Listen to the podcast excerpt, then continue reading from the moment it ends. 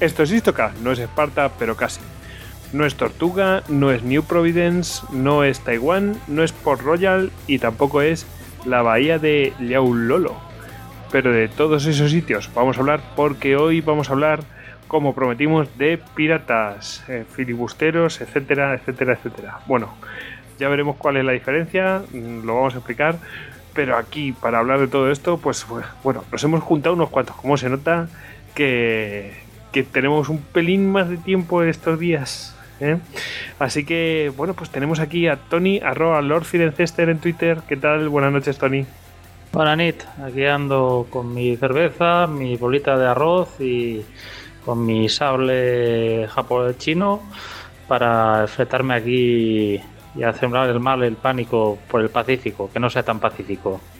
Pues sí, oye, eh, tenemos una cerveza china, no será chingao o algo así. Bueno, eso sería posterior, pero bueno. Sí, aquí aún los alemanes aún no habían metido la cuña en Tsingtao. Pero bueno, hablaremos de los holandeses que también creo que tienen buena cerveza, ¿no? Mm, sí. Bueno, también tenemos aquí a Alex, a arroba Alejandro HDZ Talun en Twitter. ¿Qué tal? Buenas noches, Alex.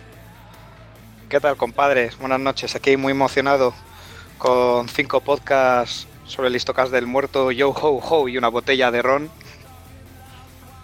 Madre mía, esta, bueno, la verdad que bueno, en bibliografía yo creo que va a ser un despiporre, porque va a salir de todo. Pero bueno, como se ha escrito mucho de todo esto y a veces pues bastante ficcionado, pues sabrá de todo y lo intentaremos decir. Pero bueno, que, estos tomas, aunque sean ficcionados, pues nos gustan, ¿no? Bueno, tenemos también a Javier Veramendi, arroba tamtamveramendi en eh, Twitter y miembro del grupo de estudios de historia militar, gem.es también director de la revista Desperta Ferro Contemporánea. ¿Qué tal, Javi? Pues eh, preocupado, con tanto título al final se me enfriará la cena antes de que bueno, llegue. Bueno, y no he mencionado el título anterior que tenías, pero ya lo mencionaremos. bueno, Pues preparado, ¿no? Jar, marineros. Vamos a ver si hundimos un par de barcos. Eso. bueno, con el grupo preparado también seguro que está David, arroba David Nagan en Twitter. ¿Qué tal, David? Pues nada, aquí practicando el filibusterismo con mis compañeros. Pero bueno, bien, bien. bueno, y el que les habla, Gojix, arroba Gojix barra bajas al duero. Bueno, ya sabéis que todos nosotros nos podéis encontrar tanto en Twitter, en Facebook, en Google Plus, en Pinterest y también en Telegram.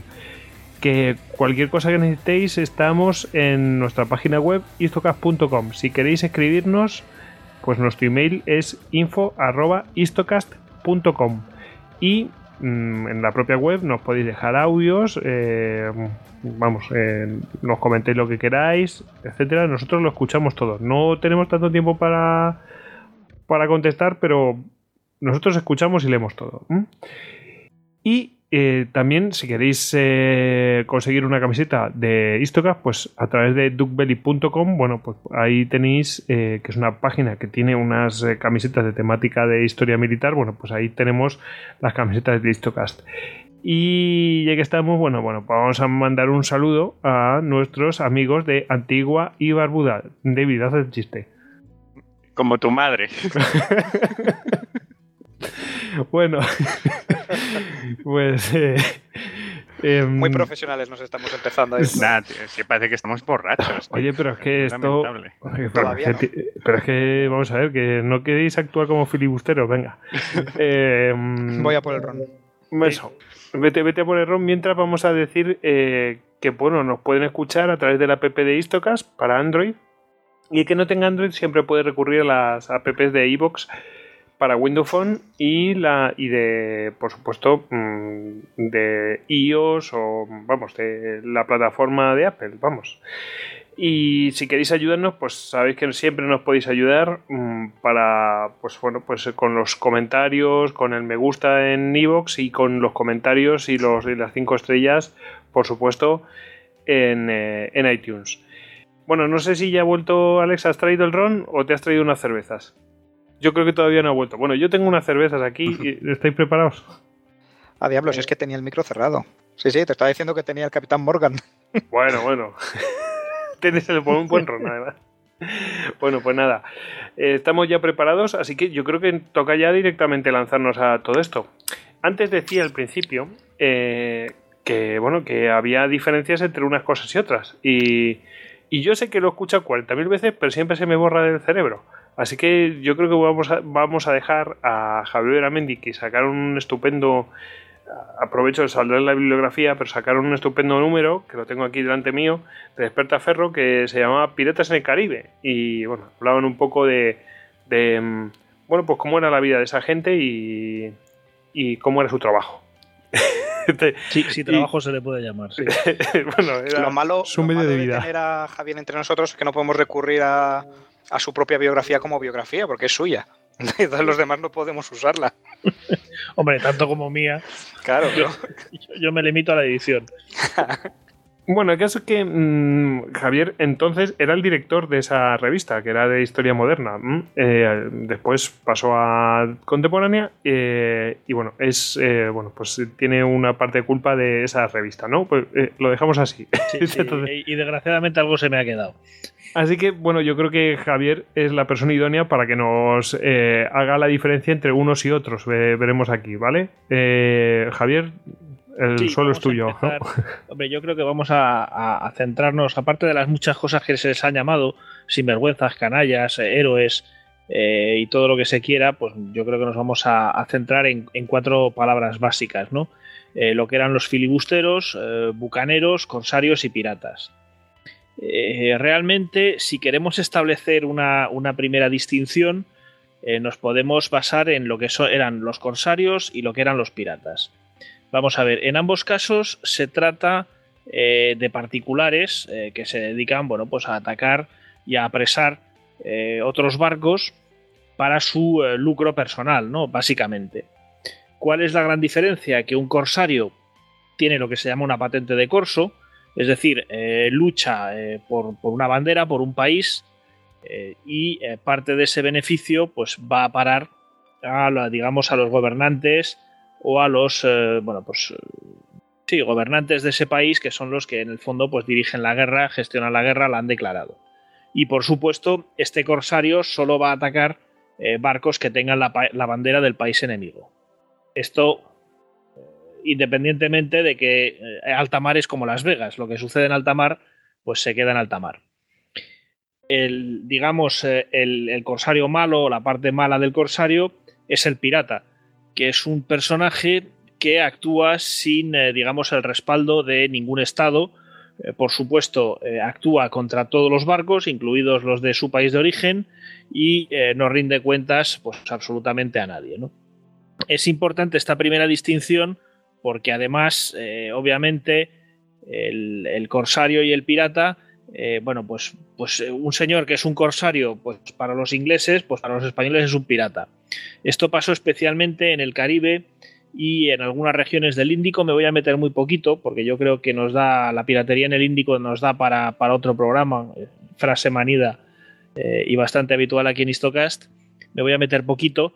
Pero bueno, el Caribe, eh, durante la, época dorada de la piratería, estamos hablando pues eh, en torno a 1650, 1725, 1730, eh, es una especie de, de, de, zona rara, ¿no? Es una especie de zona no nacional, sobre todo en la primera, en la primera parte, que hace que estados europeos, volvemos al ejemplo que daba antes, España e Inglaterra, que no están en guerra entre ellos, pues tienen como una especie de zona de guerra eh, allí en el Caribe, ¿no? Como si estuviera más allá de los límites de la civilización.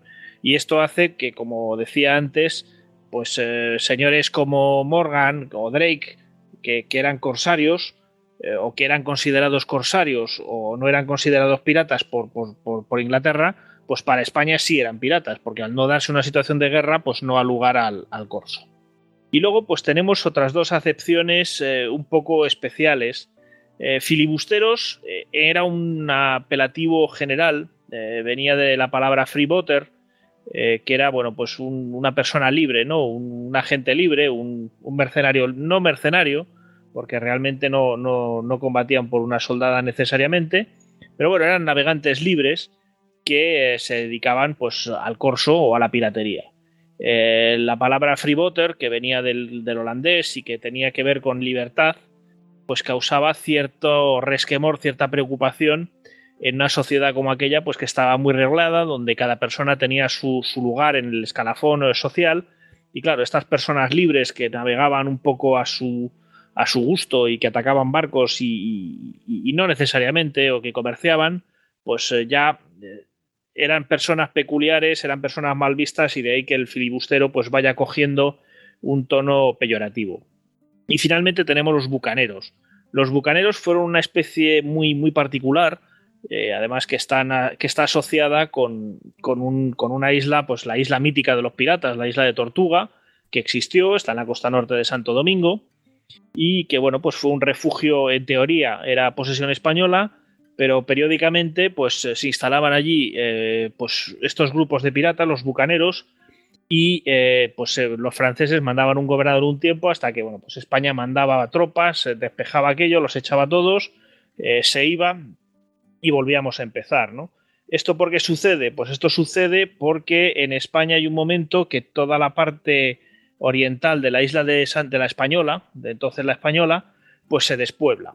Es decir, perdón, toda la parte occidental de la Española se despuebla. Y en aquellas selvas y en aquellas regiones, pues empiezan a, a instalarse unos señores que son los bucaneros, se les llama así porque inicialmente ellos se dedican a la caza, a la caza de, de, pues todo este ganado salvaje que se había quedado allí, vacas, cerdos, y se había silvestrado, pues se dedican a cazarlo, a secar la carne y a venderla a los barcos de paso. Es decir, toda esta zona, la zona de Pau de Peo, donde está Tortuga, pues eh, coincide con el canal que separa la española de la isla de Cuba y que lleva, pues, eh, pues digamos que si queremos, de las Bahamas a Jamaica, ¿no? Era una zona de muchísimo paso y allí, pues bueno, pues los barcos paraban, compraban carne. Estos señores, pues cuando era época de caza y de secado, se dedicaban a la venta de su mercancía y cuando empieza pues la época mala, pues lo que deciden es que con unos barquichuelos pues asaltan los barcos que se paran allí a hacer noche eh, y los, los capturan. Entonces ahí empieza a aparecer el término bucanero, ¿no? Porque esta carne seca se llama bucan y eh, digamos que bueno, pues empieza a, coger este giro eh, negativo, porque claro, se convierten en gente peligrosa, son ellos los que se instalan en Tortuga inicialmente, aunque luego pues otros piratas recalarán en la isla y otros corsarios, pero Tortuga es la isla de los bucaneros, y bueno, pues van creando justo en ese paso pues un, núcleo muy complicado que como digo es lo que obliga a los españoles periódicamente a, digamos, a asaltar la isla, a despejarlo y luego pues volvemos a empezar. Y este es un poco, bueno, pues toda esta serie de, de, de términos, ¿no? El, filibustero pues es un navegante libre, el corsario es un señor que en el fondo combate por una bandera, aunque también lo hace para su beneficio personal, el bucanero pues sería una especie de pirata costero, aunque luego se van a extender por todo el Caribe, y finalmente el pirata es el, desalmado que tanto nos gusta de las películas de Hollywood, que va donde quiere, hace lo que quiere, y al final, eh, bueno, en la realidad nunca se salió con la suya. Pero esa es otra historia, yo creo que la contaremos un poco más adelante. Pues sí, lo podemos. Además, bueno, no lo hemos dicho, pero vamos, va, a haber más em, eh, entregas de, piratas, igual que de bandidos, que lo prometimos. Así que bueno, pues eh, aquí, por supuesto, no van a caber todos porque esto sería inacabable, pero, pero vamos a meter unos cuantos. Por cierto, el origen de los piratas. Eh, más o menos cuando lo podemos, porque piratas ha habido toda la vida. que, que, el que haya leído Asterix, tal, pues habrá visto que, esto es muy viejo. Pero bueno, mm, los piratas como son conocidos más habitualmente, mm, no sé si te quieres referir a los de Caribe o, podemos hacer varias distinciones. Yo en general me, interesaba hablar un poco de cómo se hacía, por qué un pirata, ¿no? Es decir, por qué una persona, por qué un marinero se pasaba a dedicarse a la piratería. Y aquí es importante hablar de dos épocas fundamentales como decía, la época 1650-1700, eh, antes de nuestra guerra de sucesión, donde lo que hay pues, en el Caribe es esta tierra un poco, esta zona de nadie, eh, o esta zona de guerra que se instala en el Caribe, y donde se mezcla mucho el corso y la piratería, y realmente muchos piratas eh, se hacen piratas porque empiezan siendo corsarios, y bueno, pues aquello parece interesante, ¿no? Eh, obviamente al, pirata de a pie se le reclutaba pues, en, los puertos porque organizaban pues, una asociación, organizaban o, conseguían un barco y se iban a dedicarse a la piratería o al corso, como estos bucaneros de los que hablábamos antes, a veces eran barcos muy pequeños, O sea, la imagen de Hollywood en, lo que, en la que los piratas van en un magnífico barco de tres puentes y 75 cañones, la podemos desechar por completo. Sí, vamos, lo de Pirata de Caribe, vamos, no. Efectivamente, es decir, lo más grande que podemos tener, pues es un balandro eh, con 12, un, un, pirata que tuviera un balandro con 12 cañones pequeños, ya era un tío con toda la barba. Era un señor muy complicado. Insisto, pirata, ¿no? Porque el bucanero ya podemos estar en, otro rango, a veces en, en, barcos más grandes. Creo que Tony estaba levantando la mano. Puedes ir al baño, Tony. Bueno, no, simplemente dentro de lo que comentabas tú, Javier, destacar que evidentemente una de las cosas que busca siempre el pirata es el botín, no tanto el combate, con lo cual su nave es más orientada hacia la velocidad, hacia conseguir alcanzar una presa desarmada o huir ante una presa mejor armada que no un buque de combate de batalla en línea puramente, como Hollywood o algunos videojuegos nos los pintan. Sí, además es interesante puntualizar, luego si queréis hablamos un poquillo de las tácticas, pero es importante puntualizar que si te lías a cañonazos con el barco al que vas a saquear y lo hundes, pues como no se habían inventado escafandras demasiado eficaces, te quedabas sin botín. Entonces, bueno, pues el, cañón no era el arma, eh, digamos, preferida del pirata. Como digo, bueno, tenemos estas dos épocas, ¿no? La del corso y, la de la piratería. ¿Cómo se hacía uno pirata? Pues eh, eh, digamos que en la piratería caía todo un estrato social en general bastante desesperado.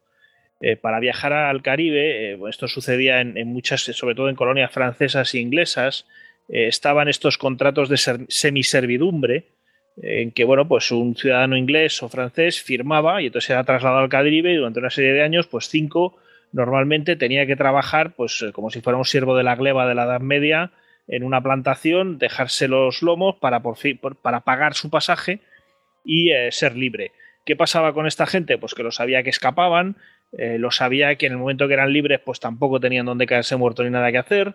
entonces, bueno, pues si eran gente con alguna aptitud o con alguna experiencia marinera, pues acababan enrolados en un barco, ya fuera un barco mercante, ya fuera un barco pirata. Eh, nos reímos porque conocemos estas historias de la Marina Británica en la que el capitán es el único amo a bordo después de Dios. Esto no sucedía solo en barcos de guerra británicos, sino en cualquier barco de la época. Y el capitán de un barco mercante podía convertirse en, una auténtica maldición para sus propios marineros. Es decir, la vida en, estos barcos era extremadamente dura, eh, los marineros eran muy maltratados y a veces, pues también por la vía del motín, eh, pues básicamente tiraban al capitán por la borda. y conseguían su libertad y se dedicaban a eso. Efectivamente, ¿no? Eh, otra de las formas en las que uno se hacía pirata, cuando los piratas asaltaban y capturaban un barco, lo que hacían automáticamente era una campaña de recluta bastante intensa. Es decir, ellos se dedicaban a, bueno, pues a hablar con, todos los marineros, a convencerles, hazte pirata, ven con nosotros, esto es estupendo, eh, todo este tipo de cosas, ¿no? De hecho, hay, anécdotas, eh, bueno, pues de piratas que, se les, que, de, marineros eh, que cuando llegan a un barco de repente se encuentran con un ex capitán suyo que les había hecho la vida imposible y entonces, bueno, pues a estos capitanes eh, les hacían sudar literalmente la, gota gorda antes de matarlos, ¿no? Es decir, hay una venganza, hay una realmente una, una devolución, una rebelión social importante.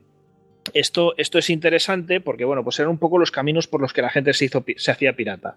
En la segunda fase eh, también eh, hubo un incremento, pues a partir de que termina nuestra guerra de secesión, corregidme si me equivoco, hacia 1713, hay un incremento tremendo de la piratería, sobre todo en el Caribe, porque, bueno, pues todos los bandos contendientes habían fletado corsarios a, punta pala y 1714 me señalan, termina nuestra guerra de sucesión y eh, pues todos los bandos contendientes que habían contratado, habían dado patentes de corso pues a todo aquel que tuviera algo que pudiera flotar, pues este señor que lleva 14 eh, años dándose una gran vida, atacando barcos y forrándose, le dice, no, no, ahora vuelves a puerto, aparcas el barco y te vas a tu casa. Y claro, este señor, pues muchos dijeron que, que ahí. Entonces, si vamos sumando todos estos factores, pues la piratería se incrementa de forma, de forma exponencial, ¿no? Es decir, muchos de estos corsarios pues decidieron seguir adelante con su modo de vida y dedicarse a la, piratería. Hay que decir que luego comentaremos casos de piratas especialmente famosos, pero es importante decir que piratas hubo muchísimos, que había gente, pues como hablábamos de estos bucaneros, había cierta piratería estacional, eh, había gente que se enrolaba en un barco y luego se apeaba y se iba o con su trozo de botín o, sin botín. En fin, todo esto era muy... No, era, no era que te hacías pirata y ya morías pirata. ¿no? Aparte de que, bueno, pues estos más importantes eh, sí fueron, eh, digamos, especialmente seguidos y, y, hubo cronistas de los piratas que aunque aparezcan en las películas, estos sí son verdad. Hubo gente que viajó con los piratas para, escribir eh, sus historias. Luego, supongo, en la bibliografía citaremos a por lo menos un par de ellos, los más importantes. Pero bueno, insisto, dejando estos piratas más importantes, pues bueno, la gente se dedicaba a la piratería y luego desaparecía sobre todo si no habían conseguido una gran ganancia, pues tampoco eran especialmente llamativos y se reintegraban a, la vida social, pues hasta que alguien los encontraba, alguien que hubiera viajado con ellos o, que hubiera sido su víctima. Estos eran un poco los caminos eh, por los que la gente llegaba a la piratería. Es verdad que a partir de 1720, eh, pues la, situación en los barcos mejora un poco, los sueldos suben, de los marineros eh, suben, ya no es tan terrible y esto va a ser un acicate para que la, piratería vaya descendiendo porque bueno, pues ya no es tan interesante esa vida libre y maravillosa que se supone que tenían los piratas. Lo de siempre, cuando se acaba el negocio, pues... Sí, el negocio, los motivos... Sí. Que nadie es malo porque sí. La rentabilidad, está claro. Podemos continuar. Pues yo creo que la parte un poco de, de por qué, de dónde viene, digamos, cómo se hacía uno pirata, eh, la hemos explicado si quieres, nos Yo lo que no entiendo es cómo, cómo vale, pues sí, eh, tiran al capitán por la borda y por qué no tiran al siguiente capitán por la borda, porque alguien tenía que dirigir todo eso. O sea, eh, cómo, cómo mm, establecían eh, ese tipo de relaciones para que había que hubiera cierto orden, porque siempre tenemos en la cabeza que los piratas eran unos piezas y, y, que no respetaban nada. Entonces, mm, para que hubiera cierta organización mm, o que funcionara el negocio, sí que tenía que haber algún tipo de compromiso entre ellos. Sí, yo creo que es un elemento curioso de, lo que es la piratería, ¿no? Eh, bueno, eh, obviamente un barco de aquella época era complicado de dirigir, eh, no era una máquina que navegara sola y yo creo que esa idea que tenemos de los piratas siempre borrachos, siempre en cubierta, montando jarana, pues obviamente así un barco no navega, es decir, es algo totalmente imposible. Entonces, eh, bueno, pues los piratas se fueron dando una serie de códigos. El, tal vez eh, la forma más antigua es lo que se llama el matelotage. El matelotage es una, una, digamos, una primera legislación que se dan eh, bucaneros y filibusteros, ¿no? y que, bueno, pues era una especie de emparejamiento en la cual, eh, bueno, pues uno se iba de viaje y entonces el otro quedaba a cargo de sus bienes, quedaba a cargo de su hacienda, incluso a veces de su mujer y de su familia. No vayan ustedes a pensar mal, porque igual aciertan. Eh, en fin, era una especie de asociación en la que dos personas, dos bucaneros, pues se representaban a sí mismos, se daban apoyo, se ayudaban, eh, compartían bienes y digamos que, bueno, pues este les, les permitía medrar en la vida, ¿no?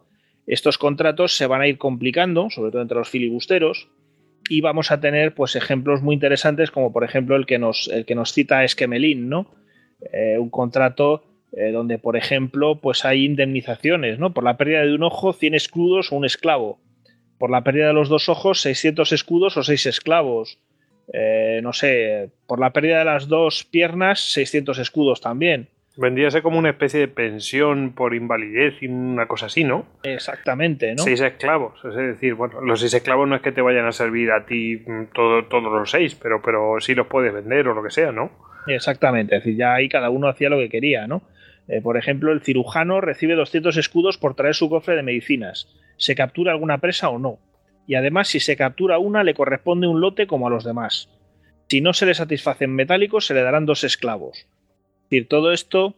Eh, todo esto le convenía mucho a ese Melin que precisamente era cirujano. Era cirujano, efectivamente. no, bueno, pues estos contratos de chasse partie, de partida de caza, si queremos traducir más o menos literalmente, eh, pues eh, digamos que iban regulando pues cómo era la, vida a bordo, ¿no? Había más normativa, es bastante complicado. por ejemplo, el capitán pues se elegía de forma democrática. Es decir, son una de las primeras mini sociedades, porque no son grandes, Pero son sociedades en las que el capitán se elegía de forma democrática, había muchas, muchas, eh, muchas decisiones que se tenían que tomar en común en asamblea, salvo, digamos que el único momento en el que el capitán tenía mando absoluto era en combate. En combate el capitán elegido en ese momento era intocable y tenía derecho de vida o muerte. En cuanto se acababa el combate, pues eh, ya eh, todo volvía a ponerse en solfa, ¿no? acudían, bueno, los duelos estaban regulados, una figura muy interesante en los buques piratas era el contramaestre, ¿no? que era el que, como dice Charles Johnson, el capitán Johnson, en otra de las obras que ya citaremos en la bibliografía, dice el contramaestre del buque, cuando las partes no llegan a una conciliación, las traslada a la orilla, acompañado para asistirle de quien considere apropiado, y coloca a los litigantes espalda contra espalda a unos cuantos pasos de distancia. Cuando da la orden, se giran y disparan de inmediato, o si no, se les quita la pistola de las manos. Si ambos fallan, se sacan los machetes, y se declara vencedor aquel que cause la primera sangre. Bueno, la primera sangre con un machete calcula lo que podía ser. Pues podría ser la primera y la última. sí. Madre mía. Entonces, bueno, pues estos contramaestres solían ser suboficiales, eh, digamos, gente eh, que había sido suboficial a, barco a bordo de un barco, y eh, en general solían servir como juez y como representante de la tripulación ante los capitanes, ¿no? Sobre todo estos capitanes más famosos y más intocables, pues siempre van a tener su importancia los, los contramaestres. Entonces, bueno, pues todo esto creaba un entramado jurídico en parte formulado, es decir, en parte legislado mediante códigos con artículos y en parte, digamos, de, basado en la costumbre, que hacía que, estas sociedades, pues, eh, digamos, pudieran sobrevivir y pudieran funcionar eh, de forma más o menos eficaz. De forma más o menos eficaz porque de todos modos si nos atenemos a las historias de los piratas más famosos eh, la grandísima mayoría acabaron colgados junto con sus tripulaciones pero bueno eh, probablemente estas tripulaciones el, pirata de a pie fluctuaba eh, salía a piratear volvía a casa no pirateaba y probablemente pues muchísimos dado el, el, nivel de importancia que llegó a tener la piratería sobre todo la caribeña y en el Índico pues debieron de poder ganar algo de esa actividad que les permitió pues salir adelante. Bueno, bueno, mm, luego, di, Alex. No, que quería preguntarle a, bueno, a Javi, eh, la verdad es que me parece muy curioso cómo eh, al final la, eh, esta gente son profesionales de lo suyo, porque me hace mucha gracia que todo sea asambleario, menos la cosa en la que realmente eh, más dudas uno podría tener, que son los momentos del combate o en elegir a un juez para ciertos tipos de situaciones que, son de extrema gravedad. Es decir, mm, lo normal precisamente en situaciones de asamblea y tal es que siempre se duda de, de tu comandante el jefe. Ejemplo, la democracia ateniense, cuando estaban ahí en las guerras con los, con los espartanos. Y sin embargo, aquí por lo visto, una cosa que sí que aprendieron muy clara es que en el momento de, de la batalla nada de bromas. Aquí manda el que manda y se le da carta blanca. Eso me parece muy, muy profesional de gente que conoce su oficio, pero también una responsabilidad terrible para el capitán porque, claro, una, vez terminada la batalla respondes ante tu tripulación. Y, y, debía de ser, y teniendo en cuenta qué clase de gente era, debía de ser una situación vamos, es que el capitán puede que sea la persona, la vida que más riesgo corre antes, durante y después de la batalla. Pues sí, probablemente. La verdad es que, en fin, convenía no. Bueno, esto supongo que de todos modos, pues se crearía como, como sucede en muchos casos de estos con, entre comillas, pequeñas dictaduras, ¿no? Tienes un gran dictador que se apoya en dos dictadores un poco menos dictadores, los cuales se apoyan a su vez en dictadores y esto se va creando una pirámide, ¿no? De hecho, bueno, creo que David quería comentar algo que me disparo. Sí, nada, no te preocupes. No era simplemente como tirando un poco para lo mío, un apunte geográfico. Y es algo que también has comentado tú, que sobre todo en la, en la zona del Caribe y, en lo que es en el continente americano, hay que tener en cuenta que en el siglo XVI fue una zona casi en exclusiva de colonización eh, portuguesa y española. O sea, estamos viendo dos países mediterráneos que colonizan un continente entero. Esto lo que propició es que realmente hubo multitud de pequeños asentamientos eh, algunos sí que estaban bastante defendidos y otros menos, pero muy separados entre sí. Y esto es lo que hizo que realmente proliferara la, piratería pues a, una escala enorme. O sea, realmente mm, estamos ante, ante un imperio que en cualquier crisis o en cualquier situación de guerra era prácticamente indefendible. Por eso siempre vemos estas historias de, asaltos pues a, colonias españolas y demás. O sea, sobre todo en el, en el siglo XVII, porque cuando estuvo España pues en, toda esta secuencia de guerras durante la segunda mitad del siglo XVII, la guerra de los 30 años y demás, hasta la guerra de secesión española, estamos viendo un imperio enorme que estaba siendo defendido a duras penas. O sea, que, realmente, em, aunque la piratería parezca muy osada, parezca pues que eh, obtenía éxito tras éxito, el gran éxito fue que un imperio como el español pudiera aguantar, o sea, toda esa depredación que había constante sobre él. Es un, el factor geográfico ahí sí que jugó muy en contra de España. Era un imperio extensísimo, no era, digamos, no estaba em, como a lo mejor podían ser las 13 colonias americanas o, en el Caribe, que, Gran Bretaña poseía Jamaica y alguna otra pequeña isla como Bahamas, sino que, la, extensión sí que le jugó muy mal las pasadas a, España en lo que fue su defensa contra los piratas. Ojo que no solamente atacaban a, las posesiones españolas, porque estaban en menor proporción, por supuesto, pero a, las posiciones inglesas y francesas, vamos, también les daba lo suyo. Eh, eso, ya fue en el, hacia el siglo XVIII, porque tú ten en cuenta que hasta, hasta Cromwell, que si no me equivoco es a, mediados del siglo XVII, no conquista, no conquista Gran Bretaña, Jamaica, que fue, digamos, su gran posesión en, en, las Antillas. O sea, hasta ese momento el Caribe era un, un lago español en exclusiva. Sí, de hecho tiene bastante gracia el tema, porque es verdad que eh, la corona inglesa y, y, la francesa no tienen absolutamente ni una palabra, ni una X, ni nada en contra de la piratería, hasta eso, hasta que precisamente tienen los ingleses Jamaica y cuando Carlos II empieza a tener ahí dificultades con, y guerra con Holanda, entonces sí, entonces hay que hablar con España, hay que hablar con otros países europeos sobre la peste de la piratería. Claro, ya cuando le empieza a tocar de cerca sus propias posesiones. Apunta Veramendi que en 1655 fue, fue Jamaica conquistada por los británicos. O sea que no tan, no tan lejos. claro, claro, no, pero es que el factor geográfico es impresionante. O sea, pues tú estás viendo que de pronto atacan La Habana, atacan Cartagena, atacan Panamá, es que atacan por toda la zona del Caribe, es una zona extensísima. O sea, que España pueda defender todo eso, ole.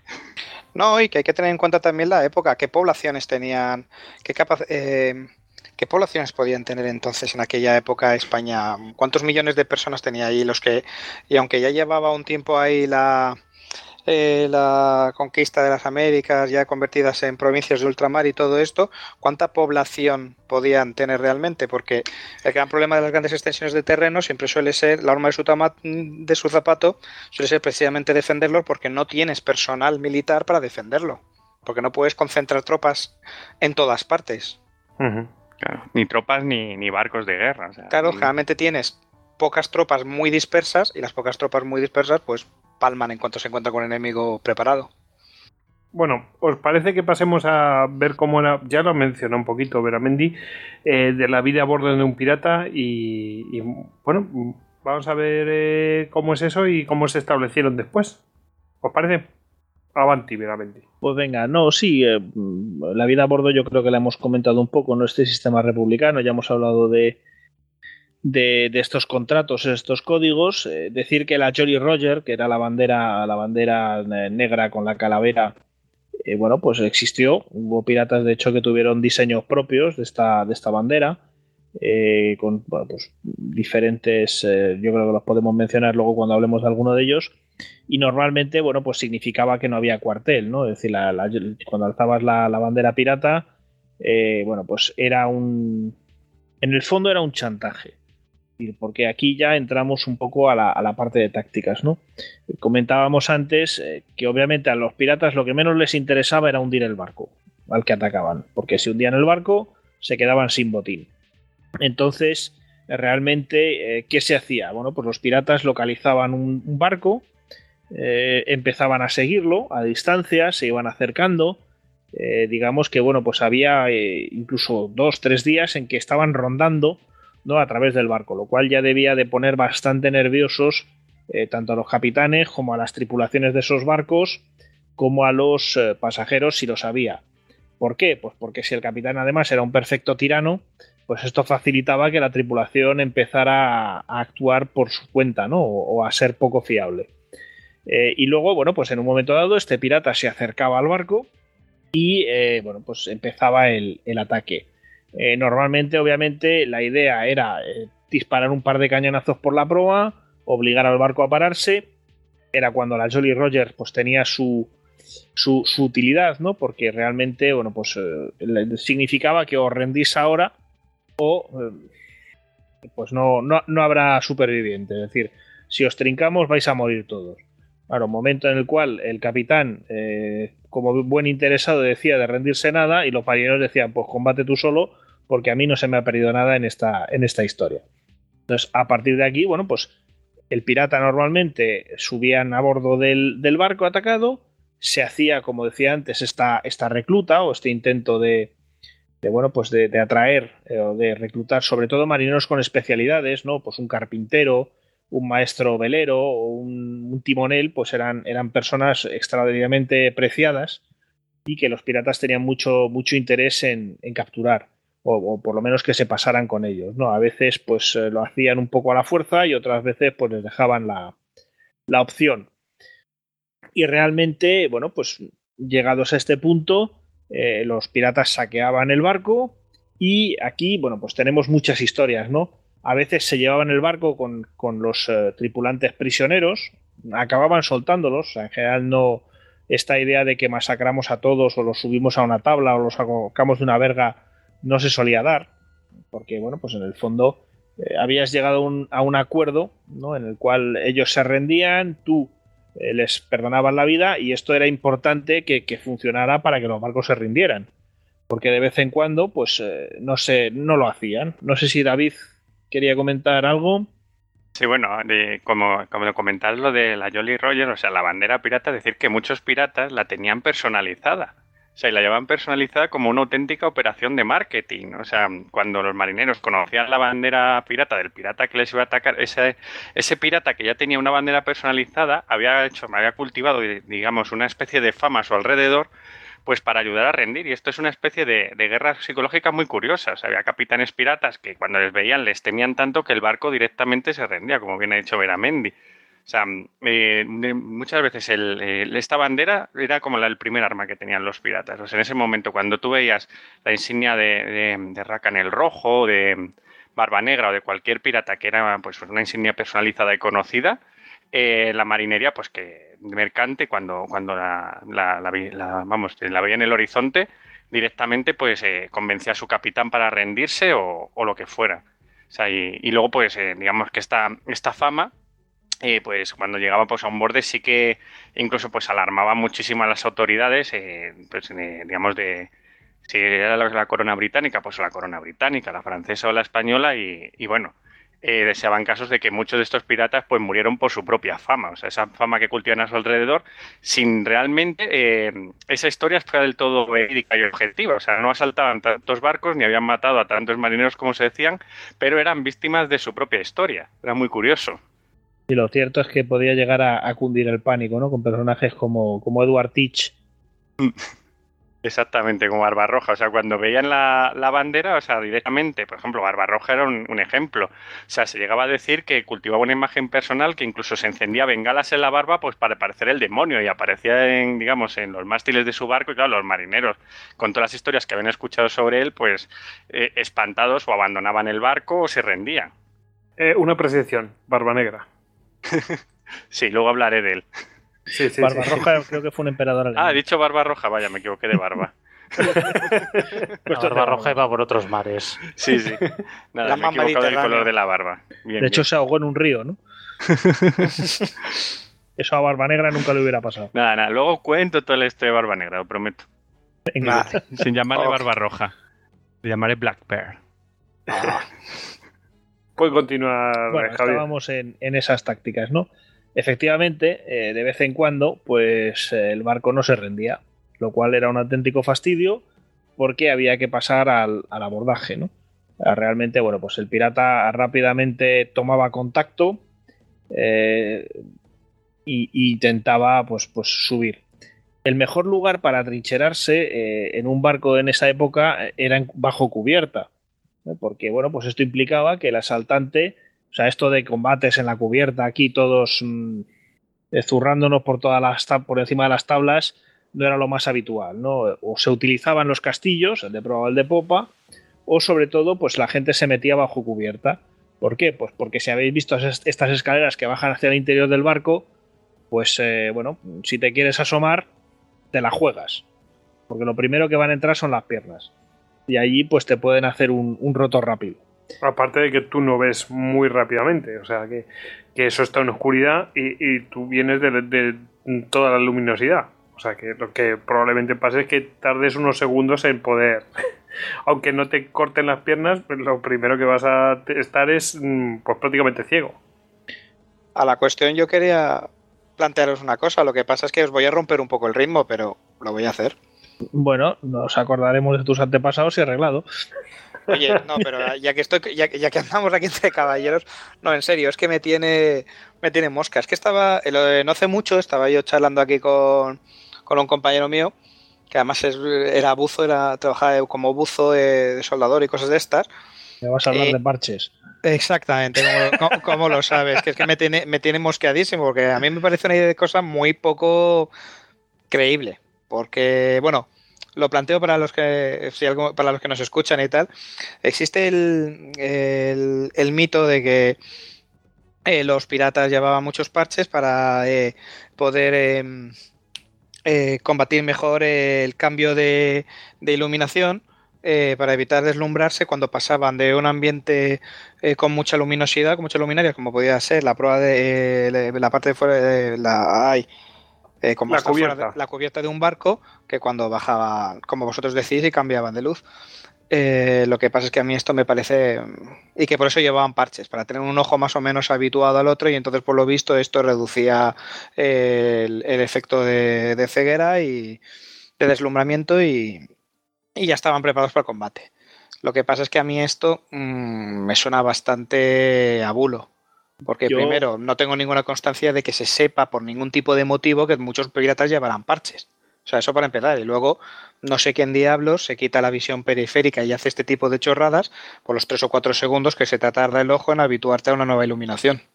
Sí, bueno, la visión periférica y sobre todo la visión de binocular, es decir, la visión de profundidad. Es que un luchador lucha con los dos ojos, o sea, ningún, ningún boxeador cierra un ojo para pelear mejor.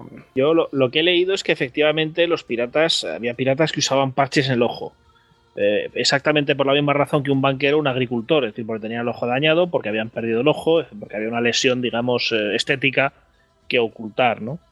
Supongo que pues, esto puede venir de algún pirata concreto eh, que se nos haya escapado en, las crónicas, que pudiera, bueno, pues, pues, haberse hecho más o menos famoso y que hubiera perdido un ojo en algún momento y, que hubiera sido, digamos, bueno, pues esto se hubiera hecho popular, o simplemente eh, bueno, pues que personajes como Rafael Sabatini o Robert Louis Stevenson decidieron que, el personaje pues molaba más con un parche y, la cosa tiró para adelante, ¿no? Yo ya te digo que sobre el parche, eh, sobre todo la pérdida de visión binocular me parece importante porque no tienes visión, digamos, de profundidad de relieve y si te estás peleando con una espada o con un sable de abordaje o simplemente tienes que pegarle un tiro a alguien, pues debe ser francamente incómodo. Eh, por no decir que entonces, eh, si el asalto era nocturno, ¿qué hacían estos señores? ¿Se quitaban el parche? Sí, a mí es que hay muchas cosas que no. Yo le veo varios fallos. También había oído la teoría de que era más para maniobras en, en cubierta. No sé quién me la contó. Pues sí, yo, había oído que, mm, que era por la utilización del astrolabio y al final quedaban cegados por el sol pero vamos, a mí vamos, no creo que, mm, que, fuera por un tema de mm, estético que se taparan con un parche, pero bueno. Yo por apuntar las armas, porque muchas veces el cañón es verdad que se guiña un ojo o algo, y algunos sí que para disparar un fusil y eso, pero vamos, también lo, he escuchado, no tengo ahora mismo la, la fuente que, decirlo, pero también eh, un poco pensar que, un, que si un barco, digamos que es una estructura de madera, que tú cuando recibía un cañonazo o algo, o sea, la lluvia de astillas tenía que ser tremenda. O sea, que digamos que sí que tenía que haber una gran proporción de, marinos y piratas heridos en los ojos, ¿eh? como para llevar parche, para que el parche se haya convertido en algo icónico de los piratas. O sea, yo lo veo un poco por ese lado. Pero, tampoco te consta que sea más icónico que en un barco de guerra de cualquier nación del mundo. Exactamente. Sí. y tendrían los mismos motivos y eran igual de profesionales. O sea, es que a mí me choca mucho. Sí, pero a lo mejor un marino que está, mm, digamos, un recluta en un barco de, guerra, pues eh, al estar herido en el ojo, pues le dan de baja. Pero en los barcos piratas, pues ahí aguanta el tío. No sé, vamos, es pura especulación. No veo, no veo a los marines de los buques de su graciosa majestad eh, llevando parches para poder disparar sus, fusiles. Eh, de hecho, es, es, especialmente famoso en esa época el llamado fusil de bucanero, que era un fusil más largo y más preciso, de francotirador, entre comillas, de la época, y no se sabe que los bucaneros llevaran un parche de forma habitual y sistemática, ¿no? Yo creo que esto, insisto, son, son bueno, pues son imágenes eh, populares que van saliendo. Eh, también eh, no me acuerdo ahora mismo de, nombre. Hay una iconografía bastante famosa en torno a los piratas. A ver si encuentro el nombre del, Con pata de palo, con parche en el ojo y con cara de malo. Sí, pero hubo un dibujante, un ilustrador. ¿El viejo Truman Capitán puede ser? Eh, Howard Pyle, aquí está, exactamente. Howard Pyle que hizo, bueno, pues toda una serie de, dibujos de piratas, que es donde aparecen pues este tipo de cosas, ¿no? Los parches, eh, las patas de palo, eh, las botas, esas botas que llevan los piratas de Hollywood hasta, hasta medio muslo, ¿no? Tenía que ser de cómodo corretear por un barco con unas botas de esas. Y en el Caribe. Y en el Caribe, con el calor que hacía por no decir que eso en el combate era letal, porque como recibieras una astilla o cualquier eh, herida, se te metía el cuero en la carne y vamos, esa pierna la perdías. Aparte, de, que probablemente resbalarías por la cubierta llena de agua y sangre, ¿sabes? Y el loro, no olvidemos el loro. El oro es eh, importante, en eso estoy de acuerdo. El loro, el loro es fundamental. El loro estamos todos de acuerdo que es fundamental. Seguro, seguro que el loro era la clave para las tácticas y cómo entrar dentro de, lo que son las cubiertas inferiores. No, no, no, no. El loro era clave si no había comida en la bodega. El loro era clave en el abordaje. Nunca habéis recibido el picotazo de un loro. y si no te lo puedes comer. A malas te comes el loro. Se nos está yendo muy pronto, ¿eh? Ya llevamos media botella de ron, me parece, por ahí. Tony tiene algo que comentar. Tony tiene algo que comentar sobre las botas y tal. No, decía que eran las botas estas tipo de mosquetero, que durante la temporada llevaron las canis.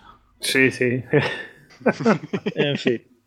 Bueno, la imagen del pirata es la, que es, ¿no? Esta se crea, pues, como decía, eh, Howard Pyle es importante, todos estos relatos, eh, Salgari, eh, eh, lo diré, eh, Stevenson, Sabatini, y toda esta gente que va describiendo piratas. Y, bueno, pues se fue creando una imagen popular eh, que el cine, por supuesto, ha ayudado mucho. Bueno, volvamos. tienen, el, tienen el kit de sorpresa. ¿Cómo bajar abajo? La cosa no está fácil. Pues ahí se utilizaban pues, artefactos tan simples como las primeras granadas. O se reventaba el suelo, o bueno, pues a veces, a veces incluso, pues los piratas, eh, que en general, eh, como cualquier depredador en la naturaleza, eran poco propensos a sufrir bajas, pues decidían que, bueno, pues que habían topado con un hueso duro de roer y que no les convenía y que era mejor pues dejarlos estar y marcharse en busca de, de algún otro, otro otra, otra víctima, ¿no? Esto, digamos, en cuanto a tácticas generales. Por supuesto, eh, ahí tenemos, eh, luego hablaremos eh, del pirata Roberts metiéndose en la flota, en medio de la flota brasileña del Tesoro, haciendo pasar por, haciéndose pasar por uno más de los barcos hasta que se, bueno, pues consigue llegar a un barco especialmente rico y atacarlo. O tenemos a, a personajes como Juan Corso en la costa de Yucatán, eh, que bueno, pues eh, se acercaba con unos barquitos a los barcos fondeados, lo mismo que habían hecho los bucaneros en su momento, eh, y bueno, pues saltaba a bordo, degollaba a todo el que se le ponía a tiro y se hacía con el barco, ¿no? bueno, pues eran, digamos, las formas típicas también de la, de la guerra naval, pero sin olvidar nunca, pues eso, que, que, el duelo a cañonazos no era lo más, lo más interesante. Apuntalar, bueno, pues a veces pasaba lo contrario. Eh, tenemos también cazadores de piratas y estos cazadores de piratas, pues el truco era hacerse pasar por un mercante desarmado, eh, esperar a que el pirata llegara todo contento y todo feliz eh, a barloarse para subir a bordo y empezar a saquear y entonces, mira tú qué mala suerte, pues aparecen los cañones, aparece la fusilería y a ese sí que no importa hundirlo. Es decir, como es un pirata, pues lo hundimos y, seguimos a por el siguiente. También hubo episodios de ese estilo. Creo que más Train Commander lo llamaban un Fásmido, ¿no? Bueno, el Fásmido estos son esas galeras de estas fragatas galeras que efectivamente no sé si no me acuerdo yo lo del Fásmido. Pero vamos, sí hubo un modelo muy específico de fragata galera, el Adventure Galley del Capitán Kidd, por ejemplo, que, que, efectivamente, bueno, pues era una, un barco que tenía remos y que en un momento dado, pues podía, en caso de calma chicha, además al pirata le pegaba un buen susto, ¿no? Dice, venga, que el desgraciado ese viene a por nosotros. Sería un espectáculo para ver, imaginarte en alta mar un, un bergantín o algo de esto con remos. O sea, alucina la imagen. Sí, son cosas que pasan. Qué guapo. La necesidad es la madre del ingenio. Tenemos a Alex en pleno arranque de admiración. No, es, que está, está, es que estoy visualizando el, el, barco con remos ahí. En plan, me acerco a ti. me acerco aquí y te voy a crujir vivo la espina. Sí, agárrate, agárrate que voy. Bueno, seguimos. Venga. Terminar el tema tácticas, pues con un breve apunte, ¿no? Normalmente los barcos piratas, bueno, pues eh, sufrían. Eh, los carenados eh, y las limpiezas de los bajos eh, no se podían hacer siempre y eh, otra de las cosas bastante habituales era que los piratas cambiaran de barco, pues que ya, como ya he dicho, ¿no? se quedaban con el barco capturado. Tenemos en las crónicas nos hablan en de muchas ocasiones pues de estos cambios y a la tripulación que no se ha unido a ellos o, que no ha muerto, pues se la embarcaba en el barco antiguo y se la mandaba eh, de, vuelta, de vuelta a cualquiera de las islas más cercanas.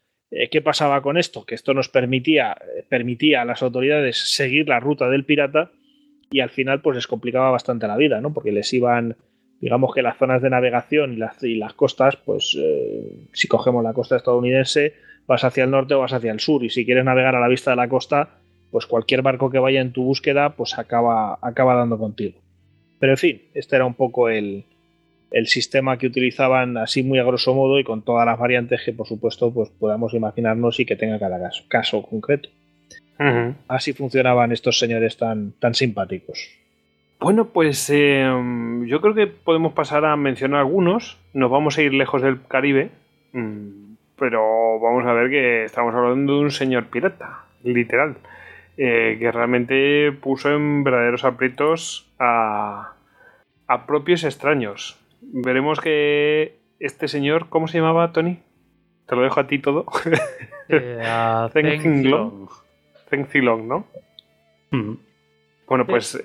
A ver, yo empecé preparándolo con la idea de hablar del hijo, que el hijo es eh, legendario tres pueblos. Pero como el hijo para un Blitz seguro que daría, pero para un Istocas me parece que también daría, pues bueno, encontré su antepasado que también tiene una historia que, que es digna de mencionar. Genial. Pues avanti. Bueno, tenemos aquí a Cencilón, que se cree que nació sobre el año 1604 en Nan, en la provincia de Fujian. Que eso estaría, si ponemos en el mapa Taiwán, eh, sería la parte de la costa de la China continental que estaría frente a ellos, aproximadamente. En la llamada Tierra de Min. Él era hijo de un funcionario y bueno, ya de pequeño ya apuntaba maneras, porque cuenta la historia que siendo un chaval, siendo un crío, se ve que encontró un árbol con unos lichis colgando ahí pues, que salía del palacio del gobernador y decidió que le apetecían unos lichis y empezó a tirar piedras al árbol para ver si conseguía derribar alguno. ¿Qué pasó? Hay un dicho catalán que dice que la piedra fuera de la mano se apomba, la piedra fuera de la mano no sabe dónde va. Y una de esas piedras acabó golpeando al propio gobernador, que mandó prenderlo, bueno, lo persiguieron, lo capturaron, pero cuando lo vio, el gobernador dijo que lo dejaran libre, que era un chico que estaba destinado al poder y a la riqueza. La cosa es que, bueno, nuestro disco lo lanzapiedras se hace mayor, eh, llega a la adolescencia y se embarca en un buque mercante en busca de aventuras. No se sabe bien bien por qué lo hizo. Algunos dicen que se ve que le encontraron con una mano metida bajo la falda de su madrastra y otras fuentes dicen que simplemente su padre lo iba persiguiendo con una vara por las calles de la ciudad y él se metió en el primer barco que encontró que le llevara lejos de casa. El hecho es que acaba yendo a Macao, que por entonces bueno, era un puerto ya portugués. Eh, Portugal lo tenía, era un territorio que tenía Portugal alquilado al Imperio Chino. ya que allí vivía un tío suyo, un hermano de su madre. Entonces, viviendo por Macao, eh, parece ser que entró en una iglesia católica y vio una imagen de una mujer flotando por encima de una serpiente de múltiples cabezas. Y parece ser que esta representación de la Virgen María le recordó a la diosa Mazu de la tierra de los Min, que era una diosa que protegía a los marineros. Y eso hizo que acabara bautizándose católico, con el nombre curioso de Nicolás y Juan Gaspar. Aunque por lo visto, bueno, hay fuentes que unas fuentes dicen que era muy pues, no era nada pío, que no respetaba nada sagrado, mientras que otras dicen que iba a misa prácticamente hasta el fin de sus días. Bueno, la cosa es que su tío, posteriormente, pues bueno, dentro de este gran mar, eh, de esa arteria comercial que es el Océano Pacífico por entonces, se lleva a su hijo a Japón, al pequeño puerto de Hirado, donde, por lo visto allí, llamó la atención de un viejo de la tierra Min, que ya era muy rico, llamado Lidan. Y algunas fuentes dan a esta amistad un cierto cariz homosexual, como que fueran amantes. Pasa que también en esa época conoce y acaba casándose con una mujer japonesa llamada Tagawa Matsu. Y con ella tendrá un hijo que es este Koshinga del que he hablado antes. Pero la cosa es que bueno, no hizo mucho de padre porque mientras ella estaba embarazada eh, se fue con Lidan para reunirse con los europeos, con los que los chinos llamaban los bárbaros pelirrojos, o sea, los holandeses. Por lo visto, inicialmente Lidan hacía, inicialmente hacía negocios con los ingleses hasta que estos descubrieron que los timaba y posteriormente los holandeses eh, requerirán sus servicios cuando intentan instalar una base fortificada en las islas Penhu, a 80 millas de la costa china, podríamos decir entre Taiwán y la China continental. Claro, y instalar un puesto fortificado allí y el imperio chino ante esto envía ya tropas con las que hubo algunas escaramuzas. Lidan llegó allí con Cencilón para mediar y consiguieron que los holandeses se retiraran, quedando la isla como tierra de nadie y los holandeses instalándose y haciendo crecer una colonia en Taiwán. Eh, como los holandeses necesitaban traductores y Cilón hablaba portugués, eh, lo contratan como traductor. Con ello se va a la colonia de Taiwán, donde ve cómo esta crece y va mirando de atraer allí chinos para que vayan como colonos, porque Taiwán por entonces estaba poblada por unos nativos eh, recolectores de cabezas. Entonces, bueno, vio que los holandeses trataban bastante bien a los piratas, que en vez de perseguirlos los invitaban a vivir cerca del castillo de Zelandia y los empleaban como corsarios eh, atacando barcos que iban a Macao y Filipinas y cuando Lidan muere en 1625, eh, Cilón abandona su carrera de traductor y se dedica a la piratería. Aunque por lo visto, según algunos autores, ya antes había fundado un grupo pirata eh, llamado el Shibazi con otros 18 capitanes. Eh, por lo visto, en su momento se habían reunido todos en Japón y hicieron un juramento que decía, aunque nacimos en días diferentes, muramos juntos. O sea, como compromiso de, de luchar hasta el final. Él va labrándose su carrera y, por ejemplo, en 1626 ve que hay notas conforme que su barco llegó a Taiwán con algunas vías de agua y un mástil roto. Los holandeses le permiten entrar al puerto y reparar su barco, anotando el gobernador del lugar que había recibido su parte del botín, que eran unas 960 piezas de A8, que en dólares americanos actuales equivaldría a unos 150.000. Pero parece ser que en otra ocasión Cilón atraería al puerto nada más y nada menos que nueve juncos capturados eh, por un valor de 20.000 taleros chinos, que eso sería un equivalente a 5 millones de dólares norteamericanos. Como vemos, parece que no está mal. Sí, no, por lo visto, algunas fuentes holandesas describen a Cilón como un traductor mediocre, pero un gran pirata. O sea, se perdieron un traductor, pero bueno, consiguieron un pirata que les trajo bastante, bastante dinero. Por lo visto, en 1627 ya manda una flota de 400 juncos y unos 10.000 marineros que iban saqueando la costa china. Eh, molestando evidentemente a las autoridades de allí. Por ejemplo, tenemos una carta del gobernador general de Guangdong y Guangxi que dice, mm, este pirata Cilón es extraordinariamente astuto y ducho en el arte de la guerra naval. Sus seguidores son unos 30.000 en total. Sus cañones están hechos por bárbaros, extranjeros, y sus barcos son altos, inmensos y muy bien hechos. Cuando entran al agua nunca se hunden, y cuando encuentran un arrecife nunca se rompen. Sus cañones son tan precisos y poderosos que pueden golpear a una distancia de 10 li y aniquilar inmediatamente cuanto golpean. Qué Bueno, maravilla, unos, mm, unos barcos que rompen los arrecifes prácticamente, ¿eh? Sí, Apenas, apenas magnifican al adversario aquí, ¿eh? Totalmente Bueno, creíble. El funcionario, evidentemente, no puede decir que sus medios son pocos y tal, pues bueno, dice, "Oye, estamos enfrentándonos contra gigantes de dos cabezas y fuerza hercúlea. Bueno, el hecho de que Cilón era un buen táctico lo demuestra eh, una vez en que disfrazó a sus hombres de milicianos locales y se infiltró en la retaguardia de sus perseguidores gubernamentales, eh, derrotándolos. También otra vez dejó algunos juncos, eh, teniendo como juncos las naves arquetípicas chinas, eh, como cebo a la flota imperial que le iba persiguiendo, que acabó cayendo en una emboscada que los aniquiló. Además, también se trabajaba bastante el tema de relaciones públicas. Se hacía un poco de Robin Hood, robando a los ricos y dando una parte a los pobres para asegurar su lealtad.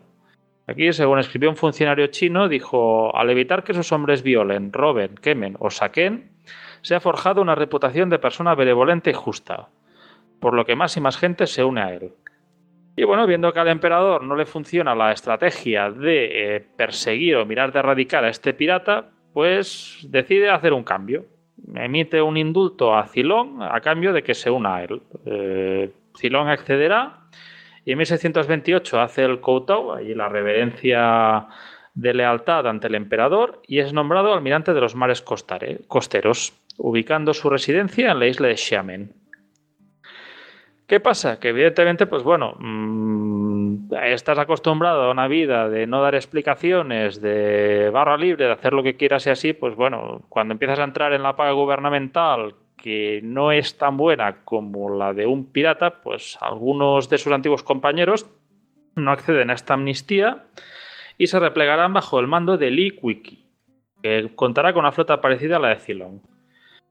Eh, hay que decir que, bueno, Cilón va mirando de montar su flota y entre los reclutados, ¿a que no adivináis quién está? Mm, no sé. Ni idea.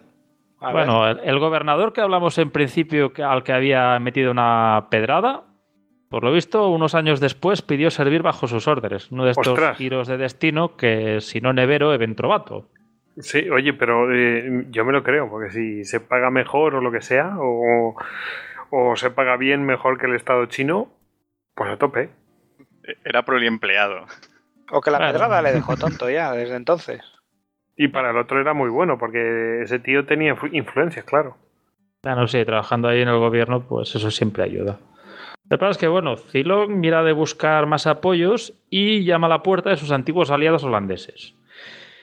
Que por entonces, bueno, no olvidemos que Taiwán en gran medida dependía de la Compañía de las Indias Orientales holandesa y escribe una carta al gobernador, a Hans Putmans, dejando entrever que si le ayudan a combatir contra Li Wiki, ganarían popularidad en China y se permitiría a los holandeses comerciar con ellos. Así que evidentemente, pues bueno, cuando hay dinero por en medio, un holandés pues se tira enseguida. Bueno, un holandés o cualquiera con dos dedos de frente. Así que en 1630 Putman sale a la mar con algunos barcos y se alía con un capitán renegado llamado Zombing, que deserta del Likwiki y con un ataque en tenaza eh, aniquila la flota de este pirata rebelde. Lo cual, pues bueno, Zilog organiza una fiesta allí en su palacio en Xiamen por la victoria, a la que Putmans es invitado. Y también asiste allí pues, un funcionario llegado a la capital de Pekín. Que evidentemente Putmans eh, tiene ganas de sacarle el tema del libre comercio y así. Pero bueno, cuando Putmans lo va a sacar, se acuerda que tiene que condecorar a Zombing y se va pues haciendo aspavientos, deprisa corriendo. ¡Ay, no puedo hablar del tema! Y se escaquea, dejando a Putmans, pues bueno, mm, bastante molesto y con la mosca detrás de la oreja. Porque claro, Cilón le ha prometido que tendría allí, que podría comerciar en China, ni más ni menos. Y se encuentra pues que prácticamente está en la casilla cero. Y a lo cual, pues tampoco ayuda al hecho de que por encima de Cilón hay un gobernador nuevo, Zhu Weilian, eh, que no quiere hacer nada de comercio con los chinos. Ay, perdón, con los holandeses. Así que bueno, Putmans, eh, con su rencor y su ira calvinista, decide preparar su venganza y empieza a reclutar piratas chinos para atacar a Cilón.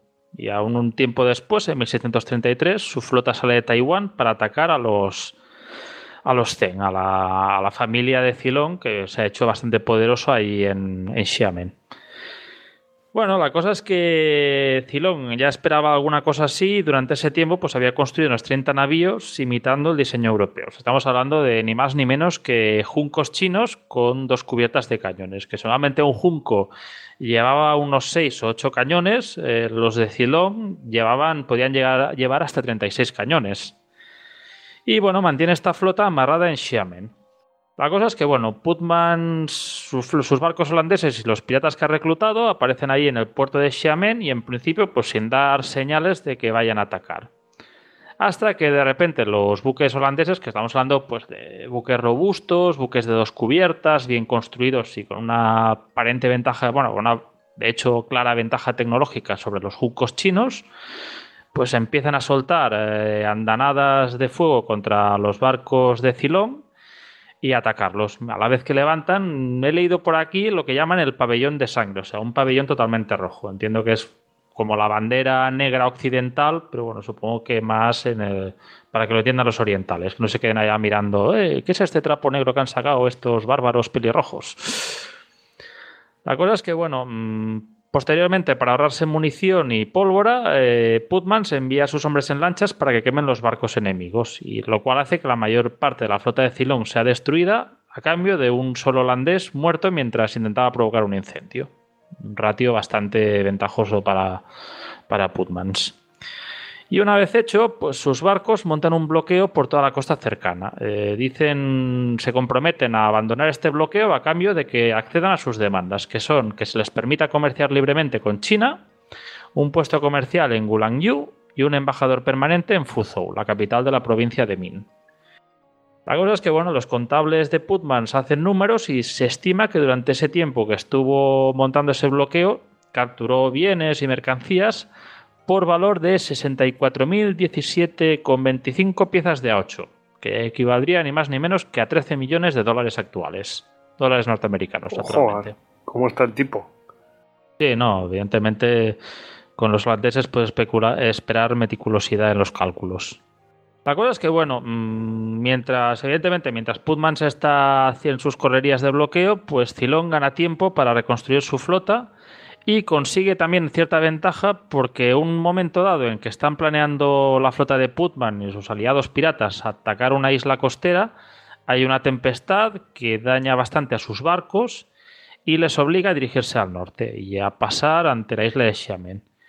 Entonces, cuando están por allí, ven una flota china formada por unos 5 o 6 grandes juncos y unos 20 más pequeños. Luego se acercan ahí unos exploradores que le dicen que había otra flota oculta y le recomendaron que realizara un ataque preventivo, que no permitiera que los chinos se acomodaran. A lo cual en principio se niega. La cosa es que, bueno, al cabo de un rato le llega un mensaje de Zilong, firmado por 21 generales chinos, diciendo, ni más ni menos, ¿cómo se puede permitir que un perro repose su cabeza de perra en la almohada del emperador? Si quieres pelear, ven aquí a Xiamen, donde los altos funcionarios de China verán nuestra victoria sobre ti. Y se ve que ese día Putman se anotó en su diario eh, que Dios nos permita alcanzar una victoria en su santo nombre sobre esta pervertida nación de sodomitas. Como en el caso de Patton, las opiniones son las de los escritores de la época, de Putmans y de Zilong, no suscriben las de. Dios, vaya diarios. Se llevaban bien. No, yo la verdad es que cuando cite la bibliografía con ese libro me lo pasé con un enano, como un enano leyéndolo porque con estas perlas era para reírte mucho. Claro, claro, no me extraña. Fíjate. Imaginarte el desprecio. Bueno, la cosa es que llega el gran día, que es el 22 de octubre de 1633, que es el día que tendrá lugar la batalla de Liaulolo, de la bahía de Liaulolo, perdón.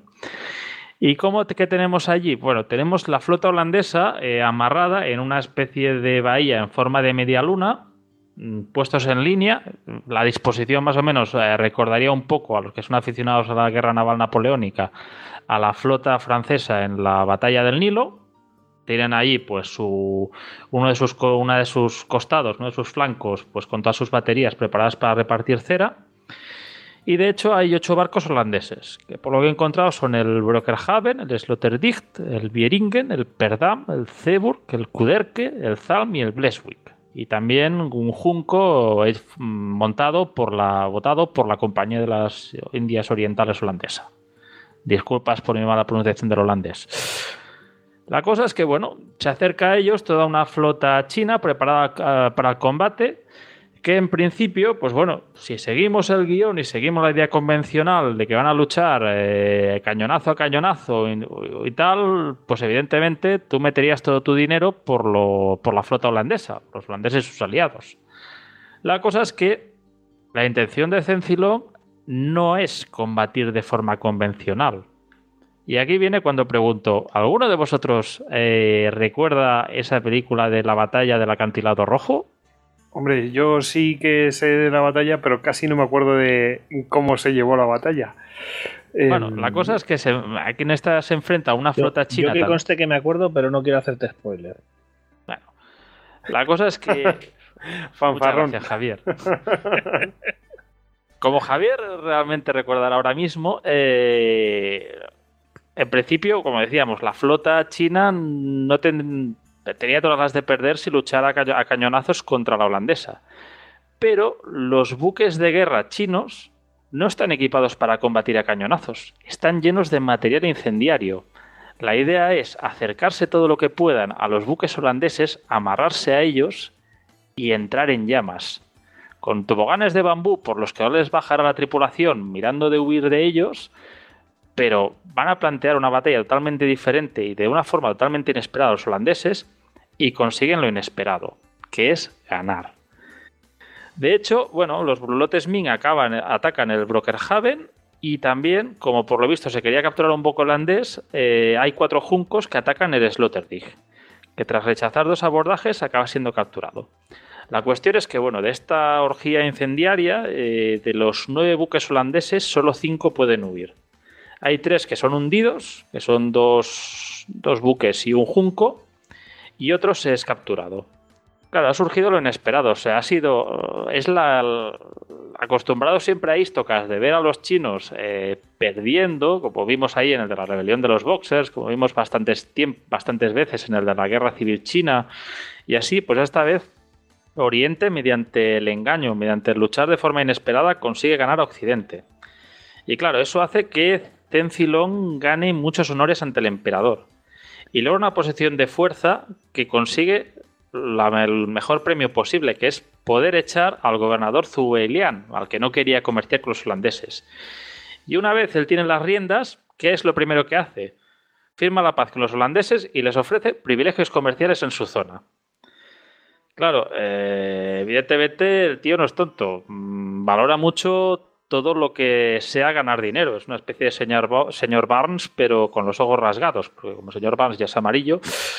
Eh, cobra 3.000 taleros por cada navío que llega a sus puertos y llega a cobrar al año 10 millones de taleros, que es el equivalente a todos los ingresos de la Compañía de las Indias Orientales Holandesas en todo un año, en todas sus posesiones. O sea, estamos hablando de tanto lo que es... O sea, eh, estamos hablando que, se podía medir a la, Compañía de las Indias...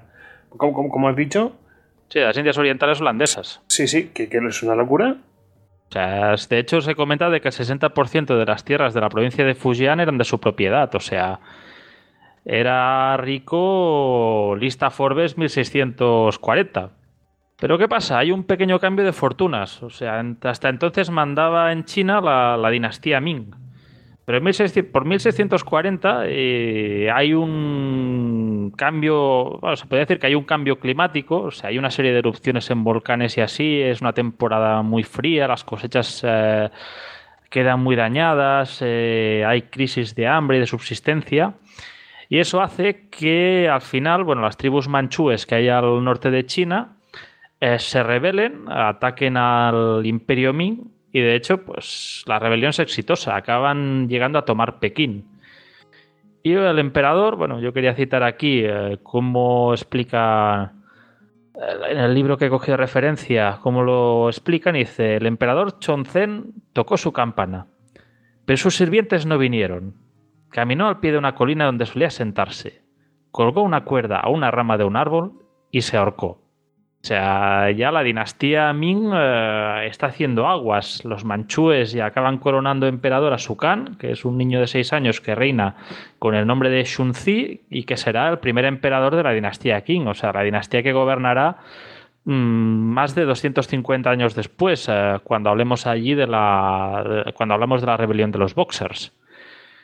Y bueno, de hecho, Zilong empieza peleando contra los Qing a favor de la dinastía reinante entonces, los Ming pero posteriormente empieza a negociar con ellos allí de escondidas. Eh, de hecho, los King le envían una carta diciéndole que eh, nuestros grabadores han preparado sellos de autoridad para el puesto de gobernador general de las tierras de Min y Yue y están preparados para dárselos.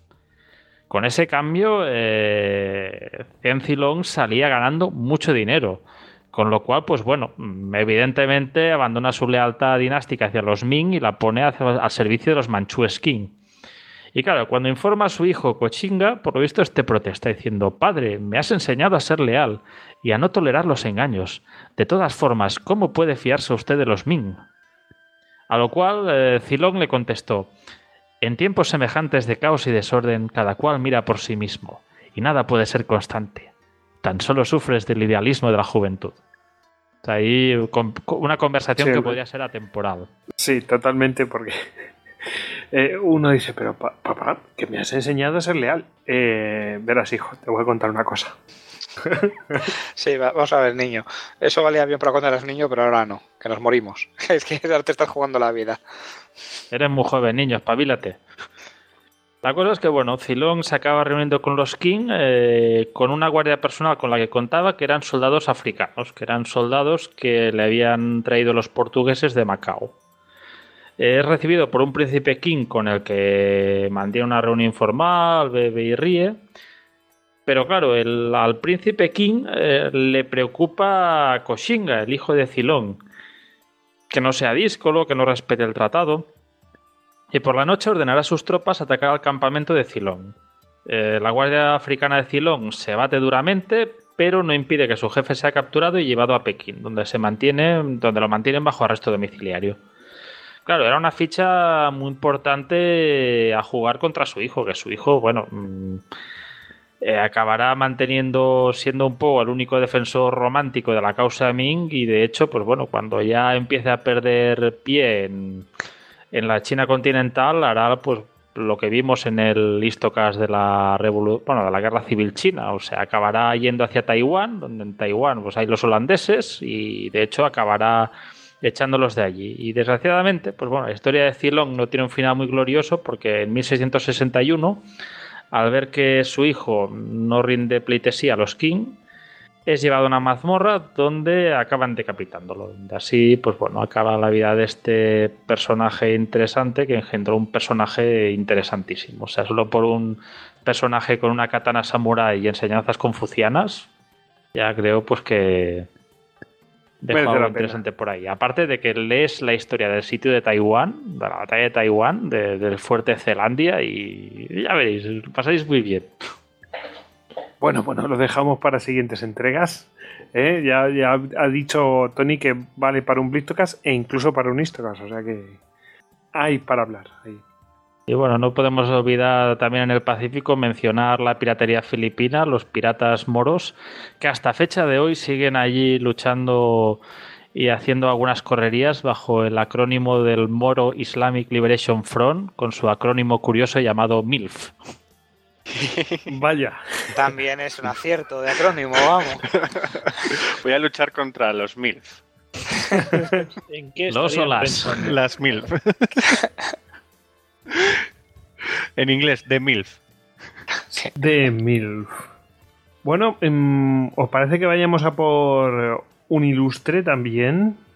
Pero ya más bien europeo. Venga, te toca, Alex. Traes a Henry Morgan, el del Ron. Famoso, famoso nuestro amigo el capitán Morgan. Pero es verdad, mm, tampoco vamos a llamar a engaño a nadie. Lo más importante, el mejor legado que nos ha dejado es ese maravilloso ron Captain Morgan, que te pones ahí una buena copita y te entra, pero vamos, de dulce. ¿Y quién era este capitán Morgan? Bueno, pues este hombre era un galés, eh, nacido en 1635 entre las aldeas de Cardiff y Newport en una familia agrícola próspera, era de familia acomodada. Pasó su infancia en, Gales, eh, pero luego no se sabe muy bien cómo un tipo de Gales pues acaba pirateando por las Indias Occidentales. Hay dos versiones. Una es la que nos cuenta Alexandre Semelin, el famoso cirujano que es el que nos, deja el libro de Piratas del Caribe.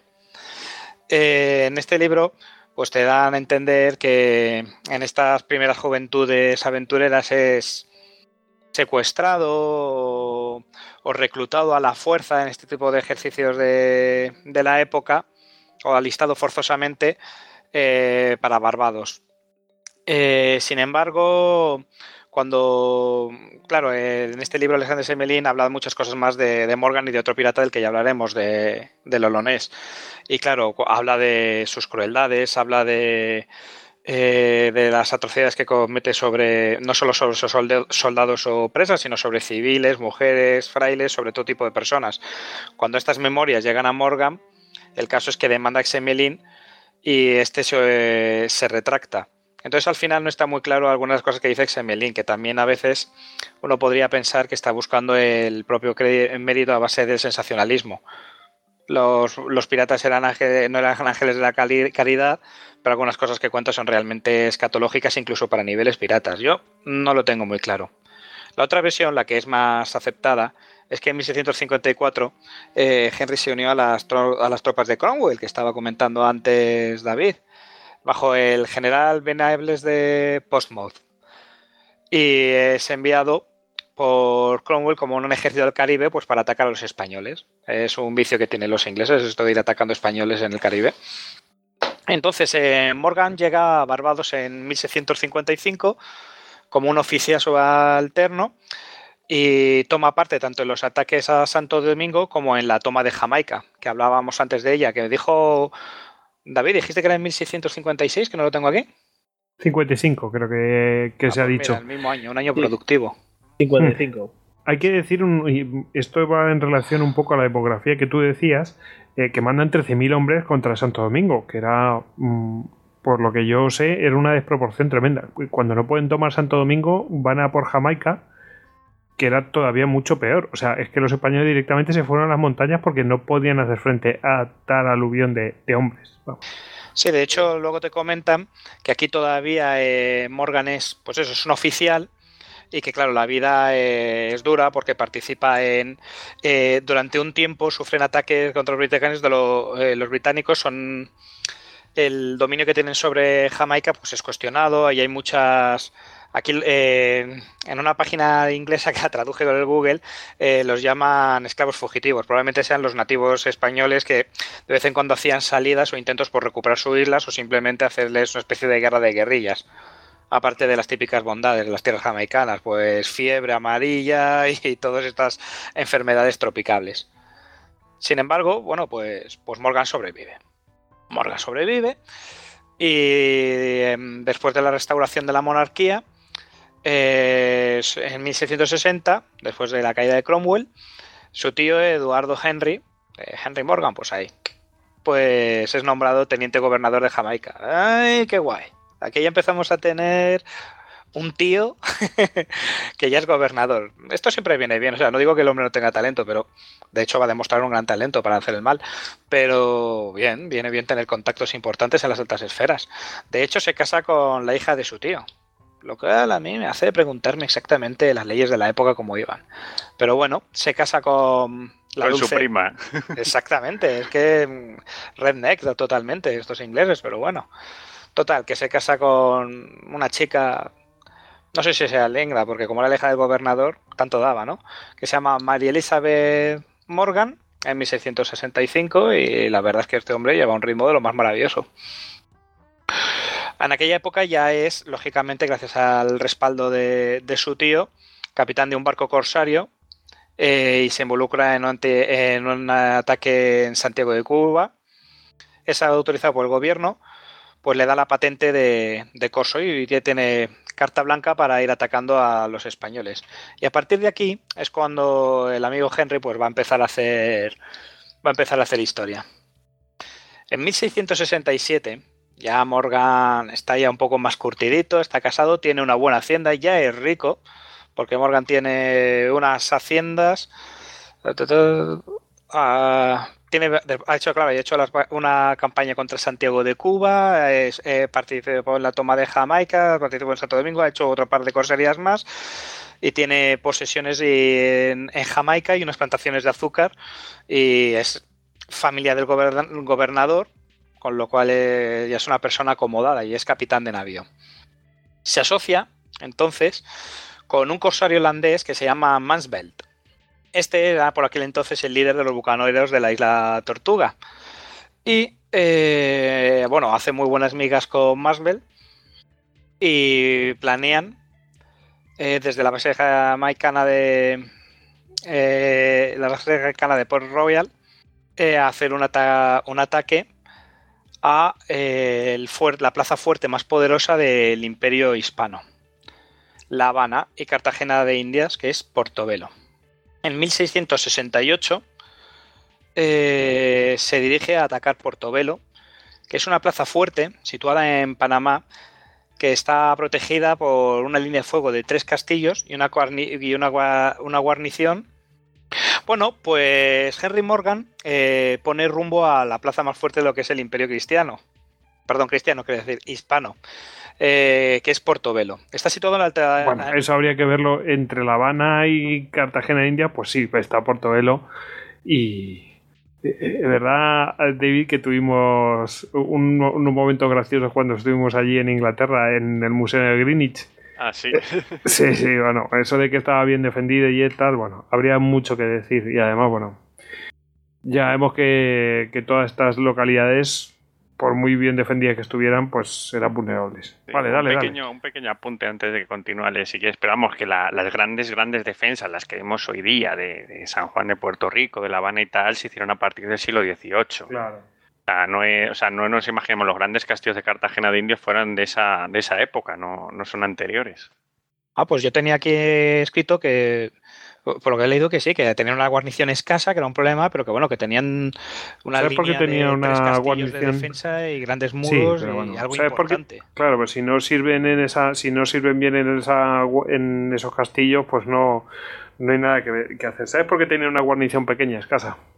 Porque Portobelo era eh, altamente insalubre y lo continuó siendo incluso en el siglo XVIII, con lo cual realmente, de hecho, después es que prácticamente Portobelo pues es que prácticamente se abandonó como lugar para hacer comercio. Al principio sí que se hacían unas ferias ahí, pero después se abandonó aquel lugar, o sea, perdió totalmente su importancia porque es que, que no, no tenía ya sentido. O sea, es que era, ir allí era jugarte la vida. Hemos troleado Portobelo, Alex. No, Me, ha parecido, no, no, no, cojonudo, porque no tenía yo esto y la verdad es que le da, le da otra perspectiva al rollo. Pero bueno, para los ingleses siempre fue muy interesante. Eh, veremos que van varias veces allí. Hombre, saquear a los españoles te da buena plata, un poco riesgo. ¿Qué más puedes pedir a un negocio? Eh, yo creo que es más por ahí. un poco riesgo. Claro, sitios muy indefensos, muy dispersos. Eso es. Bueno, es que eso lo explica, porque la verdad que me faltaba algún dato, porque dice, con 400 bucaneros eh, lanzan un ataque nocturno y sorpresa y al alba han tomado el primero de los fuertes, mientras que el segundo estaba a punto de caer a sus manos.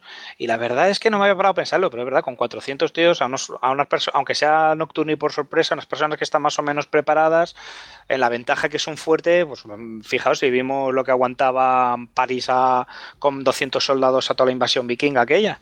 Si es que con una posición bien defendible aguantas lo que quieres. Claro, eso pues explica un poco lo que habéis dicho vosotros, lo explica un poquillo más. Eso es. Bueno, también aquí comentaban un poco los famosos, mm, eh, decían los, que los piratas cuentan con una buena capacidad armamentística, los famosos mosquetes bucanes de los que creo que habló antes Javier. Y también te explican que eh, los españoles no cuentan precisamente con, con las armas que eran que les, con las que se defendían habitualmente en Europa, sino que generalmente utilizaban unas modalidades más antiguas de arcabuces y unas modalidades de cañones que no era la, no era, eh, la tecnología punta de la época. Luego también te hacen mención, y aquí hay que partir una lanza a favor de los articulistas ingleses, que los piratas carecen de escrúpulos de, de los militares. Y hay y te mencionan algo que además yo vi en una película que lo comentaré, que es por lo que traje el pirata Morgan, porque tengo cariño de los recuerdos de la infancia de una película. Y es que los piratas, y Morgan en estos casos también lo utilizó, en este caso también menciona que lo hace, eh, como no tienen, como son gente así, pues muy honorable, pues se emplea, y es uno de los casos, por ejemplo, de los que le mencionó el cronista Xemelin, de los que luego, con el que luego se querelló, eh, Morgan emplea a mujeres, ancianos, monjas y frailes como escudos humanos para atender las escalas del asalto contra los muros. Es decir, eh, cuando los españoles empiezan a defender su posición y los piratas atacan, pues los piratas dicen, hey, que tiran a dar, esto no tiene ninguna gracia, ¿sí? Entonces, pues saquean la población cercana, cogen a mujeres, niñas, ancianos, eh, monjes y frailes y los llevan con ellos. Los llevan entre la muchedumbre de los piratas, los llevan ahí cogiditos del brazo y cargando las escalas. Entonces, claro, cuando te cuentan que de un cañonazo dos frailes caen heridos, pues los españoles, que son como son, pues dejan de disparar, no hay más disparos. Con lo cual los, eh, los corsarios llegan a tender las escalas sin encontrarse apenas eh, resistencia artillada ni disparo de mosquetería o de arcabucería. Y aparte de todos los temas que ha comentado Goyo y que ha comentado David, pues claro, si llegas hasta las murallas y ya las tomas al asalto con los sables, pues ya los bucaneros hacen su trabajo y poco después en uno de estos primeros fuertes sondea la bandera roja y cuelgan, además como comentaba Javier también, utilizan mucho los eh, el ataque psicológico, la presión psicológica y cuelgan 50 soldados españoles ahorcados y eso, pues yo creo que sí que un poco de presión psicológica al que está viéndolo desde fuera sí que tiene que hacer. ¿eh? No sé si a vosotros, pero a mí se me apretaría un poco así, me costaría como tragar saliva. Y como se han resistido, bueno, pues mensaje para navegantes. Claro, eh, en el segundo practican la misma, la misma técnica y también al caer eh, cuelgan y a españoles y se escuchan sus gritos y que se les ha torturado, etcétera, y el tercer fuerte se acaba rindiendo. En los días siguientes, eh, bueno, este ataque entonces es un éxito y Morgan se pasa y sus hombres se quedan la conciencia de la ciudad. Eh, torturaban a los habitantes que no les entregaban las. Se entregan a todo tipo de, de, actos desalmados, torturan a, civiles cuentan la anécdota de la cuenta XML de que cuando el gobernador de Panamá se presentó eh, de que torturan al, gobernador de la ciudad, perdón, al gobernador de Panamá, y eh, con un cepo. Y más tarde eh, cuentan que cuando el gobernador de Panamá se presenta y amenaza a los piratas con, y, con capturarlos y ejecutarlos, Morgan le envió una misiva en la que respondía. Esto sí que es muy inglés, esto sí que es plena inglesa que dice por más que su carta no merezca respuesta, puesto que me tacha de pirata, le escribo estas líneas para rogarle que no tarde en venir. La aguardamos con sumo placer y disponemos de pólvora y balas con las que recibirle. Si no viene pronto, nosotros, con el favor de Dios y nuestras armas, iremos a hacerle una visita a Panamá. Trrpa. Esta tenemos que contarla en nuestras grandes bravuconadas. Sí, la verdad es que sí. Pero bueno, el, eh, bueno, e, e, es un poco lo que mencionaba Veramendi. No sé si entonces estábamos en guerra con, con Inglaterra, pero lo que sí es cierto es que mm, a ellos les ofendía que les llamaran piratas. Eh, Hombre, eran corsarios. En esta época todavía no estaba la paz y todavía no pasa lo que relataremos dentro de un poquillo. Pero sí, en esta época pues debían de estar, si no en guerra franca, pues con hostilidades de estas como el chiste de yo ya llevo tres o cuatro. sí, sí. Si me apuras, caballeros de fortuna. Exactamente, caballeros de fortuna. Eso me recuerda a los teleñecos en la isla del tesoro. no sé si, si David quería añadir algo. Sí, era solo de la denominación de piratas. Por ejemplo, en esta época los holandeses pues eh, atacaban naves españolas y claro, para los españoles eran piratas y con todas las de la ley, porque Holanda era un territorio rebelde. Sin embargo, ellos ya se habían constituido como siete provincias y claro, dices, ¿pero qué es esto? Si estamos atacándote con una flote con las leyes de la guerra. O sea, ah. que, también hay que ver el, punto de vista de cada nación. Por cierto, que este socio suyo, el holandés Mansbelt, era holandés, perdón, es que lo he dicho, ¿verdad? Era holandés y de hecho era el jefe de, los de, la conglomeración esta de o manda más o persona más influyente de los de la tortuga y de hecho es el que le deja a Morgan una situación con sus éxitos juntos, es el que le deja una situación tan preferente para, para heredar el título, por así decirlo. No sé si heredarlo, como dijo Javier, pues tendrían sus asambleas y tal, pero bueno, evidentemente uno que tiene éxito, pues la gente le quiere. Luego de vuelta, eh, aquí me mola mucho, porque esto mm, no sé si lo sacaron también de las crónicas de Semelino, de dónde. Eh, tengo abajo la biografía, pero dice. A mí esto me parece genial. Dice: Los bucaneros invirtieron las cerca de 250.000 piezas de A1-8, que son los reales de lote españolas, de los que estamos hablando todo el rato, de reales piezas de A8, eh, en Kill Devil, un ron capaz de matar al mismísimo diablo. Bien por los piratas. Aquí, hacer una destilería. Está cojonudo eso. En hacer ron. bueno, los piratas eran grandes inversores, ¿eh? Sí, o sea, según tienes pasta, esto como, de todas formas, piratas, como todos los soldados de las épocas que contamos, qué facilidad tienen para gastarse los cuartos en un momento, ¿eh? Y para el, el, Goldman and Sachs de esa época. ¿Has dicho inversores porque se inmergían en ron? Inmersores, prácticamente. A lo mejor el, La mejor inversión era tener una taberna en un puerto pirata, claramente. Pues no te digo yo que no, ¿eh? Tenía ese sentido. Bueno, seguimos. Bueno, pues después de esto, eh, Morgan, pues decide hacer. Tiene su primer tropiezo. Porque bien, dice: ah, Estoy ahora con la suerte de mi parte, tengo el viento a favor. Pues, ¿qué más podemos pedir? Que pegarle otro estacazo a los españoles. ¿Y a dónde vamos a ir? Pues a uno de los sitios más emblemáticos de nuestro Istocas y de nuestro commander en función, eh, nuestro comandante de puente, a Cartagena de Indias. Entonces congrega 900 hombres, cita la plana mayor de los bucaneros de la Tortuga y dicen, oye, vamos a reunir unos cuantos barquitos y liarnos con la antigua plaza de Blas de Lezo. Pero esta vez mmm, tienen una muy mala suerte de la que generalmente los ingleses nos hacen eco. Y es que durante una noche precedida por el ron, me pregunto si sería aquel débil, y aquí el diablo hizo honor a su, a su, ron, pues tuvieron algún tipo de accidente de fuego que prendió la Santa Bárbara y saltó la nave principal, la nave de Morgan, por los aires. Morgan sobrevivió, pero eh, perdió, perdió esta, eh, esta, oportunidad, tardó un poco en rehacerse y sin embargo hay que reconocerle, era un hombre de, un carácter muy echado para dar para adelante, se dio cuenta de que había tenido una pedazo de cagada, pues te ha reventado la nave en una borrachera, pues ¿dónde están ahí las reglas de los bucaneros para evitar que pasen estas cosas, Javi? en fin. Pues vuelve y retoma enseguida otro proyecto. Esto también es muy Como decías, eh, es que era, tocaba el día de la borrachera. Las reglas también estipulaban cuándo había que repartir el ron, ¿eh? No me digas. Y el derecho que tenían todos los marineros a sus raciones, a sus partes. Eso. ¿Y cuánto ron? Eso es. Pues claro, había que repartir las provisiones, todas las provisiones.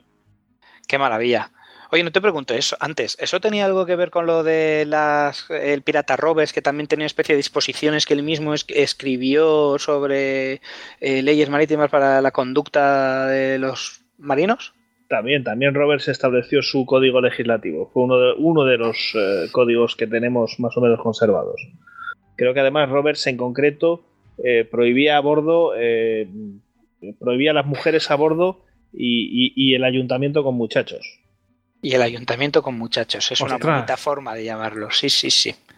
Específicamente vetado. porque producía envidias y peleas. Claro. Vaya. Claro, es que hay muchachos y muchachos. Claro, todo, todo se entiende. Que encima hay ron. Vale. vale. Tú fíjate, tenemos que llegar hasta Napoleón para, para, para, decir, oh, qué gran legislador era Napoleón, no sé quién, no sé cuánto. Pero vamos a ver, que aprendices comparar con estos piratas. estás comparando a Francia con un malandro. Ojito al ayuntamiento. No, este, este ojito, ojito al ayuntamiento. Madre mía. Bueno, seguimos. A ver, cómo sigo, es que me estoy riendo, ¿vale? Pues vale. Bueno, pues. Ayuntamiento. bueno, pues. Eh, eh, Morgan pues hace una cosa que es, hay que decirlo, que es muy de, de emprendedores, ahora que se ha vuelto a poner la palabra de moda emprendedores. Nuestro gobierno favorece a los emprendedores. Pues Morgan era muy emprendedor, era un tío más emprendedor y decide que va a ir a Maracaibo, pues imaginad aquí. Imaginad a qué se dedica Maigo. Pues con una flota saquea la ciudad, eh, que además le había dejado ya preparada un par de años antes el Olonés, el que ya os hablé, con el que también tenía gran amistad. ataca también Gibraltar, la ciudad de la laguna, Gibraltar, y mientras se entretienen con el, con el botín, cuando los piratas en el saqueo, el almirante español de la, armada de, la Armada de Barlovento, don Alonso de Campos, eh, ordena sellar el canal de entrada a la laguna con tres navíos, provistos con un total de una artillería de artillados con 94 cañones. Ahí en nada, esto ya duele. Morgan entonces eh, demuestra que también tiene habilidades de, eh, de estratega. Se le ocurre, aunque después de este histocast, después de haber escuchado a Javi y, y Anthony me doy cuenta de que todos los piratas tienen las mismas ideas constantemente. ¿eh? También hay que decir que aquí no se inventa nada nuevo. Pero bueno, esto parecía, parecía muy genioso en su momento. Cogen un barco mercante y lo convierten, estilo también como hemos comentado en Master and Commanders, la película, y hacen lo contrario. En lugar de hacer, eh, en lugar de hacer que un barco de guerra parezca un barco mercante, esto lo hacen al revés. ¿Habéis visto que bueno? Eh, cogen un barco mercante y lo hacen un barco de guerra. Lo hacen parecer un barco de guerra simulando cañones por medio de troncos de madera y, otras cosas de atrecho. Tenían un buen director artístico. Eh, y la embarcación, pues como los brulotes, la cargan de pólvora. Total, que la tiran hacia adelante, hacia los españoles, tiqui, tiqui, tiqui, tiqui, tiqui, tiqui, la conducen hasta la, lo conducen hasta la altura del primer navío eh, español, lo enganchan, como los rulotes estos del chino que nos contaba Anthony, eh, le prenden un, un fueguecito al árbol y como la magia de la Navidad, prende la pólvora y todo explota y el primer baje, baje el español pues se va a, o sea, se va a pique, pero que, por lo visto queda reducido a cenizas, es destruido, estalla como las películas, como Dios manda, muy bonito. ¿Qué ocurre? Que claro, ahí cunde un poco el pánico. El segundo navío hispano eh, intenta la huida o maniobras, vamos a llamar a las maniobras huida, y eh, naufraga. no, debe, no, especifican cómo, pero no lo hace bien y naufraga. Y el tercero, ya si es abordado por el resto del contingente piratas, ya no hay esa línea que bloquea el paso y en, la, boca del puerto, con lo cual es rodeado y es presa de los piratas. Y durante lo siguiente, esto es, deja una victoria clara en Maracaibo y en Gibraltar, y, en Gibraltar eh, el pirata Morgan. Y, y claro, y aumenta mucho su, su reputación. Bueno, eh, aquí ya tiene que empezar, después de esto, eh, Morgan ya los siguientes dos años se los pasa un poco más tranquilo, disfrutando de, la vida de un caballero latifundista, pues porque ha reunido una inmensa fortuna personal, sigue con sus plantaciones de azúcar, con sus esclavos, eh, sigue con unos contactos políticos de lo más alto, pero oh, triste, la tristeza llama a su corazón porque debe suspender su actividad corsaria con lo que mola saquear a los españoles. Y es que a finales de 1670, eh, pues em, los españoles están ya haciendo y están firmando la paz o tienen un momento de, de disminución de hostilidades con, con la corona de inglesa. De todas formas, en 1670 como represalia de un ataque de un corsario español, Morga prepara una nueva expedición y esta vez a Panamá. Bueno, cuando la noticia. Bueno, Panamá, tela. Vamos a ver qué pasa. Esta es que es importante. Le traerá luego unas pequeñas consecuencias, pero, pero va a ser muy bonita, porque claro, la, eh, Panamá era una plaza muy importante de, de, España. Aquí si nuestros dos queridos geógrafos quieren dar algún apunte particular sobre la localización y las defensas. Pues que esa Panamá no es la misma que hay ahora. Sí. Básicamente.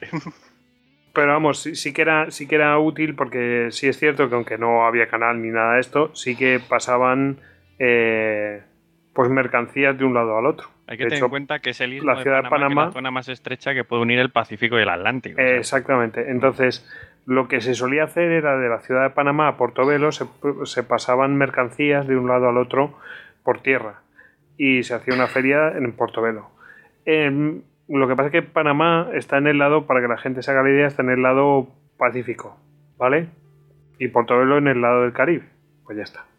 Bien, pues eso y además, mm, bueno, cuando corre la noticia entre las entre cuando corre la noticia por la, por la isla Tortuga y por el Caribe de que el famoso Henry Morgan Captain Morgan, iba a hacer una expedición contra otras contra los españoles, pues todo el mundo se apunta, porque este hombre va de éxito en éxito.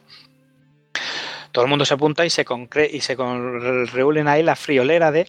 ¿Os acordáis que la primera dijimos que eran unos 400, eh, unos 400 piratas los que toman. Eh, los que toman Portobelo?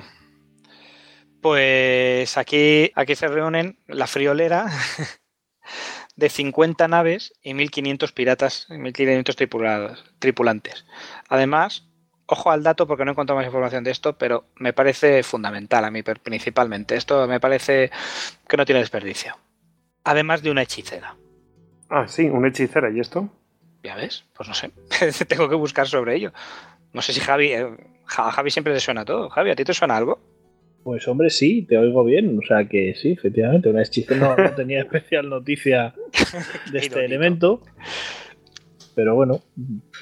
Yo tengo que buscar sobre esto. Porque ¿Tenía parche de hechicera o no tenía parche? Es mm, mm, nada, con que tenga loro yo creo que nos vale. Y pata de palo. Y pata de palo, por supuesto. a saber a quién hechizaba la hechicera. Yo creo que hechizaba por el sable por ahí. a Morgan. Evitábamos el ayuntamiento. Bien. Bueno, eh, los navíos de Morgan, 50 naves, recalan la desembocadura del río Chagres, en el istmo de Panamá, conquistan una fortaleza española de, guarnición sin mucha dificultad y cruzan a pie el istmo para llegar a la costa del Pacífico. Eh, la travesía les lleva también una friolera, también hay que reconocerles el tesón. O sea, esta imagen de bandidos indisciplinados tampoco debe ser tan así, porque tardan la friolera de 10 días en la que recorren montes, ríos y pantanos. En estas selvas tropicales de la época, mm, llenas de enfermedades, eh, donde es fácil enfermar, donde es fácil coger, mm, donde no es el terreno en el que están habituados, pues debió de ser difícil. Además, los panameños estaban advertidos después de la toma de la primera fortaleza, eh, con lo cual sufrieron varias emboscadas de pequeñas salidas en forma de pequeñas trampas y guerra de guerrillas que les hicieron los soldados españoles. Finalmente, cuando llegaron a, la ciudad de Panamá, la encontraron defendida por 1.200 soldados de infantería y 400 de caballería bajo el mando de don Juan Pérez de Guzmán.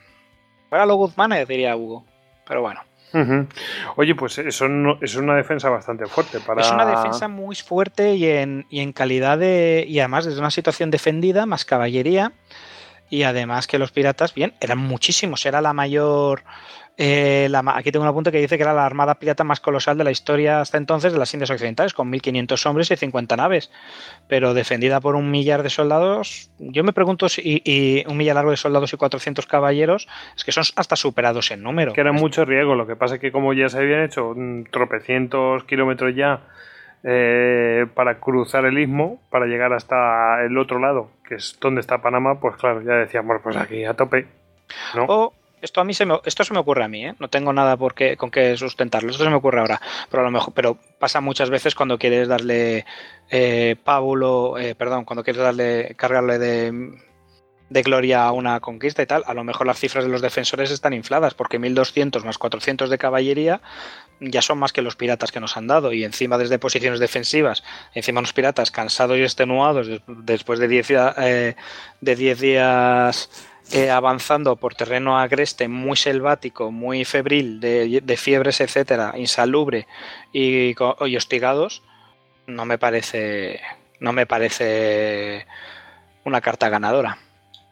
Bueno, tal vez habría que meterse a plantearse qué tipo de defensores son. Es decir, si estamos hablando de milicias urbanas poco dadas a, mantenerse en su posición o, bueno, pues de, tropas profesionales, ¿no? Hombre, hay una cosa muy curiosa que nos da, nos da una idea de que estos tipos no debían de ser, eh, ¿cómo lo diríamos?, de una escuela militar muy ortodoxa, porque uno de sus grandes planes secretos eh, consiste por lo visto en lanzar una manada de bueyes en estampida contra los piratas. Táctica que también me parece, vamos, una maravilla de la estrategia, lo más sofisticado y fino. Un plan como una partida de ajedrez totalmente movido por el pánico, yo creo. ¿A quién se le ocurriría la ideica? Total. Pues mira, yo tengo aquí, estoy buscando, eh, Panamá tenía en aquella época unas 700 viviendas y estamos hablando de efectivamente 700 milicianos eh, más 280 soldados, teniendo en cuenta que había siete compañías allí acantonadas en el siglo, vamos, posteriormente, ¿no? Entonces, todos estos cálculos, claro, estamos hablando de 700 milicianos que son los padres, las cabezas de familia de cada una de estas casas. Sí, que te puedes encontrar un viejo mochales al que le dicen que coja un mosquete y que vaya para allá. Pues mira, es, eh, siete compañías en el siglo XVIII. En 1662 la guarnición total de Panamá era de 233 hombres. ¿233? ¿De dónde saca 1200 soldados? Más los milicianos. Claro, ahí lo tienes. 700 más los otros. Ahí podemos, ya estamos jugando. Ya estamos redondeando un poquito y tal. Ya nos vamos acercando. Y luego hay unos, eh, claro, entre estos milicianos soldados se incluyen un centenar de jinetes, aunque bueno, eh, las cifras ahí también bailan un poco. Claro, cada uno barrera un poco a lo suyo. Unos dicen 100 y los otros dicen, no, 400. Pues Yo me creo más lo de 100. Es que si no, no me encaja de todas formas. Veamos, una... La calidad importa. Sí, la calidad importa. De todas formas, eso, los hombres de Morgan también estaban cansados. De hecho, claro, lo que decíamos, eh, veo aquí, eh, dice, Morgan eh, era consciente del agotamiento que la travesía había causado en sus hombres. Lógico lo que acabamos de decir, si le tienes 10 días atravesando pantanos, desde los de Panamá y selvas, pues a ver cómo van a estar los hombres después. Dice, en lugar de hacer un choque frontal, ataca por el lado que ve menos defendido. Eh, los defensores le lanzan entonces una manada de, bueyes en estampida que no hace sino aumentar el desconcierto de los propios defensores. Y dice, el asalto de los piratas mmm, ganan la muralla con relativa facilidad, lo cual también nos hace pensar que si en esta ocasión no pudieron utilizar civiles de la zona porque los defensores estarían prevenidos, eh, de la poca puntería y del poco trabajo de, de, artillería que debieron de poder hacer los panameños. O sea, los bocaneros lograron entrar en la ciudad y tras unas cuantas horas y, tras horas de lucha se hacen con el control. A ver, ahí yo creo que hay alguna cosa sí, hay alguna cosa que no, que no me cuadra mucho. Porque el. O sea, sí que había. O sea, sí que había alguna fortificación, pero la ciudad no está murallada, que yo sepa. Sí, esta batalla, si no me equivoco, se da en las afueras de Panamá. Y ahí, eh, por lo que veo, pues lo que estoy viendo aquí en el artículo que publicamos en su día, eh, pues eh, son los, los, milicianos pegan una descarga y ya no quieren saber mucho más del tema. Y de hecho, el problema de cifras te lo voy a complicar más todavía. Qué guay. Es que Melín dice que se encontraron los cuerpos de 600 españoles muertos. Vamos, un 50% de muertos en aquella época, ni de Blas. Bastante poco creíble, pero el Medellín era el mismo, ya hablaremos de ello, porque decía que había visto cómo uno arranca, eh, cómo el olonés arrancaba el corazón del pecho de otro. O sea, es que este tío también era dado a exagerar. Siempre, siempre sí, sí. todas las historias de los piratas empezaban como esclavos que luego se autoliberaban. Por cierto, hay bueno, toma a todo esto toma Panamá, pero um, hay una historia que, que por cierto que la, había leído yo aquí en, en la revista y, y es de, de, una española que, que, encuentran y la bueno la tienen ahí una doncella la tienen ahí como pues eso de prisionera y a pedir un rescate y dice que hay la, la, tía pues informa que hay en tal sitio le informa a unos religiosos que en tal sitio hay un rescate para, para ella misma. Entonces bueno van allí unos religiosos a buscar el dinero del rescate y qué pasa que, que resulta que parece ser que esos religiosos el dinero lo utilizan para liberar a otros compañeros eh, de profesión a otros religiosos y, y bueno, pues mmm, viene a la, la, tía, se indigna y que había tenido un más y un menos con el, con el Morgan, se indigna y dice, oye, que es que el dinero que, que, que, tenían que traer para mí lo han gastado en ellos mismos. Y el tío en un momento así como de como de dignidad o algo así, pues dice, pues apresa a todos los religiosos y directamente la libera a ella. No sé, bueno, estas sí, anécdotas que se cuentan. Hoy esta, esta me suena muy romántica. Sí, sí, además, sí demasiado. Demasiado, además, ¿verdad? Añado que documentamos una ilustración para eso y fue, fue una historia muy, muy interesante de documentar. ¿Por? La verdad la ilustración mola, ¿eh? Pues porque vas buscando, eh, bueno, vas buscando la ropa, vas buscando diferentes versiones. Ya sabes que es que Melín tiene dos libros. Hay dos versiones de su libro, ya lo comentabas antes. Entonces la versión francesa es bastante diferente. Eh, se publicó más tarde. De hecho, se piensa que es que Melín pudo conocer al editor y, bueno, pues haber completado él la obra después de que se publicara en holandés, me parece que es su primera edición. Y, bueno, pues siempre vas viendo un poco el enfoque de la historia y todo esto es, curioso, es curioso. Yo veo, la mano de, de la hechicera ahí. ¿eh? Sí, esto es la gran hechicera. Yo te aseguro que cuando he leído esto, bueno, termino ya como el cuando termina, cuando he leído de la hechicera, es lo que más me tiene intrigado de todo, con mucha diferencia. ¿qué coño pinta ahí eso? ¿Eso es una errata? En fin. Bueno, eh, Morgan toma Panamá. Eh, se quedan tres semanas, eh, amasan botín, pero ay, ay, ay, de vez en cuando algunas cosas salen. Eh, el gobernador español, pues que ya estaba prevenido, pues había sacado todo, había sacado, dicen todo, no tiene mucho sentido, pero había sacado prácticamente todo el oro y la plata en barcos rumbo a España. Así que aunque pudieron saquear una ciudad pues, que era rica, pues los bucaneros se sintieron estafados, pues porque no habían conseguido el, el botín que esperaban el reparto debió de haber bastantes broncas porque luego te comentas que es encima eh, Morgan partió con algunos fieles y dejó a muchos en la estacada eh, abandonados en el río Charges, es decir... Esta es la eh, buena, esta, sí que es buena porque el tío básicamente se apropió de prácticamente todo lo que había y se llevó solamente cuatro barcos y al resto de su expedición los dejó en la estacada. Sí, yo, me pregunto si no habría habido bronca y dijo, me voy a mejor poner pies en polvorosa, que como comentaba antes con Javi, probablemente ser capitán es el puesto más peligroso de todos. Y cuando encima, después de un ataque complicado y correoso, mm, el botín es el que esperan, a lo mejor todas las miradas sanguinolentas se dirigen hacia ti. Y no tiene que molar, tiene que darte una especie de escalofrío. Aparte que hay un viejo refrán que dice que el que se acuesta con perros se levanta con pulgas, es decir. Ah, también. Estas, estas, asociaciones, te miren o no te miren, pues si toca poco y haces el cálculo y, jo, pues esto es un rollo. me abro con lo mío. Quien parte reparte y se lleva la mejor parte. Efectivamente. Bueno, pues ya después de esto, claro, vuela a Jamaica y tiene un pequeño problema.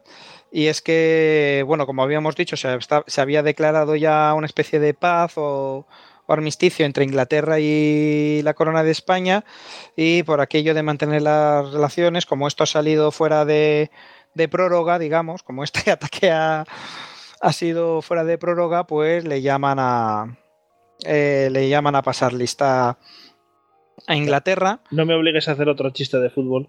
Por favor, sí. No, no, no. Atrévete. parece una final de Champions. Atrévete, que están yo y Anthony escuchando. échale, échale, coraje, pirata. yo no digo nada más. Paso palabra.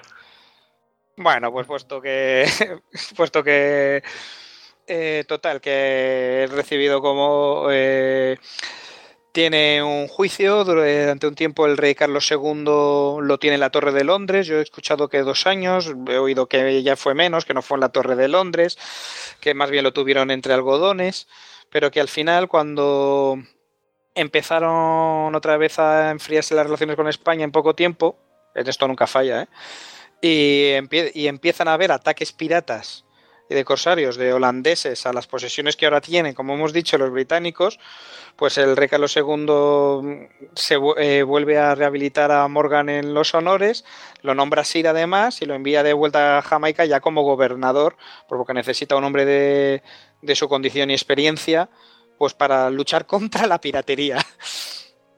Y bien, eh, Morgan es pues como el, tempranillo con los bandoleros, eh, cuando se cambia de bando, pues Morgan en los piratas lo mismo, es bastante eficaz eh, combatiendo la piratería de los holandeses y disolviendo a sus propios compañeros de y de Tortuga, eh, haciendo algunos de los suyos, pues llevándoselos a su lado y a los que no, pues poniéndoles en orden o enviándoles a hacer el mal a otras, a otras posesiones que no sean inglesas y, se hace archirrico, inmensamente rico con el tráfico de azúcar, de esclavos, perdón, con el comercio de azúcar, con el tráfico de esclavos, con las ganancias de los saqueos hechos, con alguna piratería más que hace discretamente o de la que recibe cuenta a, a, cambio de otras naves que no respetan las leyes pero que le pasan su comisión, 3%,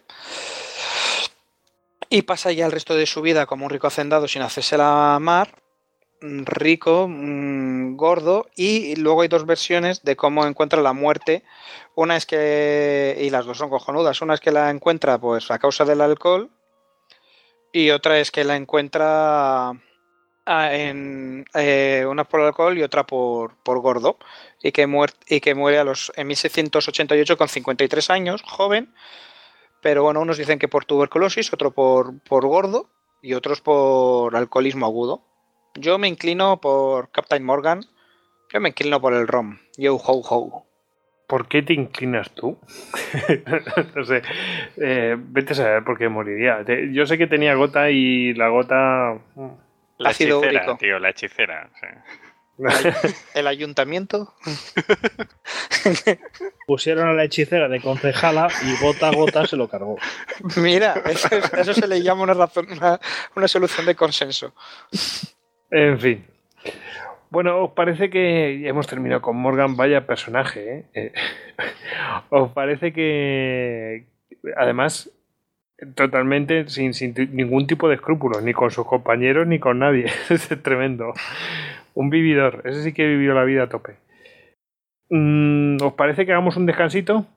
Venga, muy bien, perfecto. Y volvemos en un rato. Venga, hacemos el descanso. A rellenarnos la copa.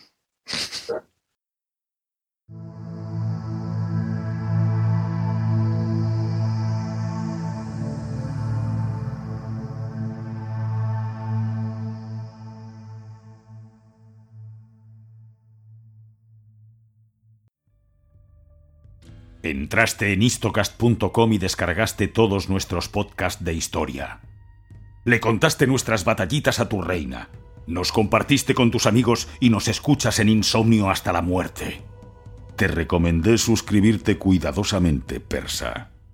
Quizás deberías haberme hecho caso. Esto es un vicio. Esto es locura. ¡Locura! Esto es Istocast. No es Esparta pero casi.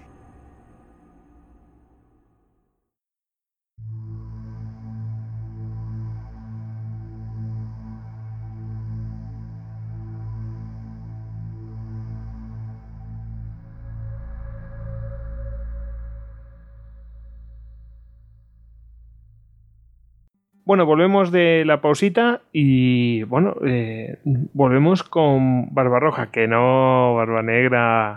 Vamos a hablar de Barba Negra, David. A ver, nos traes a Blackbird. ¿Qué pasa con él? Blackbird, Barba Negra, como he dicho, no Barba Roja, que es que soy un poco daltónico de barbas.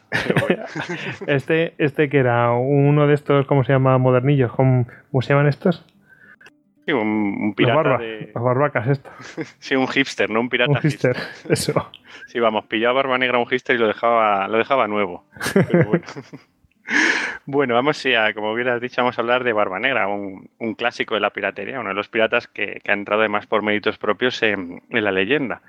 Su nombre real era Edward Teach y bueno, para hablar un poco de, él, vamos a contextualizar un, poco el, mundo en el que se movía, porque eh, antes de todo hay que decir que hay un problema a la hora de, digamos, de escribir la, biografía de uno de estos piratas, porque claro, ellos se, dan a conocer, se hacen famosos en el momento en pues que ya han cometido la mayoría de sus crímenes o de sus hazañas y, y, entonces pues a partir de ahí ya empiezan a ser conocidos y digamos que las fuentes pues más verídicas empiezan un poco a, a, hablar un poco de ellos en plan pues ya más serio y, digamos hacer una, literatura correcta. Pues normalmente al principio pues se basa mucho más en la leyenda. Entonces, eh, de estas leyendas más o menos se sabía que, que Teach había nacido en Bristol, y que posiblemente pues fuera uno de estos piratas que llegó al Caribe, un, marinero, pues, eh, pues que nada, sin oficio ni beneficio, pues que se enroló en las tripulaciones corsarias que había por allí. Y viendo este contexto del que hablamos, hay que ponernos en el año 1714, al final de la Guerra de Sucesión española, cuando con la firma del Tratado de Utrecht, pues eh, todos los, contendientes, Francia, España, Gran Bretaña, Portugal y Holanda, pues eh, firman la paz y con ella pues finalizan todos los, los contratos corsarios. Bueno, como hemos dicho, finalizan los, los, los, lucrativos contratos corsarios. O sea, entonces de pronto todos estas, estos piratas que se calculaban, perdón, estos corsarios que se calculaban en aproximadamente unos 300 que había en el mar Caribe, se quedan sin oficio ni beneficio. O sea, habían estado unos años antes, pues la verdad es que era un, empleo bastante lucrativo porque si tenían un crucero bastante afortunado, pues prácticamente, vamos, les, les digamos que que ganaban pues lo suficiente pues para pagar esa patente de corso que les daban. O sea que, que digamos que ser corsario era, vamos, si, si era un hábil navegante y demás, era bastante, bastante lucrativo. Y bueno, eh, centrándonos, vamos a centrar un poco más en lo que serían eh, los corsarios británicos. Los corsarios británicos estaban basados en la isla de Jamaica, en Port Royal. Y entonces en el año 1715 nos encontramos con Jamaica, pues llena de, marineros, de antiguos corsarios sin oficio ni beneficio, que para nada dejaron su empleo. O sea, muchos de ellos se negaron a volver a lo que sería la marina comercial y pirateaban a pequeña escala, pues atacaban buques de pues, los que estaban acostumbrados a atacar a sus antiguos enemigos, pues incluso a, buques de su nacionalidad. Y bueno, como la Royal Navy, digamos que también había bajado bastante en efectivos, pues hacía un poco la vista gorda. Y bueno, es aquí que, que en el año 1715 ocurre algo inesperado. O sea, como decimos, estamos un año después de la Guerra de Sucesión Española y la flota del Tesoro española que se dirigía desde las Indias a la península, eh, debido a una tormenta, el 31 de julio, pues eh, en Barranca, en Barranca en las costas de Florida. Y bueno, eh, se, cree que un total de 11 barcos pues naufragaron pues con todo el tesoro y demás. Y claro, uno de los barcos sobrevivientes de esta flota se dirigió a La Habana para dar la noticia. Pero no se sabe cómo, pues la noticia también llegó a dónde? A Jamaica, al nido de los piratas. Y aquí, pues que todos estos señores que estaban revolucionados por las calles de Port Royal, de pronto lo vieron claro. Dijeron, madre mía, o sea, un naufragio en las costas de, Florida, hay que organizar algo. Pero claro, ya estaban en paz con España, no se puede robar así como así. Bueno, viendo el, digamos que en Jamaica, el, el gobernador, que en aquel entonces era Henry Hamilton, viendo este pequeño auge que está teniendo la, piratería a pequeña escala, pues encarga al capitán Henry Jennings que se encargue pues, de hacer un pequeño crucero antipirata, o sea, contra la piratería alrededor de la isla de Jamaica, pues para intentar un poco abortar todos estos, em, digamos, estas expediciones de rapiña que se estaban llevando a cabo y que, y que no causaran pues eh, más estragos. Pero ¿qué es lo que hace Jennings? Con la noticia que tenía del naufragio de la flota española, se alía con, unos 300 piratas que le esperaban en tres balandras y se dirigen todos a las costas de Florida, claro. Cuando llegan allí, la pequeña guarnición española mm, se la cargan y acaban robando unas 60.000 piezas de oro. Claro, pues eso ya fue como el gran golpe. O sea, en, Jamaica, pues vino y mujeres para todos. Pero claro, esto trajo consecuencias. Eh, a ser España ahora mismo estar en paz con Inglaterra, pues empezó a protestar y elevó protestas a, Jamaica y hubo enormes presiones y Jennings realmente lo que tuvo que hacer es em, pues largarse, largarse de allí, el gobernador lo echó y entonces ¿qué hicieron Jennings y todos estos piratas? Pues se fueron a otro lugar, ¿dónde se fueron? A Nueva Providencia, a New Providence, en las Bahamas. ¿Qué pasaba en las Bahamas? Las Bahamas entonces debía ser algo así pues como un lugar sin ley. Sea, mm, las Bahamas, y todas las podemos ubicar, que están enfrente de la costa de Florida, muy cerca de Miami, pues son los, típicos atolones, muy pequeños, pero bueno, es un lugar, digamos, que lo que se refiere a un territorio terrestre muy pequeño, pero sí que albergaba buenos puertos.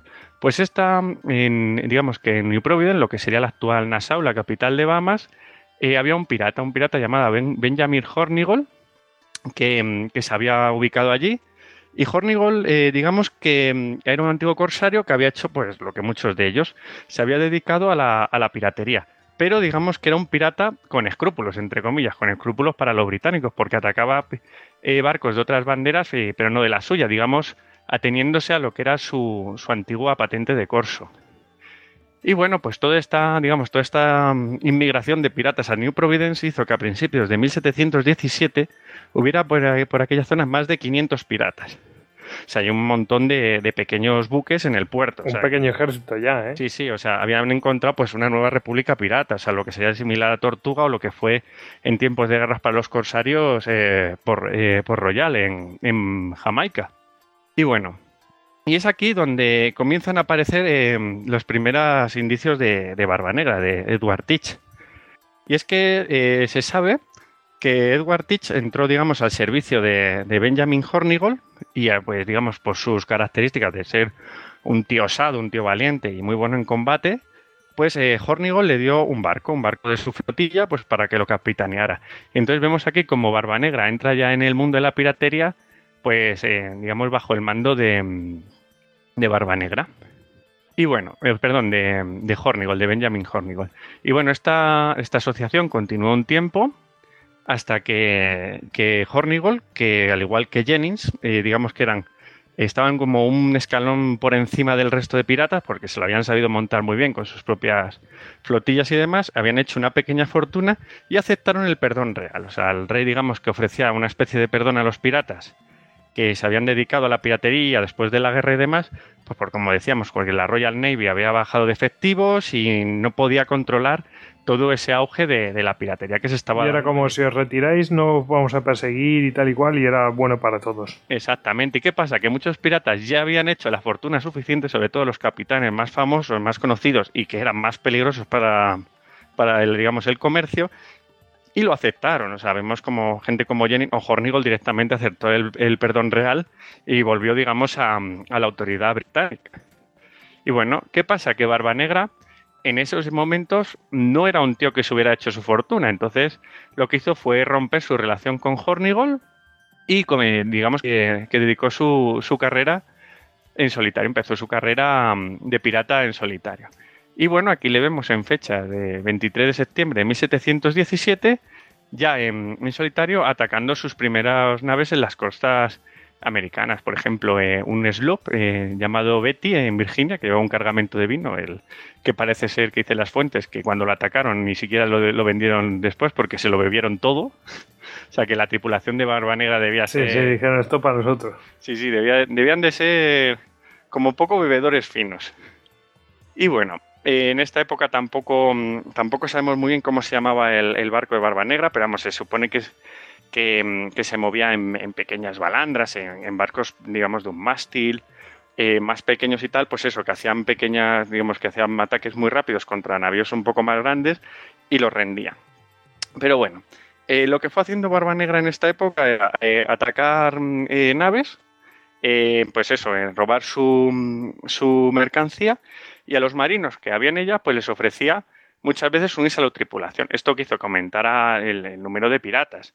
Claro, hay que ponerse un poco en, la mente estos marinos, o sea, eh, gente que a lo mejor habían sido incluso obligados a embarcar en buques en, su Inglaterra natal, que pues eso, que estaban, que después de, las, de los grandes eh, cruceros que se hacían por el Atlántico, pues, bajo un mando dictatorial, como, como decía Vera Mendy cuando explicaba un poco lo que era el, contexto de la vida de los piratas, pues mm, muchas veces la, oferta de dinero rápido eh, ganaba lo que era una vida honrada y muchos de ellos pues obviamente se unían a la, tripulación de Barba Negra.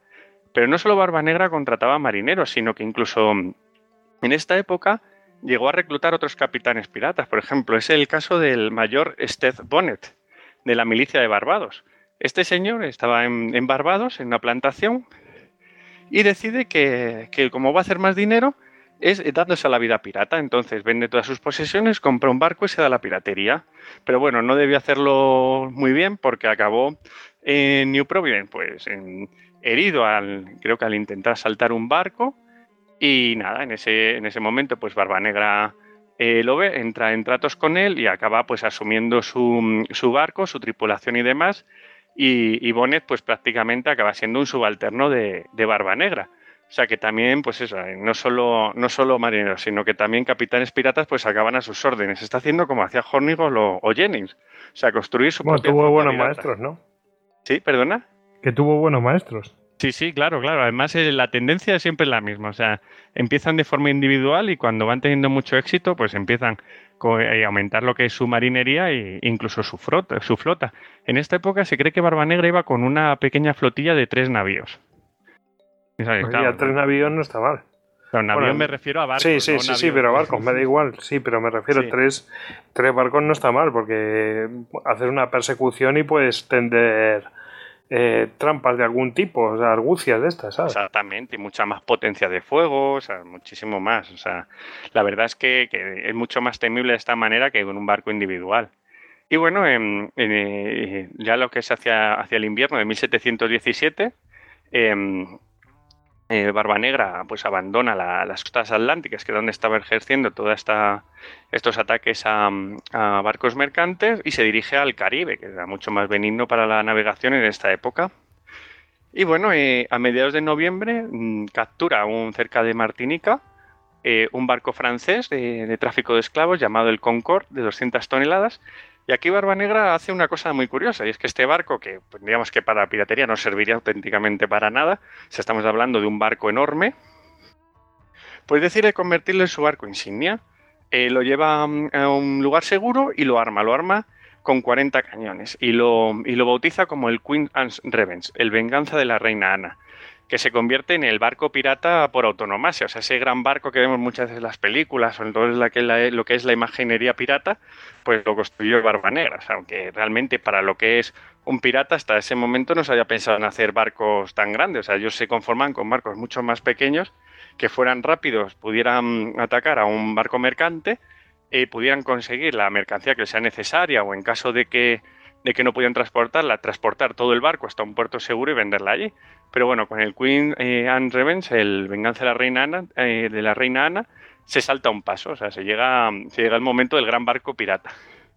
Y bueno, une este barco a, a, lo que es su flotilla y comienza a capturar, a capturar presas. Y empieza a ser ya eh, una molestia muy grande para el imperio británico. O sea, los, británicos están viendo de que su, floreciente comercio, pues con todas sus colonias norteamericanas, está viendo afectado de manera muy seria.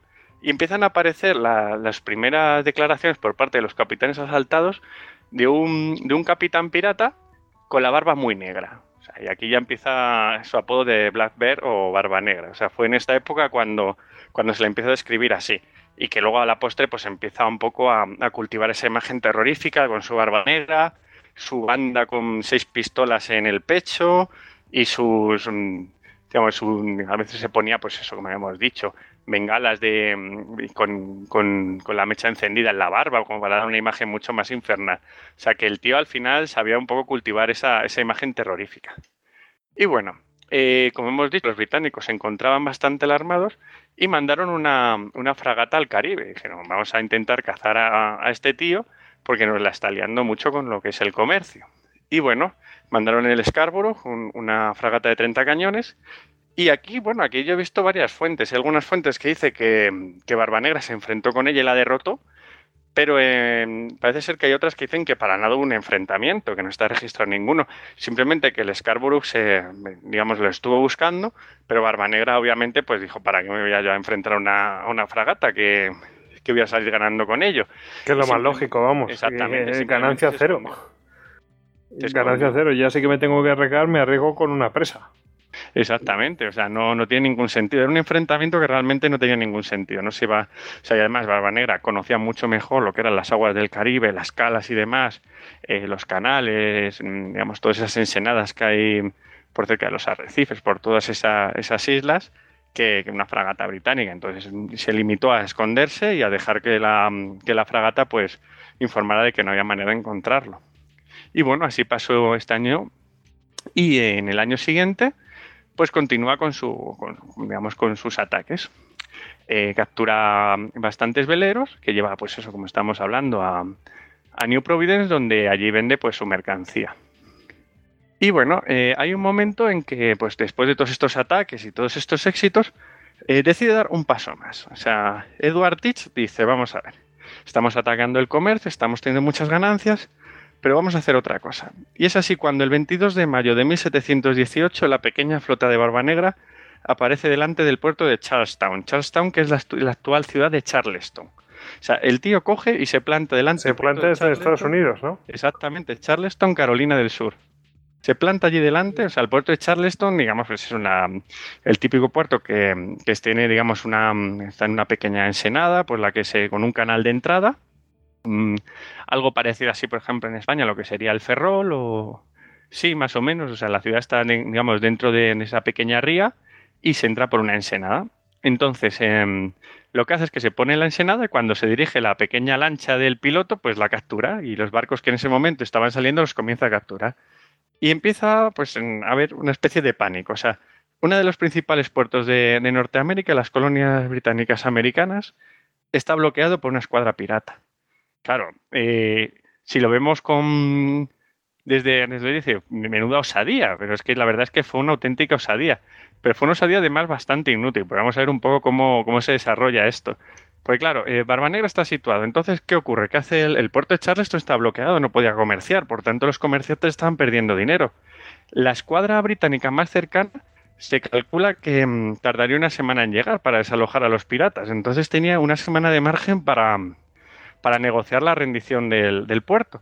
Pero claro, mm, digamos, eh, ¿qué beneficio podía sacar? Si es que simplemente esperando una semana, eh, la ciudad pues esperaba la flota y desalojaban a, a Barbanegra. Simplemente iba a tener una semana de, digamos, de bloqueo.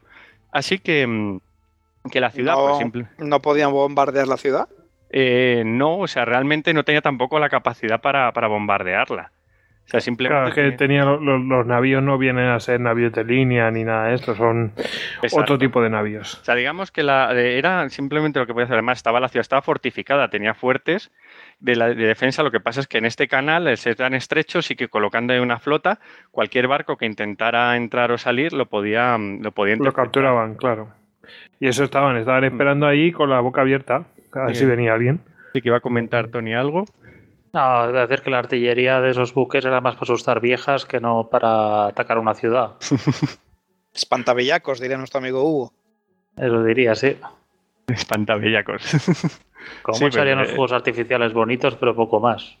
Exactamente, tampoco, vamos, además que, que es que eh, tenemos que tener en cuenta que eran barcos piratas que estaban diseñados y sus, y sus tripulaciones están preparadas para saltar a otros buques. O sea, ya había pasado esa época de los grandes asaltos a ciudades en, eh, en tierra firme española y demás. O sea, estamos ya después de la guerra de sucesión. Las ciudades se han fortificado bastante, hay una artillería costera que puede mantener a raya los buques y demás. Y nada, entonces después de, de eso... eh, pues nada, deciden los piratas eh, mandan una embajada al puerto de, Charlestown, donde reciben los comerciantes y hace una petición pues un poco estrafalaria. Y es que parece ser que piden un, un maletín con medicinas. Y claro, los, me dice, claro, los comerciantes dicen, pero ¿qué me estás contando? O sea, nos has bloqueado, hemos alertado a todas las milicias coloniales porque por la situación que se está dando en Charlestown. Y de pronto, pues me vienes pidiendo esto. Claro, se lo dieron rápidamente y parece ser que Barba Negra, eh, vamos, soltó velas y se fue de Charleston. O sea, estamos en una situación extraña. un, mal- un maletín con medicinas. Según la leyenda, parece ser que es que habían tenido un brote de, una enfermedad venérea que habían cogido en, en Bahamas. Y nada, habían pedido las, las medicinas y se habían largado. Pero vamos, yo personalmente creo que lo que ocurrió es que se dieron cuenta de la situación, de que no era para nada viable, mm, sobre todo eh, para una flotilla pirata, estar esperando en un punto fijo, eh, porque en cualquier momento una flota británica o, cualquier milicia pues podía realmente cogerlos y atacarlos, los guardacostas de Carolina o cualquiera. Entonces se dieron cuenta de la situación y de lo vulnerables que eran, eh, cogieron todo lo que pudieron, o sea, la- digamos el botín de los barcos que habían interceptado a la entrada del puerto, el maletín con las medicinas y se largaron. O sea, para mí muy muy curioso este, este bloqueo a, a Charlestown. Vaya. La verdad es que se va por, por cuatro cositas, pero bueno, eh, a lo mejor solamente les hacía falta eso. Sí, sí, no, o sea, sí, porque con eso se fueron, o sea, no pidieron más. Esto porque, porque hay registros, pero si no pensaríamos que también es leyenda, ¿eh? Claro, Todo- claro. O sea, me refiero a este bloqueo entero. Exactamente, o sea, sí que hay un registro. Además, em, ya en esta época sí que había prensa, o sea, estaban sobre todo estas, estas conocidas como gacetas y tal. Y la Gaceta de Boston, por ejemplo, sí que hace un seguimiento exhaustivo pues, de los ataques de Barba Negra. Además, servía, servía muchísimo para poner el foco sobre estos ataques pirata y que el gobierno actuara. O sea, que sí que aquí la, la prensa pues también tenía su parte de, digamos, de protagonismo a la hora de ensalzar estas figuras piratas. O sea, si les daban más, digamos que la, las pintaba un, poco más de literatura, o sea, les daba más literatura alrededor para hacerlos mucho más temibles y para que las, las autoridades pues se decidieran a, a atacarla. Y bueno, si quieres continuamos, pues eso, después de, de este, de este bloqueo a, a Charleston, pues la, la Marina británica pues acabó, acabó de enfadarse. Dice, pero ¿qué es esto? ¿Cómo podemos tener a un pirata que se atreva a actos así? O sea, de bloquearnos uno de nuestros principales puertos. Y nada, o sea, lo que hace Barba Negra después de esto es que él sabe que no puede moverse. O sea, mm, tiene que desaparecer durante un tiempo y con la fortuna que ya tiene hecha, mm, decide hacer una, una jugada bastante, bastante arriesgada. Pero a la, a la par mm, que le va a servir, digamos que, que bastante audaz. Y es que os acordáis de, de Jenin y Hornigold lo que hicieron cuando ya tenían sus fortunas. Pues sí, que se Barba- retiraron, aprovecharon que, la, que el gobierno Dijo, bueno, os perdonamos, pero retiraos. Exactamente, pues Barba Negra hizo lo mismo. Decidió aceptar el perdón para los piratas. Pero ¿qué es lo que pasa? A ver quién le daba el perdón. Porque no podía ir a Jamaica. eh, además, eh, se daba Bueno, caso- básicamente, o sea, me estás diciendo que básicamente quería que lo perdonaran, pero sin que nadie le estuviera mm, diciendo, oye, que te perdono. Exacto, pero ahora, ahora vamos a ver la jugada que hace. Verás, eh, él tenía, como hemos dicho, su base en New Providence, en Bahamas. Eh, cuando Hornigold eh, acepta el perdón, muchos piratas también lo hacen. Y entonces el Reino Unido manda un embajador a, a Bahamas, perdón, un gobernador a Bahamas y entra otra vez bajo la autoridad británica. Entonces, eh, New Providence queda automáticamente cerrada a todo el comercio pirata. Hay que recordar que estos puertos lo que hacían era mm, básicamente blanquear toda la mercancía que llegaba. O sea, tú atacabas un barco, eh, le robabas la mercancía, llegabas a New Providence y allí pues los comerciantes locales sin ningún escrúpulo te cambiaban las etiquetas, te daban un nuevo papeleo y te la dejaban limpia para que tú la pudieras vender otra vez. Entonces, al llegar un gobernador y a estar bajo la autoridad británica, esto se acabó. Entonces ya no tenía, digamos, un puerto de recalada fijo. Eh, entonces, mm, vamos viendo un poco la situación. En el norte, los gobernadores de, de las colonias de Nueva York y Virginia lo odiaban a muerte. O sea, era imposible que le dieran el perdón. Carolina del Sur, ni digamos. O sea, el tío había bloqueado su principal puerto comercial. Bahamas, ya hemos dicho cómo, cuál era su nueva situación. Y en, y en Jamaica, por supuesto, que tampoco lo iban a admitir. Entonces, ¿qué, qué territorio se encuentra entre, entre Carolina del Sur y Virginia? Carolina del Norte. Carolina del Norte es, digamos, eh, era una colonia que era de las menos desarrolladas de América del Norte. O sea, su, costa es muy extraña. O sea, si, la vemos, es, mm, pues tiene esa, típica forma que tiene mucho la, costa sur norteamericana, con, enormes zonas de, digamos, de, albuferas, de, bajíos y demás, que hacían muy difícil pues la navegación y que hubiera un puerto. De hecho, su puerto era Bathtown, que era una ciudad muy muy pequeña y donde los, los barcos de gran calado no podían entrar. Y es por tanto que no había desarrollado un comercio pues al nivel que, que sus vecinas. Y es aquí que, que Barba decide enviar una embajada al gobernador de Carolina del Norte, a Charles Eden, y le manda al, al pirata que habíamos dicho, a Steve Bonnet, aquel pirata que se unió a él, que era un capitán de la milicia de Barbados, y bueno, le dice que, que vaya un poco a Carolina del Norte y que vayan tanteando al, al gobernador a ver qué puede, qué puede sacar en claro para, para pedirle el perdón. Y bueno, Bonnet llega con las condiciones de Barba Negra, que básicamente es tú me, digamos, me, blanqueas un poco mi historial, me das el perdón, yo paso por ser un, un comerciante cualquiera, pero me sigo dedicando a la piratería a baja escala y repartimos beneficios. O sea, te estoy consiguiendo un nuevo puerto, digamos, para blanquear mis, mis, mis actos de piratería. Y bueno, parece ser que, mm, que Bonnet allanó el camino a, a Barba Negra. Y este se lo ha agradecido de una manera curiosa, porque cuando Bonnet fue a Carolina del Norte, él asaltó su barco, donde se situaba este de la pequeña flotilla, y eh, cogió a sus marineros eh, más, digamos, leales, los abandonó en una isla y le robó todo el, el botín que tenía. O sea, que a Bonnet lo dejó con una mano delante y una detrás, después de allanarle el camino a Barba Negra. Y bueno, em, eh, cuando Barba Negra llegó a Bathtown, consiguió el perdón del, gobernador Eden y, se basó allí, se basó eh, concretamente en la isla de Ocracoke, que es una de estas islas ribereñas de la costa de Carolina del Norte, y bueno, se dedicó eh, desde allí pues a la piratería a baja escala. ¿Qué es lo que ocurrió? Que claro, en esta zona él no podía operar con grandes barcos, por tanto lo que tuvo que hacer es, varar al- al venganza de la reina Ana, lo dejó varado, le, le quitó toda su artillería y demás, y se quedó con una pequeña flota de, balandras, o sea, de barcos mucho más pequeños y que podían navegar más perfectamente por los, bajíos. Bueno, o sea, ya tenemos la situación a Barba Negra institucionalizada en una isla de Norteamérica, desde allí ejerciendo la piratería pues sobre la- los barcos de, de otras colonias de, eh, británicas de, de Norteamérica. O sea, que, que la situación para los británicos no era nada cómoda. Y es aquí donde Alexander Spotwood, el gobernador de Virginia, viendo la situación, pues dijo que, que nada, que eso no podía ser y, tenía que acabar pues con, con ese nido de piratas que se les había puesto en sus costas. O sea, le tenía justo al lado. O sea, una semana de navegación podía hacer auténticos estragos en las costas de Virginia y Nueva York, que ya eran colonias muy florecientes.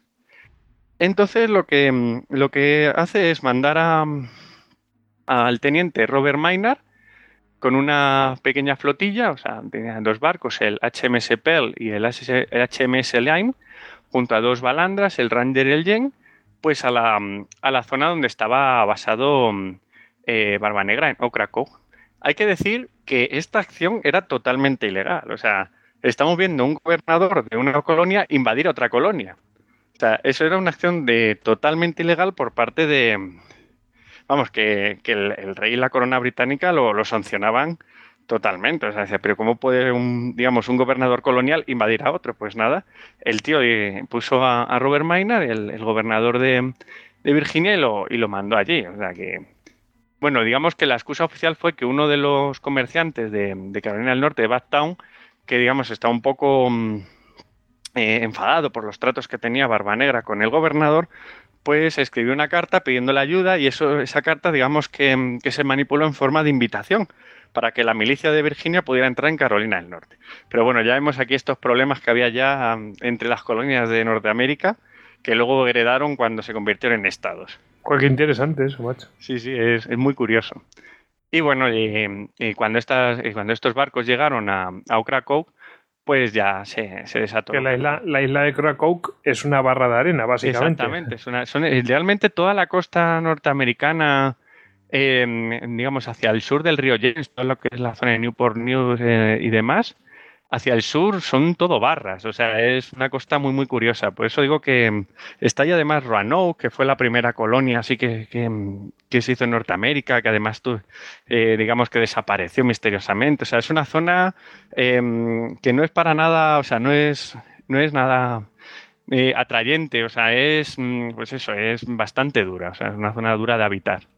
toda la costa de Carolina del Norte, y luego de, de Georgia y demás, o sea, es de todas formas, en, en tiene una pequeña. Es curioso porque la, barra de arena hace una pequeña bahía, ¿no? Le llaman Silver Lake. Claro, claro. Ahí está. Y en está es un sitio muy bueno. Esta barba negra. Claro, y después tiene salida, tiene enseguida la salida al océano porque sale de la barra y ya va al océano Atlántico. Exacto, y con un está perfecto. Una pequeña balandra que no que digamos que tiene muy, muy poco calado eh, también podía internarse dentro de los bajíos y no ser perseguida por, barcos más grandes. O sea, la base era perfecta para actuar.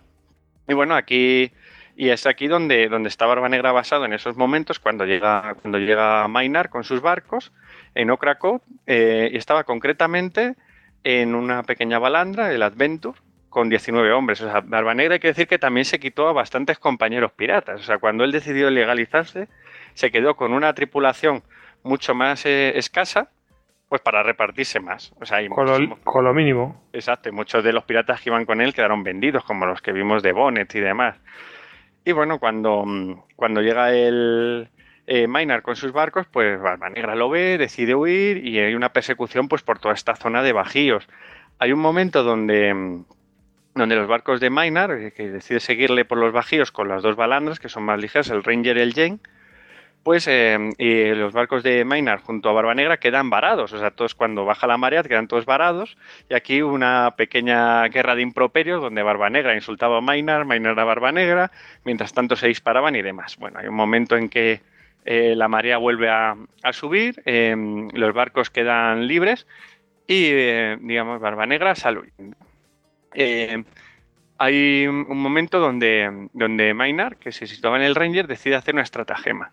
Sabe que Barba Negra va por delante, entonces esconde, esconde a la tripulación debajo de, digamos, pues, digamos en las, debajo de la, de la cubierta.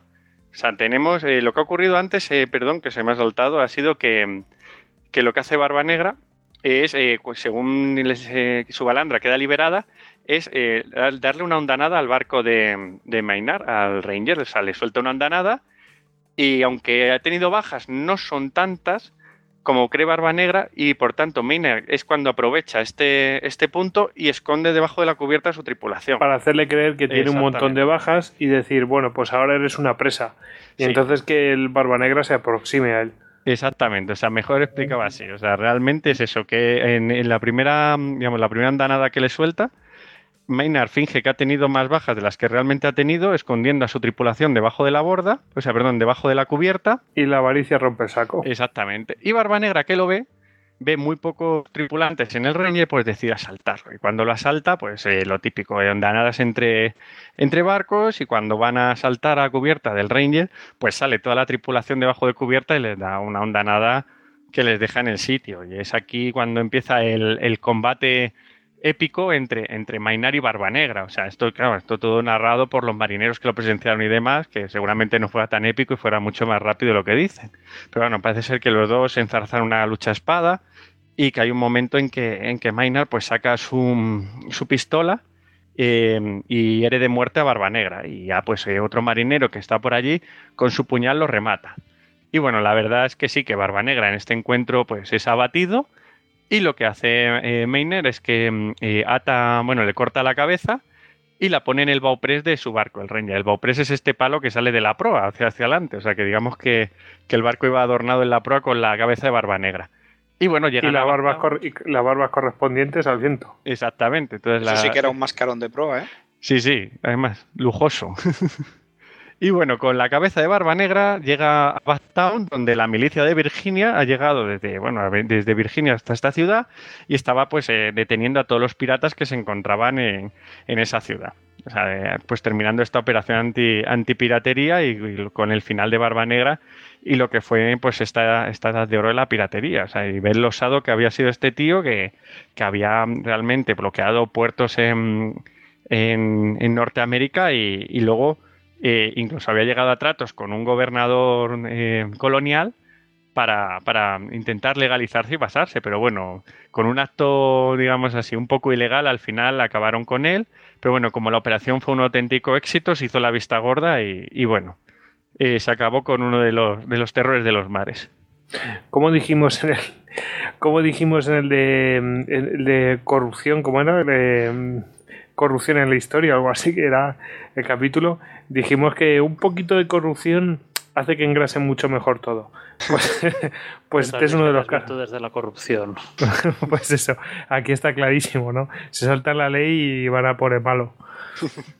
Sí, no, pero era problemático, ¿eh? porque en el caso de que hubiera fallado esta expedición o cualquier cosa, eh, digamos, todos estos, el gobernador, tanto como el teniente Maynard, al verse implicados, hubieran caído, vamos, eh, hubieran tenido, mm, digamos, una opinión, hubieran tenido informes muy desfavorables delante del, rey y les hubieran destituido. ¿eh? O sea, simplemente pues la jugaron todos por el todo y les salió bien. Pero hay que decir que la milicia Virginia en ese momento en, en, en las colonias británicas de América del Norte era de, la- de las más potentes.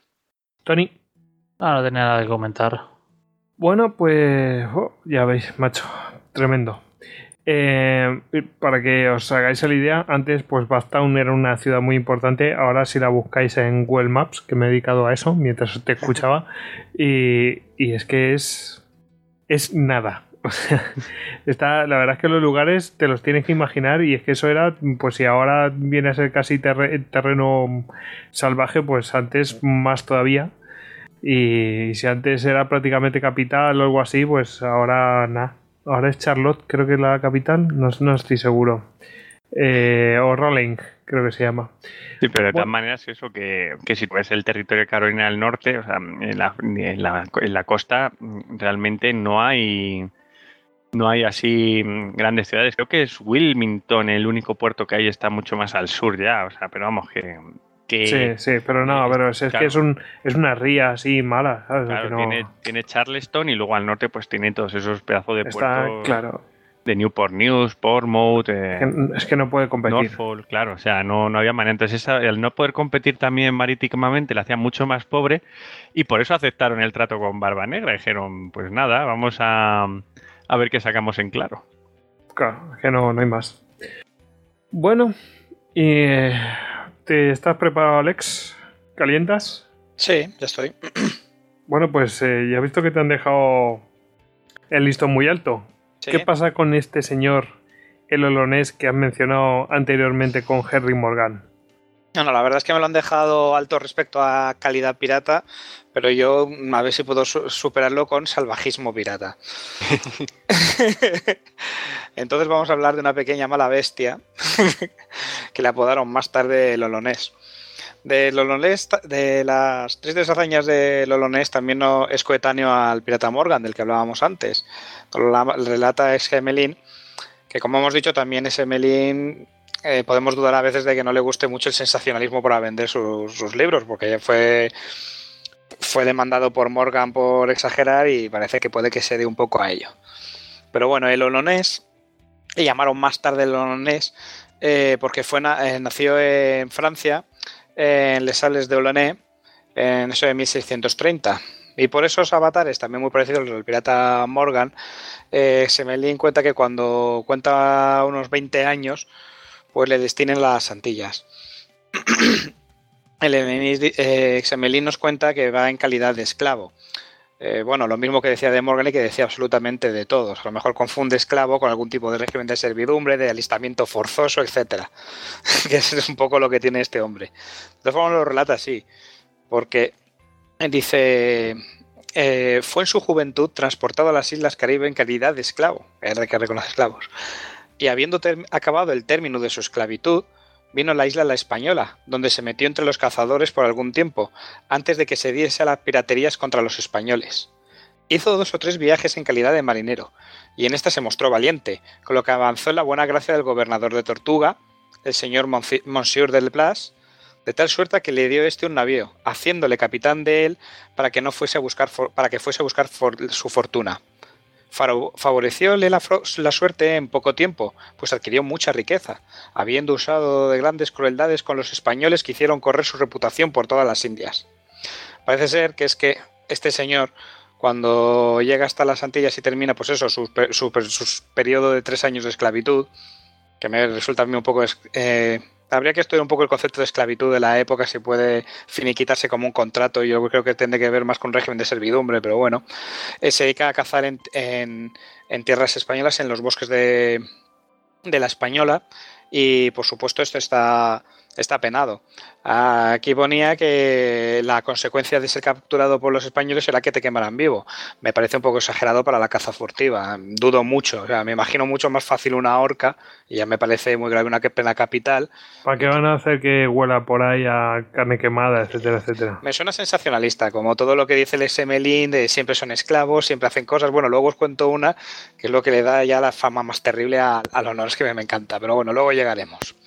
El caso es que sí, eh, a base de ser un furtivo, una especie de furtivo de la época, pues al final se va a la tortuga, donde se alistan los hermanos de la costa, al principio de marinero.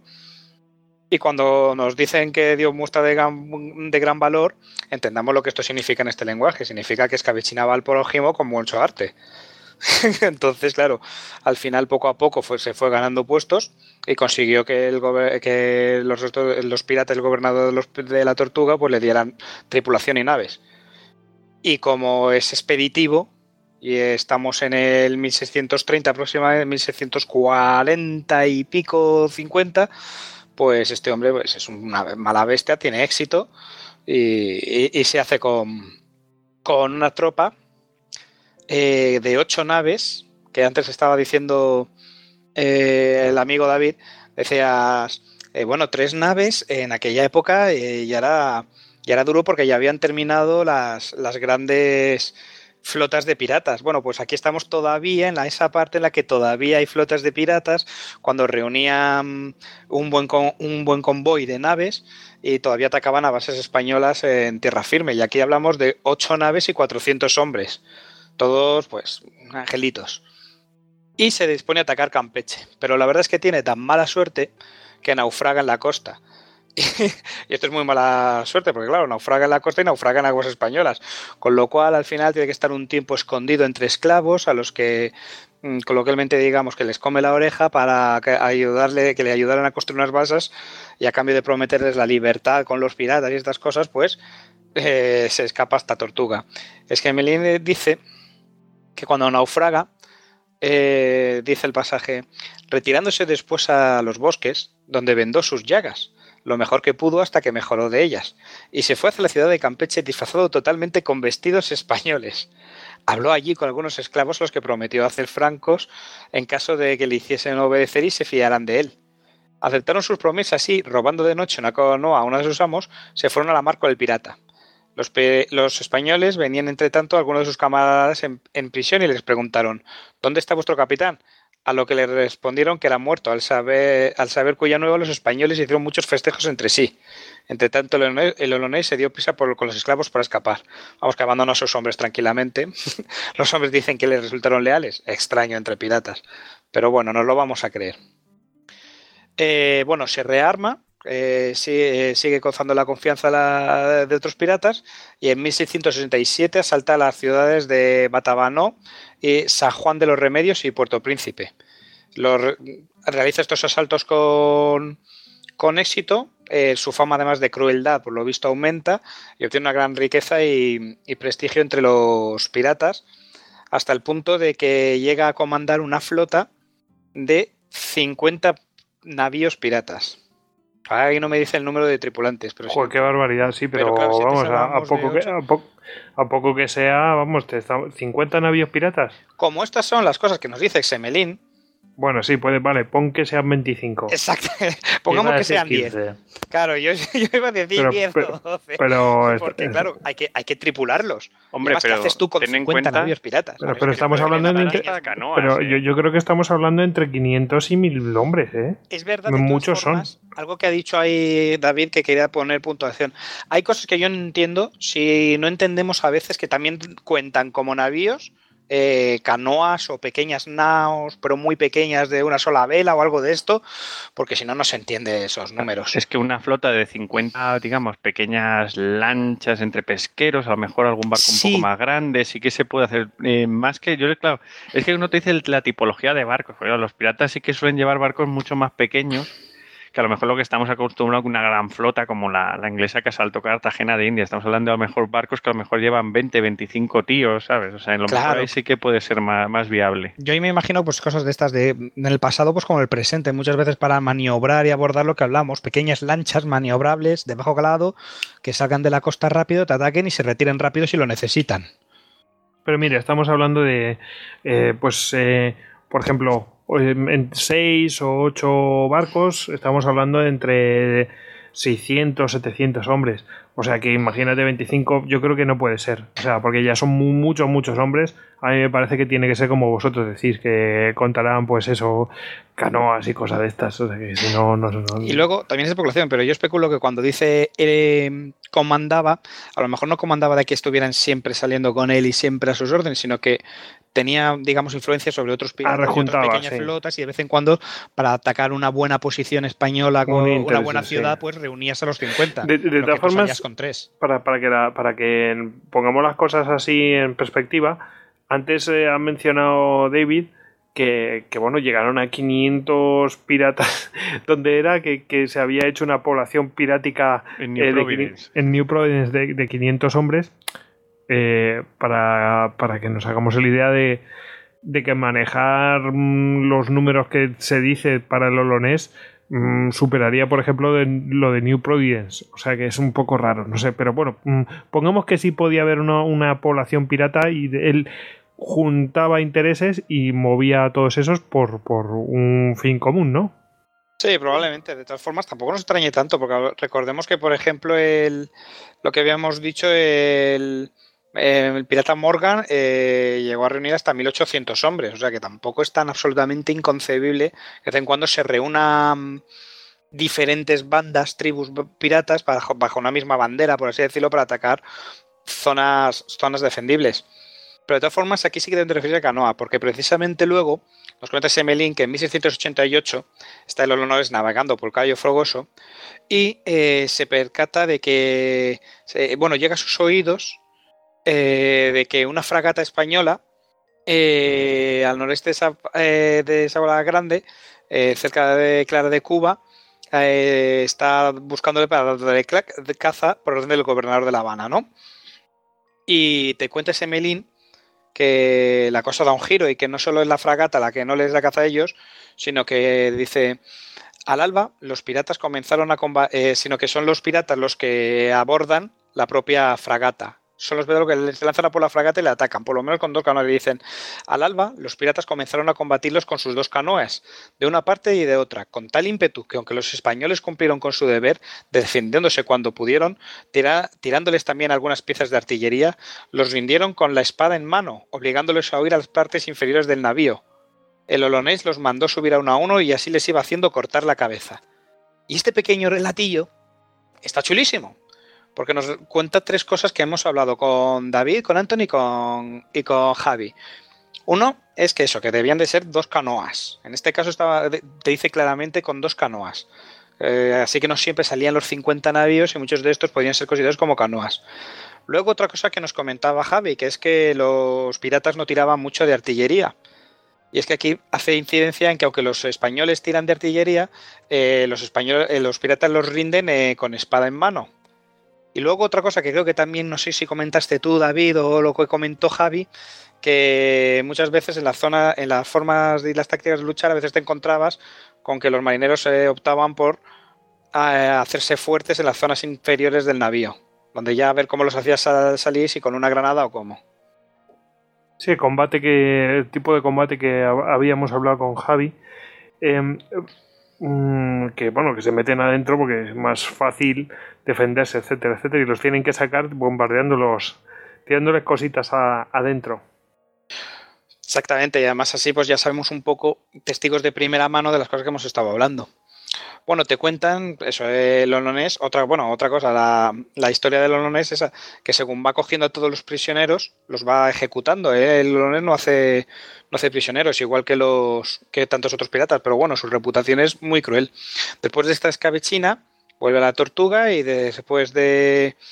y, y se asocia con otro gran pirata que se llama Miguel el Vasco para atacar eh, ya ciudades más poderosas como son Maracaibo y Gibraltar. Eh, para esta campaña... Gibraltar eh, de Venezuela, ¿no? Sí, digo yo que Gibraltar de Venezuela, porque cómo se refiere, porque sí, no me parece que las rutas no las tienen muy claras. y estos tíos hablan un poquito más de geografía que yo, pero vamos, ya me imaginaba yo que se referirán a una que estaría por ahí, por, por Venezuela, porque digo, vamos a ver, no se van a cruzar todo el charco. Sería muy grande ahí, un pirata ahí, vamos, madre mía. No, no, no, no. además yo digo que eh, al final, quieras que no, parece que es mucho más fácil ir asaltando estos puestos de la, del nuevo mundo que venir a la, a la roca, a lo que era aquí la roca. Incluso en aquella época debía de ser un peñasco duro. Bueno, reúne eh, 8 veleros y 650 a 50 pero, pero, atacar, estaba fijándome, atacar Gibraltar de Venezuela, madre mía, ¿eh? te tienes que meter ahí eh, por, el paso este que hay ahí en el lago Maracaibo. O sea, no, no es tan fácil, claro. Mm, tela, ¿eh? Cuenta, porque la verdad que yo no le he echado un vistazo a la. Sí, no, no, pues eh, que está la ciudad de Maracaibo y te tienes que meter dentro del lago Maracaibo. Es decir, te tienes que. Es un, paso estrecho y bueno, que te pueden te la pueden liar ahí, pero claro, como apenas tenían defensa, pero vamos, plantarte allí, madre mía. Pues Mm, mira, me vienes al pelo, porque yo tengo aquí precisamente el texto que decía Exemelin y una anotación que decía. Ta, ta, ta, ta, ta, eh, la ciudad de Maracaibo se encuentra. Lo que claro, si tú te lo conoces, Goyo, casi lo prefiero que yo que simplemente me he buscado la lectura. No, no, eh, básicamente es que eh, la ciudad de Maracaibo, o sea, digamos que hay un lago que se accede, tienes que pasar dos puntos estrechos y hay un paso así que se mete el mar hacia adentro. Y entonces, bueno, pues pues bueno, pues el caso es que meterse ahí no es atacar una ciudad costera, es que te tienes que meter dentro de un lago y que te la pueden liar, ¿sabes? O sea, la ciudad de Maracaibo no es pequeña. Es decir, que pueden organizar una defensa para no dejarte salir de la, del lago Maracaibo. Pero está amurallada, ¿verdad? Esta. Em, sí, pero el problema no es que esté amurallada, el problema está en que, eh, que no pueden cortar el paso para acceder al lago Maracaibo, porque el paso es lo suficientemente ancho para que puedan pasar. ¿Me explico? Entonces, eh, pueden pasar algo al respecto, que dicen, el Olonés y el Vasco desembarcan sus tropas fuera del alcance de los cañones del fuerte para maniobrar y atacarlo desde fuera de manera que, la, que consiguen eh, tomarla con relativa facilidad. Mira, yo el, ancho, el ancho del, del paso viene a ser unos 5 kilómetros. O sea, mm, para, para acceder al lago con Maracaibo son 5 kilómetros. Y luego um, el de las. Hay una barra de arena, eh, ya que dan al Atlántico, y ahí tendrán un kilómetro y medio, una cosa así. Pero vamos, que eso no lo puedes cortar así alegremente, y menos si no es una ciudad realmente es bien fortificada. Pero vamos, me, sorprende, ¿no? Que ataquen Gibraltar. Ya lo hizo, lo, lo mencionaste con el con el otro, ¿cómo- ¿cómo se llamaba? Morgan. Con Morgan también atacó. Es que además son coetáneos. Pues Eh, por, por alguna razón Gibraltar, la de, la de Venezuela, pues debía ser importante, ¿no? De, de hecho, cuando lo ataca Morgan, lo ataca, creo que recuerdo, eh, que eran dos, dos años después que el Olonés. Es que estos tíos están atacando Sí, pues, constantemente. pues por alguna razón esa ciudad era próspera, mm, o sea, pues, mm, pues, mm, debía tener comercio o lo que sea y la, la atacaban. Y la mantenían, y la mantenían blandita. Yo sí. creo que, que es más, eh, digamos, que había una especie de inteligencia pirata. O sea, que, que ellos iban tanteando las defensas, iban viendo los lugares más vulnerables y aquellos en los que sí que podían tener un, un botín rentable, pues con bajas muy, muy pequeñas. Y el lago de Maracaibo yo creo que era uno estos lugares, porque vemos repetidos ataques en esta zona. Y además que tenían que tener, evidentemente, claro, una inteligencia. Deben de tener muchos marineros que se movían entre sitio y sitio y te contaban las noticias de lo que habían visto en un sitio y en otro sitio. Y ahí la rumorología llegaría, decir, mira, esta ciudad ya se ha recuperado, mm, está madura para volver a atacarla porque ya vuelve a tener dinero porque aquí es el nuevo mundo, está recién descubrido y, eh, descubierto y está, y está pues explotándose constantemente y enriqueciéndose. En un par de años ya vuelve a estar bien. A saquearlo. ya va a cosechar. Pues a tope. Aquí Semelín nos lo cuenta así. Dice, los piratas, desde una lengua de, desde una legua de, la- de esta fortaleza, avanzaron poco a poco, pero el gobernador había puesto a algunos españoles en emboscada para servirse de ellos en retaguardia y coger mejor al improviso enemigo por las espaldas. Cuando cayese sobre él por delante, designio que los piratas conocieron, de manera que estaban sobre aviso. Por lo que dicha emboscada fue, fue combatida de suerte que no pudo retirarse nadie al castillo. Es decir, que se los fulminaron a todos.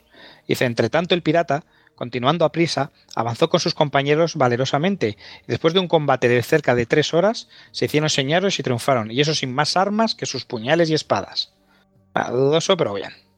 Bueno, Pues pues, sí, esta es la madre toma mía. de Maracaibo, y el olonés y el vasco se dedican al pillaje de la ciudad, cuando en un momento dado reciben el aviso de que eh, han enviado un refuerzo de un destacamento español para, socorrer la ciudad. Ante esto, en lugar de decir, bueno, ya hemos saqueado, esto es lo que le hace un poco diferente o más beligerante de otros piratas, aunque como dice, hemos hablado con David, es un poco antes de cuando estamos ya llegando al ocaso de la era de la piratería. Aquí todavía tienen grandes, grandes tropas. Pero en lugar de decir, mira, ya hemos conseguido los objetivos, vámonos, el Olonés decide salir al encuentro del enemigo con 380 hombres y consigue despachar a todo el destacamento en la selva en algún sitio no lejos de la, ciudad de Gibraltar. Se registran unos 500 eh, muertos eh, españoles, mientras que fi- entre los piratas se registran entre 40 muertos y 30 heridos. Lo cual, bueno, las típicas cifras de las batallas, ¿verdad? Siempre se decantan de forma extra, eh, de, forma, siempre se decantan de una forma muy clara hacia el lado ganador en, número de bajas muy inferiores siempre a los que pierden. Eso sí que pasa en todas las formas de, lucha de las que siempre hablamos. También que quien vence a veces da las cifras que da. Pero vamos, les hace les hace eh, un- avío a los españoles de cuidado. El Onés pasa las próximas seis semanas, medio año en Gibraltar y dicen que decapita por su propia mano al gobernador español, pues eso, más fama para él, más cabezas. Y se dedican pues al pillaje, a la violación, al saqueo. Y además se tiran ahí medio año, pues reúnen un botín eh, increíble hasta que la propia ciudad, por descuido e insalubridad, se declara una, una epidemia y los piratas deciden quemar la ciudad y regresar hacia Maracaibo. La cual O sea que de Gibraltar no queda nada. de Gibraltar. Ah, pues- dice que la pues- queman, no sé si queda algo. Pues, pues, que pues es muy pequeña, una localidad muy, muy pequeña. Si Y la dice- buscáis, muy, muy pequeña. Entonces, claro, salen de una ciudad y se van a la otra que ya habían ganado, pero que claro, la habían dejado, no se, no se instalaban en dos a la vez, y vuelven a, a Maracaibo y que la habían dejado esos seis meses tranquila y la vuelven a saquear. Con lo cual, dice que eh, que tienen un botín de más de unas 260.000 monedas de oro. Qué raro que esta no nos hablen de reales de 8, pero bueno, 260.000 monedas de oro. Además de un verdadero tesoro en objetos religiosos. Bueno, podemos imaginar lo que respetaría esta gente un convento, ¿sabes? Objetos religiosos, piedras preciosas, joyas, plata, valorado aproximadamente en unas 100.000 coronas. Tenemos que buscarnos cuánto es una corona. Joder, qué barbaridad. Dice, hay que decir que el, que olonés, eh, claro, os, digo que tiene fama de bestia. La pena es que nos lo cuesta Gemelín y yo a ese Gemelín, pues por lo que he estado leyendo de él, de, lo que decía de Morgan y lo que dice del otro, pues, pues te quedas un poco lo que exagera. Yo esto creo que va a ser una exageración, pero lo vamos a contar, ¿de acuerdo? Porque es lo que a mí más me ha encantado de todo. Esta es la, segunda razón por la que he elegido este pirata para vosotros. Que dice ese Melim, hablando de las crueldades de los dice, yo asistí a una escena que en verdad me dejó estremecido de terror. En los primeros momentos del saqueo, habiendo hecho un prisionero, el olonés le exigió que condujese a sus hombres a aquellos lugares donde hubiera mayores riquezas, porque su afán de apoderarse de ellas era muy grande. También que me encanta cómo habla la gente de esta época, ¿eh? no sé vosotros. Pero dice, pero el prisionero era muy bravo y se negó. Ole. El olonés le amenazó con someterlo a crueles tormentos, pero aún así el prisionero siguió resistiéndose. Entonces el olonés ordenó que lo amarraran a un árbol, y cuando sus hombres se hubieran apresurado a cumplir esta orden, él de un tirón separó sobre el pecho del prisionero su casaca, y luego extrajo su cuchillo, y le asestó un descomunal tajo que le desgarró la carne. La sangre brotó enseguida, pero esto no conmovió al olonés. Con la ferocidad que le daba su odio a los españoles, introdujo la mano en la herida del prisionero y le arrancó el corazón que ofreció uno de sus propios hombres. Este se lo comió crudo, con la carne aún palpitante. Parece un. Bueno, eh, ¿esto os acordáis de Juego de Tronos? que siempre nos gusta hacer esta, esta historia. Con la escena esta de la Khaleesi que le hacen comer un corazón. Alerta spoilers. Que le hacen un, comer un corazón de caballo y que hace así. Y, y le dan bocanadas y arcadas. La razón es muy obvia. Sí, los vídeos de y los vídeos de. Cradle of Filth. No, es que está comiendo un corazón de caballo de bajísima calidad.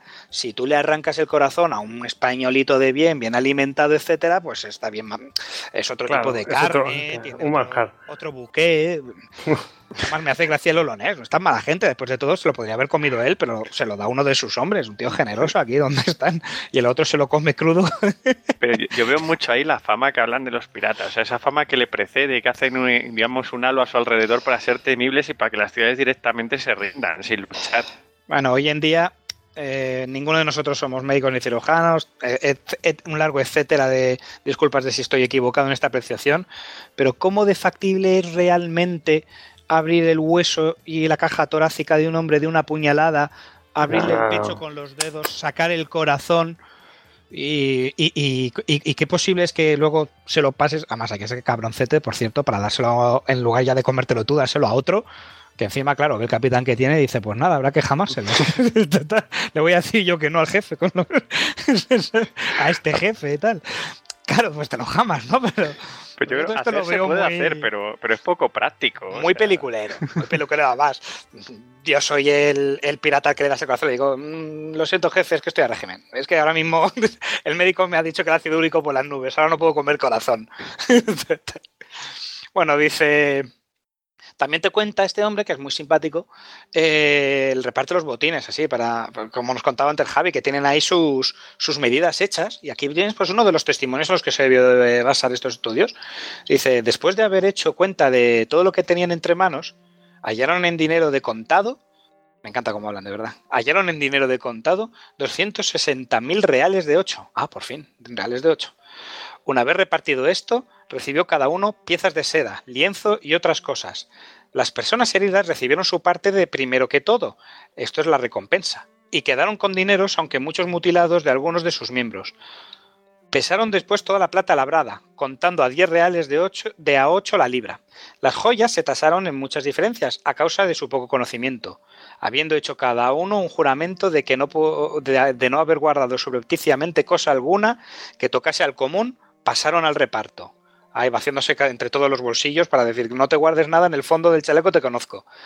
Está guay, es como lo que nos contaba Javi, ¿verdad? Joder, la verdad es que este menudo reparto que estaban haciendo los tipos.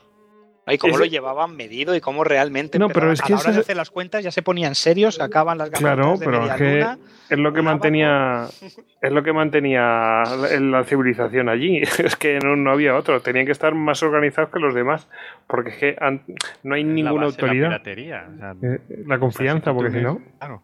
Si te unes a una expedición pirata, tiene que haber un beneficio. Si, si eso se rompe desde el principio, adiós. O sea, Sí, te puedes, puedes encontrar con que tu corazón es el desayuno de un compañero. o sea, te conviene ahí, vamos, dejarlo todo claro. Nada de WhatsApp. Imagínate, corazón, corazón, dientes. Bien. Bueno, pues esta victoria de Maccabi Gibraltar le da más reputación al olonés y ¿qué dice? ¿Se retira? Bah, mariconadas. Vamos a seguir asaltando y arrasando. ¿Y ahora que nos vamos a arrasar y saltear? A ver, ¿qué podemos arrasar y saltear? Pues vamos a ir a darnos a todo un repaso por toda Nicaragua. En plan proyecto largo. No vamos a ir a un, sitio, un solo sitio, sino que vamos a ir por toda Nicaragua decide cargarse el país entero y reúne una flota de 6 navíos y 700 piratas bajo sus órdenes. Ahí es nada. El primer objetivo es el Cabo Gracia de Dios. Pero bueno, aquí les tienen mala suerte porque por lo visto son sorprendidos por una tempestad y eh, son empujadas y la, pequeña flotilla es empujada hasta el Golfo de Honduras. Y ahí pues se les acaba un poco esta incursión porque tienen mal tiempo y se dedican eh, dicen, bueno, pues eh, acaban en, el Golfo de Honduras y como el tiempo es malo y no pueden salir de ahí durante un tiempo, pues deciden, como lo diría, aprovechar el tiempo, ser útiles, ser gente de provecho y entonces van encontrando eh, las poblaciones de, pescado, de pescadores indios, pequeñas aldeas, eh, de tribus y gente sencilla del lugar y se dedican pues a saquearles, a hundirles las más como la leche, a les hunden las canoas, les queman las chozas, les asesinan, las violan, o, los violan y las asesinan, yo qué sé lo que hace esta gente. Eh, bueno, el botín es poco, porque son aldeas miserables. Pero mantienes así a la gente pues entretenida, ejerciendo la profesión, gente de vocación. Cuando por fin pueden salir un poco de, de, esta, de, esta semana tormentosa del Golfo de Honduras, encuentran la primera, una presa media importancia, una nave española de 30 cañones en Puerto de Caballo. Bien, no es una gran nave, pero bueno, se la cepillan. Continúan porque ya hemos dicho que estamos ya de excursión sin vistas a volver pronto. Y el Olonés decide hacer una incursión tierra adentro y obliga a sus prisioneros para que le sirvan de guía hacia la ciudad de San Pedro. Pero ocurre que, bueno, ocurre un poco como le pasó a Morgan en el capítulo que contamos antes. El avance a, través de las selvas, pues siempre hay disentería y fiebres, es difícil para los, los peticionarios y además eh, son hostigados por fuerzas españolas que han sido, que llevan tiempo avisadas de que por los indios, porque contra la creencia popular los indios españoles no siempre se llevaban mal, de hecho muchas veces estaban compenetrados, de hecho muchas veces los indios defendían a los fuertes españoles también, y los españoles defendían a esta gente, y claro, los indios habían avisado a los españoles de que esta tropa estaba por ahí dando la brasa, y los españoles no tenían fuerzas para cargárselos de una vez, pero les hostigaron un poco durante la travesía por, el, por la selva. Probablemente eran indígenas lo que lo hicieran. Sin embargo, al final, eh, el Olonés llega a San Pedro con bastantes ganas de darle las gracias por el viajecito y aunque los españoles se, resisten, pues es tomada por los piratas y a los que no han huido eh, los pasa a todos para cuchillo. El Olonés prende fuego a la ciudad, otra ciudad que pasa a fuego, muy bien por él. Y bueno, tiene mala suerte porque mm, no hay muchos bienes que robar ya que la gente los ha sacado de San Pedro antes de que llegaran. No obstante el fracaso, eh, domina a sus hombres con la promesa de oro que encontrarán en el futuro y les insta a seguir unidos, ya que estamos un poco como siempre, estos son piratas, estamos en el negocio y es muy difícil mantener a la gente contenta cuando llevas ya un tiempo sin cargarte más que poblachos y sin hacer una presa de importancia. Eh, la siguiente presa que encuentran es otro navío español. los españoles reciben en esta época por todos lados. Es un, una nave bien artillada de 41 cañones y 130 hombres, pero bueno, al final la atacan y, también eh, la, vencen y la abordan, etcétera. Eh, lo que ocurre es que el combate es duro por lo que comentaba Javi. Aquí ya están el Olonés deseando tener presas, entonces lo que siempre decimos, mm, no son batallas de cañones por parte de los piratas a la nave que van a abordar. La, parte, la nave que va a ser abordada sí, sí responde el fuego. Al final los piratas hacen mejor su trabajo y vencen. Pero sorpresa, Mm, no hay ni oro ni plata en este navío, sino que después de haber peleado contra 130 hombres y acercándose poco a poco a una nave de 51 cañones, se encuentran con un cargamento que no lleva nada más que papel y acero. Bueno, aquí entonces ya empieza a haber, te dan a entender que empieza a haber un poco de, eh, de disensiones y problemas entre los piratas y tal, y deciden dividirse en tres grupos. cada uno por su lado, y uno de estos grupos se cohesionan en torno a Lolonés, le permanece fiel, que decide permanecer en esa zona del Golfo de Honduras con 300 hombres a ver, a ver qué nueva presa encuentran por la zona, y los demás se van. Aquí entonces el, el se queda ya un poco reducido en fuerzas. La historia va a seguir ya...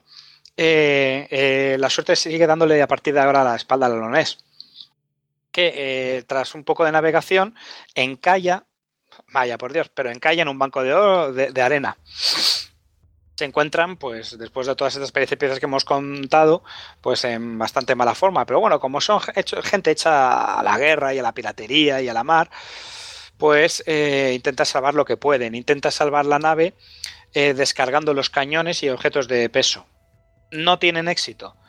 Eh, la nave no vuelve jamás a flote y durante seis meses pues vagan por el litoral eh, mientras siguen esta vez como están en la misma zona y están por el cabo de Honduras empiezan a ser ellos los que se empiezan a defender de ataques espontáneos que les van haciendo las tribus de los indios que saben que están por la zona en plan de venganza por sus crueldades.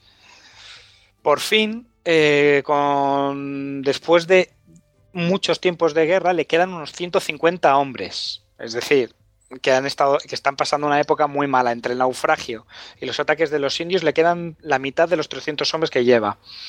Y construye una especie de barcas planas, eh, construidas por ellos mismos, que con dicho esto, barcas planas de por ellos mismos, yo no me imagino muy bien cómo serán. Yo me imagino como las típicas balsas del náufrago que nos imaginamos, pero no sé muy bien cómo serían estas barcas planas.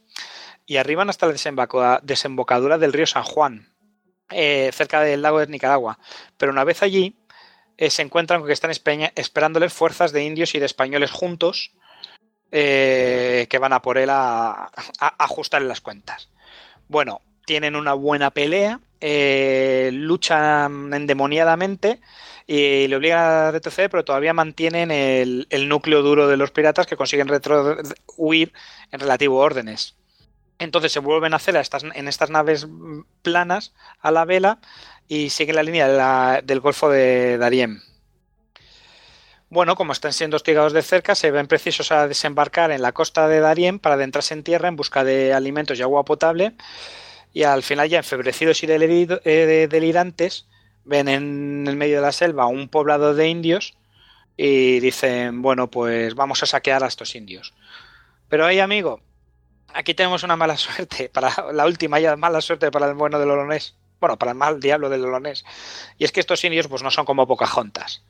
Estos indios son unos antropófagos, caníbales, guerreros y, masacra a otros indios, cazadores de cabeza, que en cuanto se las ven con los piratas, pues empieza una pelea infernal de cuchillo y sable contra flecha limpia y contra flecha emponzoñada y trampas de cazadores de cabezas y selváticos.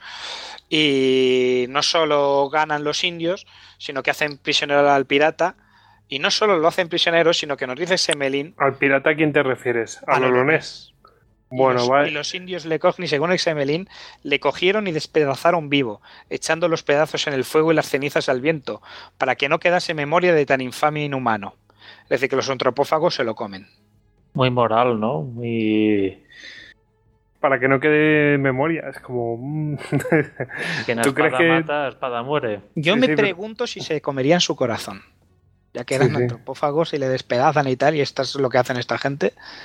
¿Sabemos si alguno murió envenenado? que es posible, quién sabe, a lo mejor. Este no, tiene el certificado de calidad de corazón. todo esto diréis, y bueno, ¿y cómo lo sabes Esquemelín? Bueno, pues porque hay un hombre que logra salvarse. Y este fue el que relató lo que, lo que, vamos, eh, lo que le pasó, que lo descuartizaron vivo, echaron sus trozos al fuego, ¿no? se lo asaron y se lo comieron. En fin. Bueno, pues de saber, ¿no? A mí, no sé, esto suena un poco raro. Bueno, es que son historias de piratas. el caso, que, el caso lo que, lo que es cierto es que de los no se supo más, claro. O sea que tuvo mal final, seguro. Sí, si, si, nos creemos esta historia de que terminó así, quién sabe, a lo mejor dijo, oye, a los 50 que le quedaban, a lo mejor dijo, oye, me voy a retirar con mi tesoro, voy a vivir ahora como un hacendado en cualquier tierra y que no se sepa nada más de mí pero no, no. Esto es todo lo que sabemos de él. Este es el único testimonio que él, así que en principio vamos a darlo por bueno, probablemente algo exagerado, pero sí, eh, los, los, españoles debieron de estar buscándole, de eso se debe de poder rastrear históricamente. Y si no volvieron a ver el navío ni una tropa pirata y nadie más habló del tema y se quedó por una zona donde había indios que se la tenían jurada y algunos de ellos eran antropófagos y cazadores de, de cabezas, pues sí, es bastante probable que acabara con una flecha en la garganta o en una olla de todas formas, me mola que el final que ha tenido, porque claro, era tan despiadado el tío este, bueno, el destino se la tenía guardada. Esta era una mala bestia. las imágenes de él son. no dejan lugar a duda, debía ser un mal tipo, tiene ahí cara de malo mal uso. Ah, también cómo le iban a pintar, ¿no? claro. Son las cosas que tienen estas historias, historias de piratas. Ah, yo cogí estos dos porque es que me acuerdo que de niño me gustaba mucho una película. No sé si vosotros la llegasteis a ver. Era del indio este que también hacía de Sandokan. Y también era sobre uno de los libros de Emilio Sangari, que era El juramento del corsario negro. Me suena de algo. era buenísima. Eh, bueno, buenísima. A mí me encantaba. Deja a los españoles a los pies de los caballos, claro. Pero era buenísima. Y se veía a, un, a uno y unos cuantos de ellos eh, parte de la película central eh, va del ataque a Maracaibo por los piratas y entre por una coalición de piratas y, salían varias cosas de estas que cuando ahora las he leído y tal, las leía muy posterior, me recordaban esa película que había de niño y se ve a uno que decía que era el olonés, eh, un bicharraco, a otro que decía que era el pirata Morgan. más refinado y más tal y cual, cómo hacen la confederación en la isla Tortuga de piratas para atacar a, a la isla y cómo van a saltar los, los muros y como les repele el fuego, pues cogen a los curas y a la gente civil, etcétera, la llevan con ellos y entonces los españoles no están seguros de disparar. Y aparecía el español malo, que era un duque de Bangulas y tal, y decía, da igual, disparad a los monjes, y seguían disparando y tal, pero era una película guapísima, vamos. Y me acordaba de ella y dije, mira, me voy a coger estos dos piratas para este Histocast. La película tiene visos de realidad, ¿eh? nah, era, era una fantochada increíble, claro, como todas las de Emilio Salgari, pero molaba bastante. Molaba muchísima. es esa idea romántica de los piratas, ¿verdad? Es lo que dicen las novelas de Dafoe, de Gemelín y tal, que, al final pues acaban llegando al cine. O sea, ese lado romántico de los piratas, de las películas de Rolf Flynn, de, esos caballeros del mal. Claro, los españoles somos los malos. hombre, por no dejarnos asaltar. Es que claro, eh, ¿cómo se llamaba el, el, eh, el indio este. Sandokan. Sí. Mira, aquí lo tengo. lo que pasa es que ¿sabes qué ocurre? Vamos a buscarlo, venga, Google. Kabir Bedi, ya lo tengo, ya ah. sí, estoy aquí, Kabir Bedi, claro, imagínate al Kabir Bedi eh, haciendo de corsario, o sea, Mira, de hecho, pones, pones Sandokan y la segunda entrada que te aparece es Sandokan actor. Exactamente. la pues segunda búsqueda. El juramento del Corsario Negro, las primeras imágenes que aparecen son las de la peli, que claro, que eran de. Bueno, es que el actor es. Eh, el, actor es tremendo, o sea, el actor. Eh, es una mezcla entre Sin Connery pero a lo indio, la verdad es que tenía unas pintazas tremendas el tío. También había una, escena en aquella película, me acuerdo todavía. Y los ojos. Que se con el y de que torturan al gobernador con un cebo y tal y cual. Y, esas, claro, son historias que salían de del libro este de Semelín. Que claro, el Emilio Salgari se lo leería para documentarse y sacaba las historias de ahí. Y bueno, la peli era una gozada. Lo que pasa es, bueno, lo típico, que las volvieron a doblar y ya nunca me volvió a gustar. Ya intentaba yo buscar la versión antigua, con el doblaje de mi niñez, y claro, ya te quitan esas cosas y te joroba. Claro, es que el Kabir Bedi, es que mm, lo recordamos de esto, pero es que fuera de esto casi no ha hecho nada porque...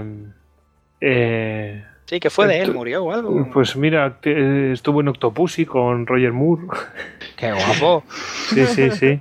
Eh, y luego es que ha hecho, creo que 60 películas en Bollywood. O sea que no, no son pocas. Pero vamos, poquito más fuera, ¿eh? eh qué curioso, macho. Mira, tengo aquí una imagen. Os la pego.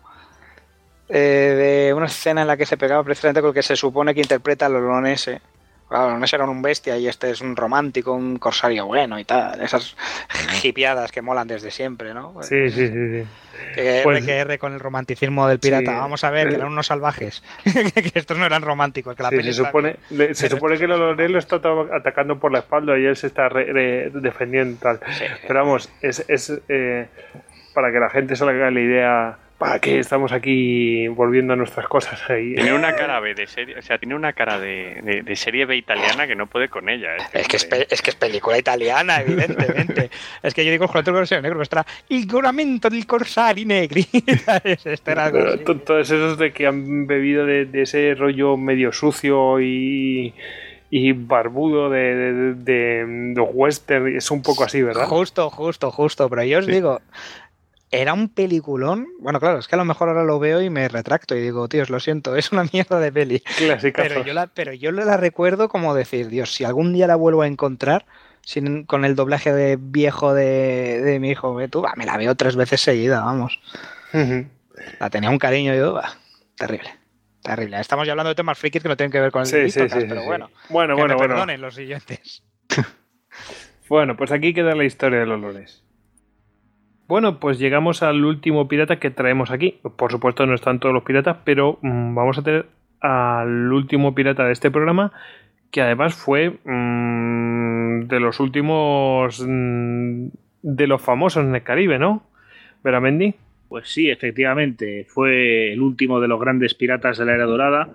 En su haber se calculan más de 200 barcos capturados, lo cual no está mal. es una cifra bueno, interesante, sobre todo porque él empieza a actuar en 1720 y acaba en 1722. O sea que si realmente nos hacemos una idea. ¿En dos años? Sí, sí, fue un tío bastante, bastante eficaz. Sabía dónde ir a buscarlos, como, como veremos. ¿no? ¿Y de quién vamos a hablar? Pues vamos a hablar del pirata que no hacía prisioneros. Si alguien se acuerda eh, de la princesa prometida, vamos a hablar del famoso pirata Roberts, que sí que hacía prisioneros, pero que resultó ser tan sanguinario como se le retrata o se le cita en la película antes de que, por supuesto, el buenísimo de Cari, de Elves viniera a ocupar su, su, lugar como pirata Roberts. Uh -huh. Pues, ¿cuál es la historia de este Roberts? Parece que Bartholomew Roberts, eh, como se llamaba, eh, era galés, como otros muchos piratas de la época, lo cual no significa que los galeses eh, fueran especialmente inclinados a la piratería, pero sí. Morgan, sí, Morgan se dice que también era galés, como, como mencionó antes Morgan o Black Bear, el, el. No me acuerdo cuál de los dos, pero vamos, uno de los dos sí era, era galés. Y probablemente pues se debía a que bueno, pues era una región más pobre o era una región eh, con menos, donde digamos los, los autóctonos tenían menos capacidad para medrar. Eh, Roberts eh, se embarca por primera vez como segundo oficial a bordo del Princess. Es un buque esclavista que bueno, pues está, se dirige a la costa de África a recoger eh, mercancía, esclavos, para luego trasladarlos a las Américas. Esto estamos ahora, hablando por ahora de, de, lo que es un empleo honrado, honrado entre comillas, no le queda mucho a la piratería eh, para que el Reino Unido pues empiece, sea uno de los países que lo prohíban y luego otros muchos. Pero bueno, pues... Te aquella... refieres a la, a la Perdón, tráfico de esclavos. Sí. Al tráfico de esclavos, no a la piratería. y, y, bueno, pues eh, empieza su carrera en este buque. Uno de los, hablábamos al principio de los orígenes de los piratas, eh, de dónde viene, por qué alguien se hace pirata. Una de las razones por las que había, eh, pues bueno, gente relativamente con un título como Roberts de segundo oficial o de primer oficial se hacían piratas, era la imposibilidad de llegar nunca a ser capitanes de sus propios barcos, cosa que pues en el mundo de la piratería les resultaba mucho más eh, fácil, como vamos a ver en breve. Eh, estando el Princess fondeado en Anandoe, en Ananadoe, eh, Poe, en la costa africana, pues eh, llega el barco de otro pirata, el capitán Howell Davis, que bueno, pues apresa el barco donde está Roberts y se lleva a parte de la tripulación, entre otros, a este personaje nuestro. Roberts, que hasta ese momento había sido pues, una buena persona, parece que es literalmente secuestrado por Howell Davis, y eh, obligado a subirse a su barco, ¿no? O eso cuenta la historia.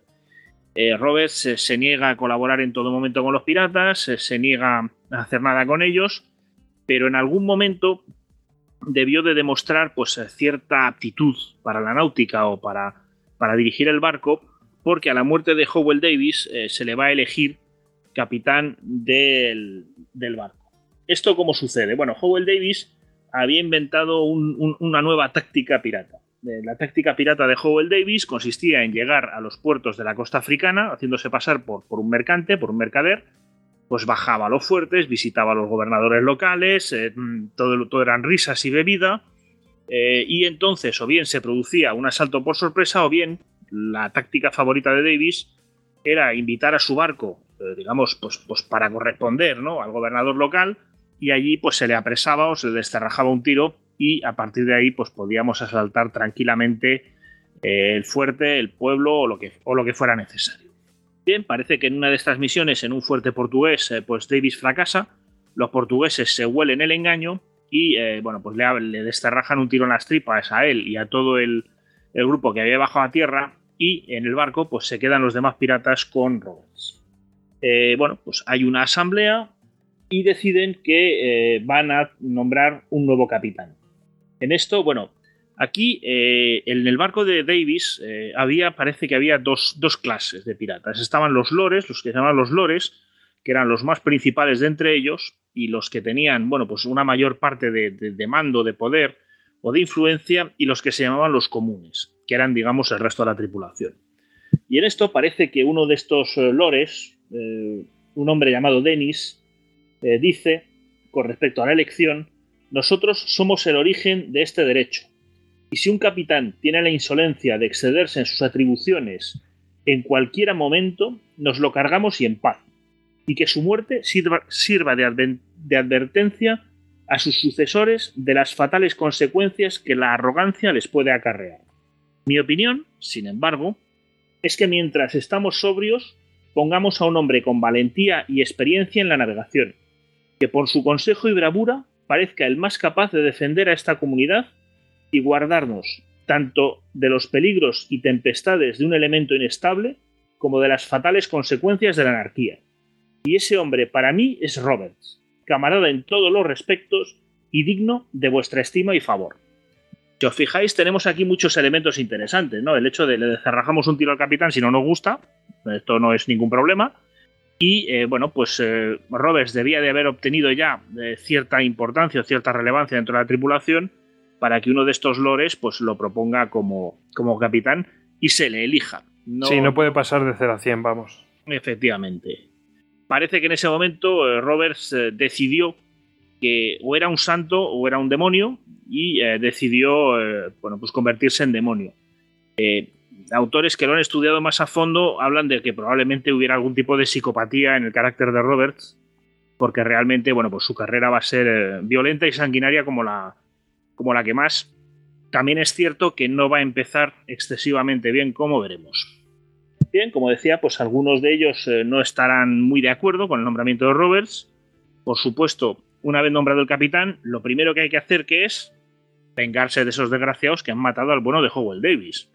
¿Qué es lo que hacen? Automáticamente asaltan el fuerte portugués y lo arrasan.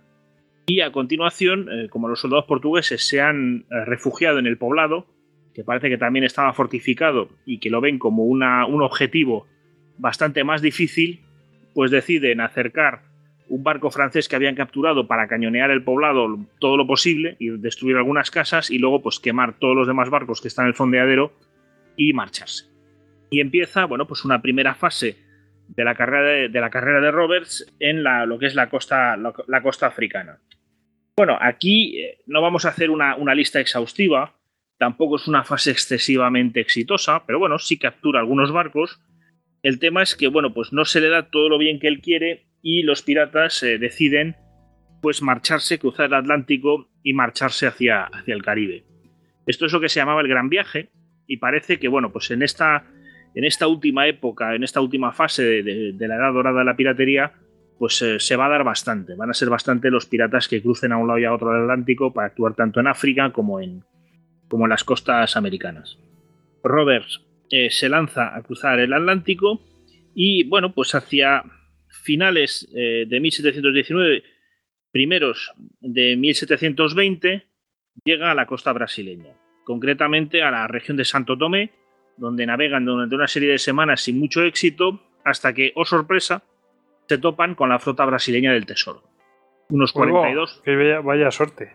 Pues efectivamente, hombre, estamos hablando de 42 barcos eh, protegidos por eh, dos grandes buques de guerra de 70 cañones. ¿Qué va a hacer Roberts en esta tesitura? Pues lo que haría cualquier pirata sensato, colarse en mitad de la flota para saquearla todo lo posible o para llevarse una buena, una buena presa.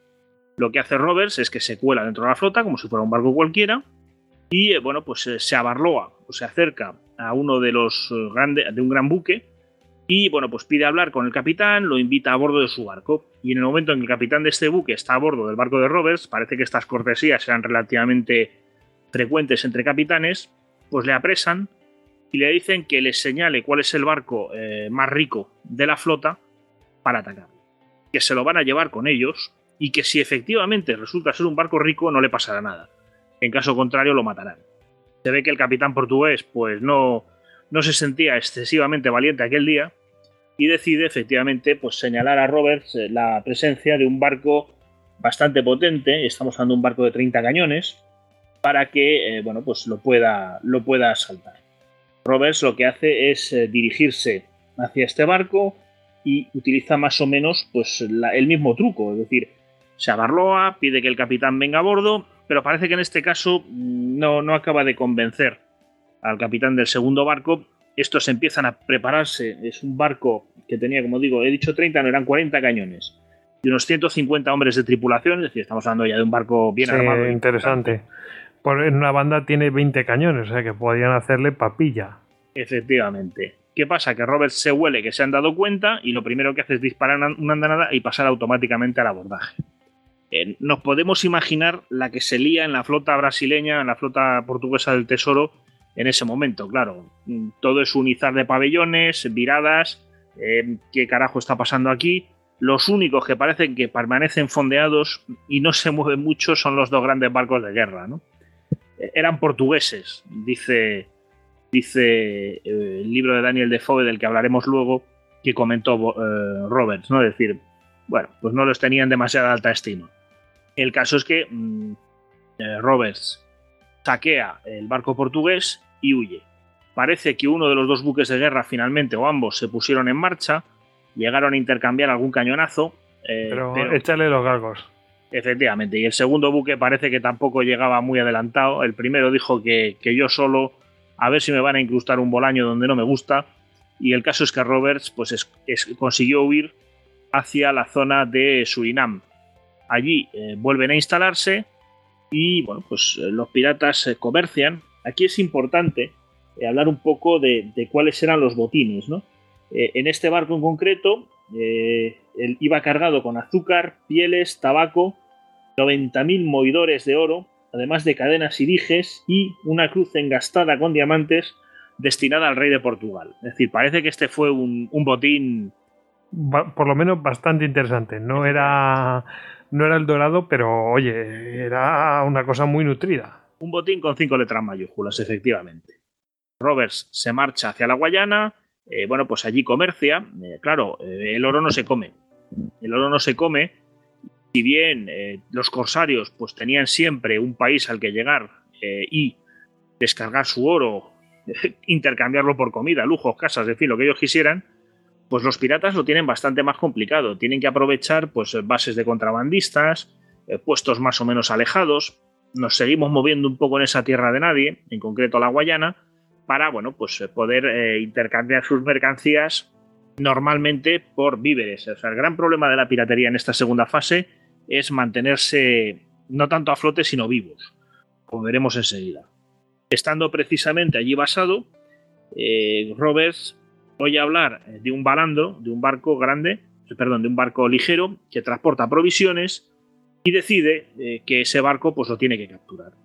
Entonces, bueno, pues empiezan a montar guardias, empiezan a esperar el balando, eh, de tal manera que en cuanto avistan una vela en el horizonte, Roberts, que cree que ha llegado su presa, sube a 40 hombres en un pequeño balandro que tenía él también, que acompañaba a lo que era su barco principal, y sale escopetado en persecución del, otro barco.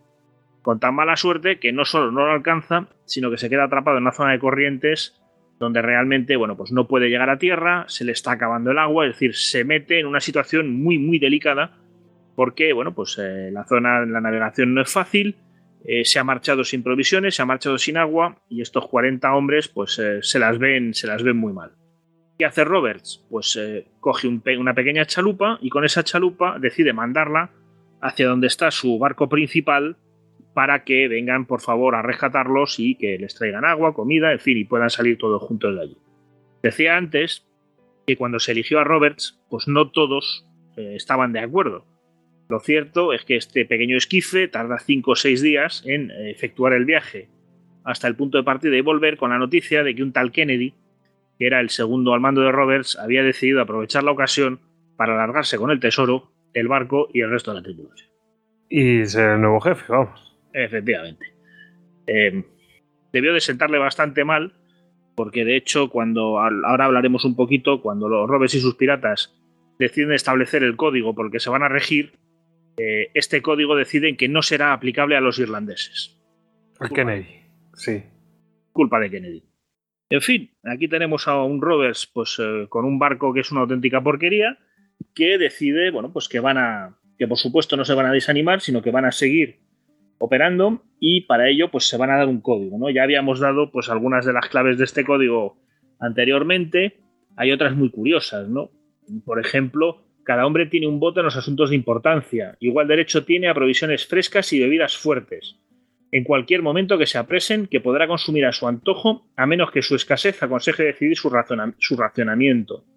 Eh, nadie jugará las cartas o los dados por dinero. Se ve que era una de las causas de, de degollina. De trifulca, sí. Generalizada. Y entonces esto se elimina. Las luces y velas se apagarán a las 8 en, el, en punto de la noche. Si después de esa hora alguno de la tripulación tuviera ganas de seguir bebiendo, lo hará en la cubierta superior. En fin. Bueno, no está mal, ¿no? ¿Eh? que no está mal. Claro, nada de fiesta rave en las habitaciones. es como, ¿queréis fiesta arriba? Bueno, pues arriba y no molestéis. Aquí tenemos también otro de los elementos eh, curiosos. ¿no? Eh, el abandono del barco o del puesto durante una batalla se castigarán con la muerte o el abandono en una isla desierta. Es decir, el abandono en la isla desierta parece que es uno de los castigos habituales eh, de los piratas. No se lo ha inventado Disney para Jack Sparrow, sino que efectivamente esto sucedía. Se les dejaba abandonados para que se murieran allí de hambre, de asco, o, se suicidaran, o, tuvieran la suerte de que alguien pasara por allí y consiguieran escapar. ¿no? Eh, misma pena, por ejemplo, se imponía al que robara parte del botín, aunque fuera un solo dólar, aunque fuera el valor de un dólar, como dice, como dice el, código.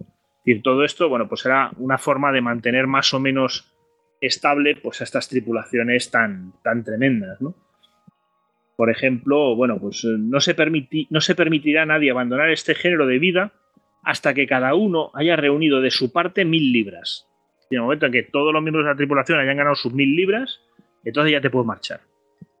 Si conforme a esto alguno pierde un miembro o queda lisiado a causa de su servicio, recibirá 800 dólares del fondo común. Por heridas menores las cantidades serán proporcionales. Y finalmente una última curiosidad, por ejemplo, los músicos tendrán descanso el domingo, pero los seis días y noches restantes no gozarán de ningún privilegio especial. Era lo que tenía saber tocar un instrumento. Bueno, Oye, las mil libras, esto es cuando eh, dices irse, retirarse de, la piratería, por ejemplo. Claro, claro. Aquí somos es que antes, claro, es que eh, claro, ha mencionado antes David, eh, pues varios casos de, mm, piratas que, digamos que el mentor de, de Barba Negra, ¿no? Pues que llegó un momento que se acogió a una amnistía y Claro, a Barba Negra no le convenía porque era un recién llegado y decía, oye, yo necesito enriquecerme más para tener un futuro bueno. Y, así estaban. Y, a Barba Negra después le sucedió con algún marinero. Esto me parece muy buena. Eh, se ve que esa, esa problemática sigue heredando y aquí intentan resolverla. Sí, efectivamente, bueno, pues así, así lo plantean, ¿no? Eh, también hay que decir que, como bien decimos, pues eh, las amnistías fueron una de las armas fundamentales para acabar con la piratería, ¿no? Sobre todo porque solían incluir el no hacer preguntas con respecto al dinero que traía el amnistiado, lo cual, bueno, pues permitía que, como bien dices, eh, piratas que más o menos pues ya se habían hecho con un capitalito, pues pudieran desaparecer en alguna ciudad costera, siguiendo a Stevenson y a otros, pues montar una taberna para que luego llegaran otros piratas con, marcas negras y, islas del tesoro. Bueno, pues aquí tenemos a Roberts, muy cabreado, que ha organizado su código. Parece que todos lo firmaron, lo juraron y luego lo tiraron al mar para que, bueno, pues quedara, digamos, sepultado para todos los tiempos y no se pudiera desdecir ninguno. El caso es que, bueno, pues eh, Robert se va a marchar con su pequeño barco a lo que son las islas de Barlovento, las islas de, Sotavento. Sobre todo las de Barlovento, a la zona de Dominica, San Bartolomé, Puerto Rico, entre Barbados y Puerto Rico, empieza a operar y ahí, eh, bueno, pues se le, va, se le va a conocer rápidamente. Es decir, Robert va a ser bastante exitoso, eh, atrapa varios barcos, incluidos, pues bueno, pues aquí tenemos eh, piezas tan curiosas como bergantines de Bristol, en fin, hay todo un catálogo de, buques y sobre todo lo importante es que en ellos casi lo que siempre más interesa o lo que más se lista que capturan los piratas son víveres, azúcar, víveres, tabaco. Parece que, bueno, pues como digo, en aquella época no era ya tanto el dinero, era difícil de colocar, como comentaba antes, salvo que uno encontrar un puesto comercial complaciente, que lo sabía, pero claro, había que navegar grandes distancias y entre tanto, pues había que alimentarse, había que beber, había que pasarlo bien, ¿no? Parece que la vida pirata eh, ya no es tanto un negocio como un modo de vida, propiamente dicho, y a partir de ahí, pues bueno, lo importante es poder mantenerse más que enriquecerse para, para marcharse. Estando precisamente en Barbados, me parece que un tal capitán Rogers decide pues tender una trampa a nuestro pirata fletando dos bergantines de Bristol, precisamente unos 20 cañones cada uno, haciéndose la presa para en el momento en que Roberts pues llega hasta él pegar el empezar a liarse a cañonazos y tratar de capturarlo. En esta ocasión, bueno, pues no va a funcionar, pero eh, parece que de este incidente y de una serie de problemas eh, también con las autoridades en Martinica, Roberts decidirá diseñar su propia bandera pirata, una bandera negra, por supuesto, en la que aparece él mismo en blanco, con los pies, con un pie sobre eh, cada pie sobre una cabeza de, sobre una calavera, ¿no? Bajo la de la izquierda pone ABH, a Barbadosian Head, y bajo la derecha eh, pone AMH, a Martinican Head, es decir, la cabeza de un habitante de Barbados, la cabeza de un habitante de Martinica como forma de eh, dar a entender que bueno, pues no va a haber eh, ningún tipo de cuartel con la gente proveniente de estos lugares. Joder, pobrecillos. Pobrecillos, pero efectivamente, bueno, pues le estaban haciendo un poco la puñeta. De hecho, él se va a autodenominar almirante de las islas de Barlovento. Eh, va a ser una auténtica plaga hasta que, bueno, pues ya la Marina Británica pues empiece a tomar medidas. Cartas el asunto. Roberts tenga que tomar pues salir de la región. Después de parar en la isla de Dominica para cadenar el barco y prepararlo, Roberts va a iniciar un gran viaje hacia, pues no es uno de los destinos típicos de los piratas, porque no se va a África, ni se va a Brasil, ni se adentra en el Caribe, se va a Terranova. Y ahí en Terranova eh, va a atacar las pesquerías, digamos, de los grandes bancos. De hecho, eh, en Terranova, eh, en, en, digamos, el puesto pesquero de Trepassi, entra captura un barco y hunde otros 22 que estaban concentrados en, esa bahía, ¿no? Lo cual, bueno, pues es un, es un roto considerable para las flotas pesqueras de la región. Es un, es un ataque realmente salvaje, a partir de, después del cual, pues se marcha, eh, se reúne con otros piratas, como la Palís, y se dirige hacia los grandes bancos, donde, bueno, pues capturan eh, barcos pesqueros, los saquean, y algunos los hunden, otros capturan la tripulación, siempre intentan reclutar piratas. Normalmente a los prisioneros no los suelen matar. Pero Roberts era bastante bestia, ya hemos visto que hundir eh, por hundir 22 barcos en una ensenada pues es bastante salvaje cuando ya había podido saquearlos y quedarse con lo que hubiera querido. Eh, pero bueno, normalmente cuando había muchos prisioneros, pues lo que se les lo que, lo que se hacía es meterlos en el barco más pequeñito que tenía la flotilla y se los mandaba hacia tierra para que se buscaran la vida, ¿no? En agosto, a finales de agosto de 1720, ya tenemos a, Roberts a la altura de, Carolina del Sur.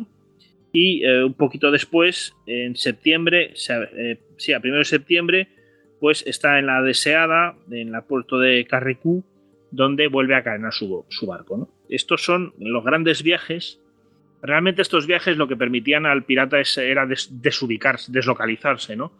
¿Dónde está Roberts? Pues Roberts ha desaparecido eh, de las islas de Barlovento y, pum, pues ha aparecido en, Terranova. ¿Y nuevas víctimas? Nuevas víctimas, nadie se le espera. Eh, realmente siempre se juega con un poco al límite con el factor sorpresa. También hay que tener en cuenta que, por ejemplo, este viaje a Terranova, Roberts lo hace cruzando el Atlántico a la altura de Bermuda. Eh, bueno, pues no es lo más normal. Normalmente son navegaciones más cerca de la costa para coger presas bueno, la voz corre, los barcos rápidos pues van pasando de un puerto a otro. En fin, a los piratas, eh, obviamente no con la precisión que tenemos hoy en día con los satélites, pero se les seguía. Y obviamente la aparición de Roberts en Terranova pues es una sorpresa que manda a toda una serie de, bueno, pues de medios para intentar sacarlo de allí. Por eso se mueve rápido, ¿no? Hemos dicho que en septiembre, a primeros de septiembre ya está en la deseada y eh, a finales de septiembre ataca junto con este pirata francés, la Palisse, atacan la ciudad de Baster. Eh, destruyen la ciudad, queman dos barcos, o sea, ya estamos hablando de otra vez, como había pasado con Howell Davis, pues de asaltos a tierra, de escenas bastante, bastante brutales. Parece que es en estas fechas cuando eh, nombran, llama a su barco el Royal Fortune y cuando vuelve a insistir en este título de almirante de las Islas de Barlovento, ¿no? Eh, bueno, pues ataca las Islas Vírgenes eh, y captura un brig que será su nuevo Royal Fortune. O sea, Roberts va a ir ascendiendo de barco siempre llamándolos del mismo modo, Royal Fortune, para bueno, pues, eh, ir mejorando, digamos, su, capacidad ofensiva. Ya veremos que cuando Roberts, cuando acabe su carrera, no es precisamente un balandro de 12 cañones lo que lleva. Ya estamos hablando, caso relativamente raro, eh, de un buque pues, de un porte considerable. Eh, tras haberse movido por el, por el Caribe, estamos más o menos en noviembre de 1720, la situación empieza a ser malsana y Roberts decide marcharse del Caribe.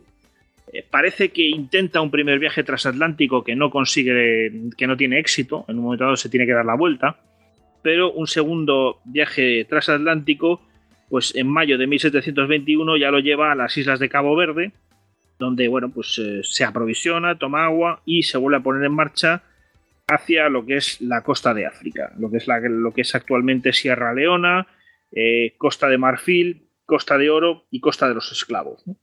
Bueno, aquí Robert bueno, pues inicia un viaje, un viaje largo, volvemos a tener la sucesión de toma de presas, eh, vuelve a tocarle las narices a la Royal Navy pues eh, todo lo que puede, ¿no? Pues realmente es un, es un auténtico problema, pero en este caso ya la reacción va a ser bastante, bastante más violenta, estamos en la región de Huida, eh, en la costa de los esclavos, donde, por ejemplo, pues, eh, en enero, el 11 de enero de 1722 captura 11 barcos esclavistas. Uno de ellos eh, va a ser bueno, pues, el, el, Grand Ranger, otro el Ranger, es decir, él se va a quedar con algunos de esos barcos para, para digamos, operar. Y es en esta región donde se va a presentar el HMS Swallow. El Swallow es una, es una fragata, es un barco importante, eh, que está eh, capitaneado por un capitán llamado Ogel. Eh, y bueno, pues cuando Roberts lo ve aparecer, lo primero que hace es tomarlo por un barco de esclavos y enviar rápidamente a uno de sus buques a capturarlo. ¿Qué pasa? Que este barco de esclavos, pues como todo barco de esclavos que se precie, en cuanto ve pues un poco lo que se le echa encima, tira hacia mar abierto e intenta escapar. ¿Qué es lo que va a suceder en realidad? Pues como digo, el, el, Swallow es una fragata de 50 cañones, un buque de 50 cañones, y cuando el, cuando el barco pirata pues eh, llegue o se le acerque lo suficiente, pues digamos ya lejos de la costa y donde no se le puede ver, pues da media vuelta, le mete dos bordadas y Roberts digamos que pierde a su, a su segundo barco de apoyo. En esto, bueno, pues parece que los piratas eh, ya se habían instalado cómodamente, eh, se estaban dedicando, pues, pues básicamente a, beber, a, la fiesta, a la vida pirata, como quien dice, y se, eh, van a estar en bastante mal estado cuando aparezca una vela en el horizonte desde el sur. ¿Qué es lo que viene desde el sur? Bueno, pues ellos piensan que es su barco, que ha capturado al esclavista, le habrá saqueado el botín y se habrá hecho con lo necesario. Por sorpresa, se trata del Swallow. En ese momento, el buque de Roberts tiene, a su vez, decíamos antes, eh, que es un buque relativamente potente, eh, tiene, un, tiene unos 40 cañones. estamos hablando ya de un combate, se va a producir un combate naval que en teoría debería de ser bastante importante. Sí, bueno, para la, mm, es cierto que es importante para, la magnitud de, de, los piratas. Es decir, 40 cañones, estamos hablando de una fragata casi un navío de línea. Eh, y eso para eh, como hemos mencionado, para lo que son, para los piratas que preferían barcos rápidos, y, pues ya está muy, muy, muy artillado. Exacto. Eh, bueno, el barco de Roberts, ya hemos dicho, son 40 cañones, tiene unos 152 tripulantes, tampoco es una mala tripulación, y se inicia un combate. Un combate bastante penoso. Aquí, bueno, las fuentes difieren un poco, pero parece que la tripulación de Roberts no estaba muy allá. Este hombre, bueno, pues eh, ya hemos dicho que no había querido ser santo y había decidido ser demonio. Eh, bueno, pues habían, eran conocidos por ser bastante sanguinarios y eran conocidos por muchísimos excesos. Es decir, eh, bueno, pues eran bastante brutales, las borracheras, las peleas, todo esto. De hecho, a él se llamaba Black Bart, Bart el Negro, precisamente porque, bueno, era una tripulación bastante salvaje. Roberts, bueno, pues como cuenta el propio Defoe, se exhibió muy gallardo durante el combate, vestido con almilla y calzones de damasco carmesí, una pluma roja en el sombrero, cadena de oro alrededor del cuello de que pendía una cruz de diamantes, espada en mano, dos pares de pistolas colgando al extremo de una banda de seda pasada en bandolera. El caso es que Roberts eh, es de los primeros en morir. Sentado encima de un cañón, no se sabe muy bien eh, si recibe un tiro o un cañonazo, y muere rápidamente, los piratas combaten durante aproximadamente una hora y se rinden. Acaba así la carrera de este pirata singular como Bartholomew Roberts. Dos añitos. De curiosidad, pues de los 152 miembros de su tripulación, 52 eh, resultaron ser eh, esclavos liberados, o sea, eran africanos, todos ellos fueron vueltos a esclavizar, y eh, del resto, pues estamos hablando de un centenar de hombres 54 eh, serían sentenciados a muerte y colgados, y los otros, curiosamente, pues muchos de ellos, por ejemplo, 37 eh, fueron, eh, digamos, no colgados, sino sentenciados a esta servidumbre que había en el Caribe, que muchas veces era de por vida, y los demás, pues fueron absueltos. ¿Absueltos por qué? Pues porque fueron gente que alegó que habían sido secuestrados por los piratas, obligados a servir en los barcos piratas. Esto algo que, era algo que efectivamente sucedía. Eh, pues como decía en su momento, pues eh, eh, los, había profesiones que eran extraordinariamente importantes. Es decir, un, un, carpintero, un maestro velero, a bordo de un barco de aquella época, pues era un personaje fundamental. Y estos personajes, pues los piratas, cuando necesitaban este tipo de habilidades, pues tampoco les daban mucho a elegir. Es decir, te vienes o te vienes o también te puedes venir. Y si no quieres, te vienes. Y obviamente, cuando uno está subido a un barco lleno de piratas y es maestro velero y esto lo puede mantener con vida, pues eh, arregla velas, repara velas, eh, pone velas, fabrica velas y si hace falta las sueña y las inventa, es decir, lo que haga falta. Y bueno, pues parece que parte de la tripulación de Roberts pudo escapar, digamos, eh, de la sentencia, pues alegando este tipo de cosas, ¿no? Que les habían obligado, que ellos nunca habían querido ser piratas, que eran gente honrada y fueron absueltos.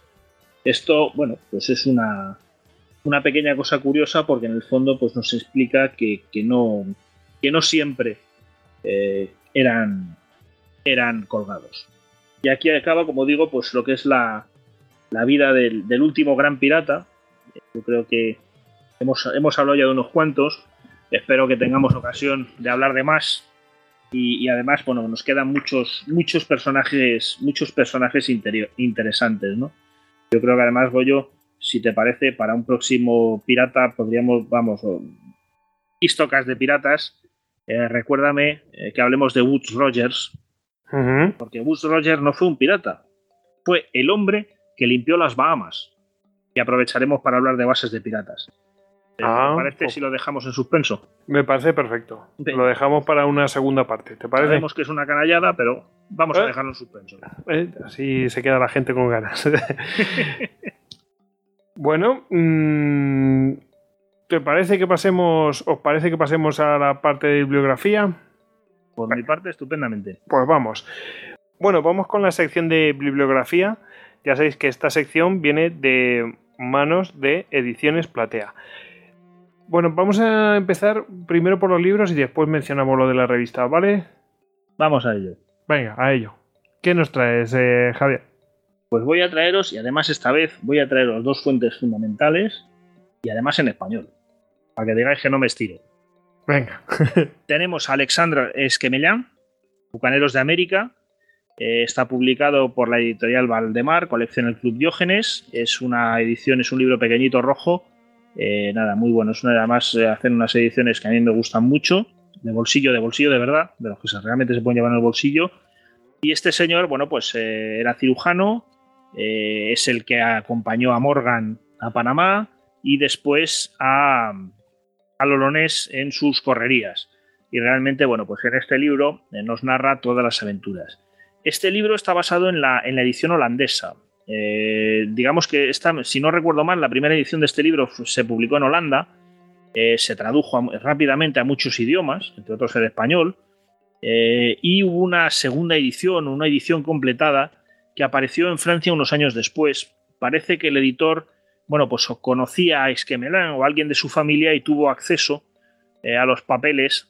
Entramos, digamos, bueno, pues en, en, el mundo de los editores del siglo XVIII, ¿no? Es decir, a saber realmente cómo sucedió siglo XVII, finales del XVII, XVIII. Entonces, bueno, pues parece que era una obra bastante más completa. Lo digo porque algunos se puede sorprender eh, de encontrar, de hecho a mí me pasó en su momento cuando empecé a investigar un poco este tema, eh, bueno, pues eh, te encuentras afirmaciones que me dan, que yo buscaba en mi edición, digo, aquí esto no aparece en ningún sitio. Y luego, bueno, pues encuentras la edición francesa y resulta que sí aparece. Eh, segunda obra que también es, eh, digamos, fuente primaria, pues eh, Historia General de los robos y asesinatos de los más famosos patas, publicado bajo el nombre de Capitán Johnson, que, bueno, pues buena parte de los especialistas en literatura ven, tras este Capitán Johnson, al propio Daniel Defoe, el autor de Robinson Crusoe, que, bueno, pues conoció bien la piratería. Este es un libro exhaustivo, es un libro eh, yo también tengo, tengo también la edición de Valdemar. Y os digo rápidamente, pues estamos hablando de casi 750 páginas. No está mal. No está nada mal. Eh, tenemos las correrías pues de 16 piratas en la 17 piratas, perdón, en la primera parte y otros 18 en la segunda. Perdón, otros, 16 en la, segunda. Todo esto centrado en, en piratas principales, porque luego digamos que dentro de cada historia pues hay subpiratas, piratas con cargas más cortas, que el autor se va recreando en, contar pues qué fue de ellos. Por ejemplo, el tal Kennedy, pues también podemos encontrar que fue de Kennedy, ¿no? O del Capitán Anstis o de otros piratas, digamos, de menor importancia. Es exhaustivo. Yo lo recomiendo como obra de consulta porque no hay nada que se parezca más a la vida de un pirata que la vida de otro pirata. realmente no es el típico libro para leer de corrido, porque bueno, pues uno se encuentra con muchas cosas, muchos lugares comunes, muchas cosas repetidas. Pero desde luego es interesantísimo porque hay un, gran elenco de ellos y se ven, se puede hacer realmente un, gran, una gran idea uno de lo que fue la piratería. Más sencillito, pues aquí tenemos a Angus Constant, que muchos conocerán porque ha escrito un montón de libros para Osprey, eh, The World Atlas of Pirates. Esto, el, el Atlas Mundial de los Piratas. Este libro, bueno, pues a través de mapas y de una infografía bastante buena, pues también va haciendo un recorrido pues, por toda la piratería desde el principio hasta, hasta casi hasta hoy, porque realmente nos empieza hablando de los pueblos del mar en el Mediterráneo y nos acaba hablando pues, de los piratas en ficción, de, mandar una cañonera en el escuadrón de Hong Kong, en fin, tenemos ahí todo un, uso del oeste de África. Con lo cual, tenemos ahí todo un, elenco. Termino rápidamente. Pirates, A History, de Tim Travers. También un libro muy, muy cómodo y, bueno, pues ahí ya estamos hablando no de infografía, sino de texto, texto, texto. Veamos, un libro bastante interesante sobre la piratería. Y finalmente, Raiders and Rebels, A History of the Golden Age of Piracy, es decir, una historia de la edad dorada de la piratería, que es, digamos, el, en torno al año 1700, por Frank Cherry, que también, bueno, pues hay, hay mucha información y muchos puntos de vista y, muchos piratas, muchos piratas. Y yo creo que con esto no vamos del todo mal. No, no vamos del todo mal, pero nos dejamos la revista que estáis en Despertaferro, el número 17 de Historia Moderna. De Piratas en el Caribe. Cuéntales un poco qué se pueden encontrar. Yo la tengo aquí, pero vamos. Mm, pues así rápidamente. mejor tú que la conoces bien. No les diré que es una revista muy interesante, que, en fin, demasiado mojé yo la cuchara en aquello para, para tirarme demasiado el pisto. No, la verdad es que salió un número bastante chulo, donde se hace un recorrido por la piratería caribeña, exclusivamente caribeña, es decir, personajes como Roberts pues no entran. Eh, desde, bueno, pues desde el año 1600, es decir, tenemos a los, la primera fase, tenemos los holandeses, eh, tenemos el Yucatán, tenemos Tortuga, tenemos las Bahamas, que ya pertenece a la segunda fase, es decir, hacemos todo un recorrido por la, por la piratería, ¿no? Obviamente, eh, el raid de Morgan a Panamá pues no podía faltar. Eh, también se habla del impacto económico eh, que tuvo la piratería, se habla de los códigos de los piratas. Tenemos un artículo muy divertido, por lo menos me pareció divertido e interesante, sobre la imagen del pirata, ¿no? donde se puede ver pues qué era aquello del parche, qué era aquello de las botas, que ya que, quién de dónde venía lo del loro, en fin, todo este tipo de cosas, ¿no? que también son, son muy interesantes. La imagen que tenemos hoy en día del pirata hollywoodiense al estilo Rolf Flynn o al estilo Johnny Depp, que tampoco está mal. En fin, varios artículos, en general, bueno, pues da una visión muy de conjunto. Hay dos mapas del Caribe que son bastante ilustrativos y tampoco me quiero yo. Tan ilustrativos, porque es que se ve los lugares donde fueron atacados y, y es que está, o sea, eh, dividís en dos, eh, en dos edades, eh, antes de la guerra de sucesión y después de la guerra de sucesión, y, miras uno de los mapas y está el Caribe en llamas, todos los lugares que fueron a tocar. Impresionante, ¿eh? Sí, sí, sí. Y eso ya no hablamos de, de, de, de, asaltos a barcos ni nada de esto, simplemente reflejamos puertos que fueron atacados. Efectivamente. Yo, yo, creo que todos los logros de estos mapas es que además, y en general los artículos, es que hila muy bien la historia de la piratería con los acontecimientos políticos eh, de las grandes naciones europeas. Entonces yo creo que ahí eh, permite ver realmente el trasfondo que permitió que la piratería se desarrollara como se desarrolló eh, más allá de la mera aventura. ¿no? Tony, tú traías dos, ¿no? Bueno, traigo un libro y una revista. A ver, en libro, eh, porque inicialmente mi idea era hablar sobre Koshinga, pues bueno, me he apoyado bastante en este libro para hablar de su padre y es eh, concretamente un libro llamado Los Colony de Tonio Prendes, que habla sobre todo de la, del ataque de Koshinga a la colonia holandesa de Taiwán. Personalmente lo he pasado, me ha gustado leerlo, de esas pequeñas pepitas de oro que encuentras de temas históricos que desconocías y te sorprenden y la verdad es que lo he pasado muy bien leyéndolo. Ya lo mencionó, lo mencionaste antes que vamos, que estás vamos, que, ibas descubriendo más cosas, más cosas, más cosas y era un, un puro vicio, vamos. Sí, es un poco, salvando las distancias como ciencia ficción, ¿no? De repente allí la flota enemiga extraterrestre se planta ya a las puertas del, del mundo que conocemos y cómo hay que, cómo se van allí encontrando y combatiendo con sus argucias y sus ventajas. Intentando sobrevivir, básicamente. Y oye, y, le sale un, un, Independent Day, pero brutal. A ver si podemos contar la historia en otro, como mínimo en un Blitz, y no en un programa entero, porque es muy, muy interesante y muy recomendable. Este era el de Los Colony, Los Colony, Tonio Prendes, ¿no? Correcto, sí. Vale, y el segundo que tenía en la revista, ¿no? Era... El segundo, bueno, aunque hemos hablado de la piratería en unos tiempos eh, más, eh, podríamos decirlo, modernos. Pues bueno, concretamente la revista Medieval Warfare, el volumen 5, eh, revista 5, volume 5, issue 5, tienen un número titulado Fighting on the High Seas, eh, luchando en alta mar. Y está bien porque te habla de unos piratas poco conocidos, que son la Hermandad Victual, o sea, una serie de piratas en el Báltico Norte, bueno, en el mar Báltico, durante toda la época de la Liga Hanseática, que incordiaron bastante pues, a todo el comercio que era tan importante en esa zona.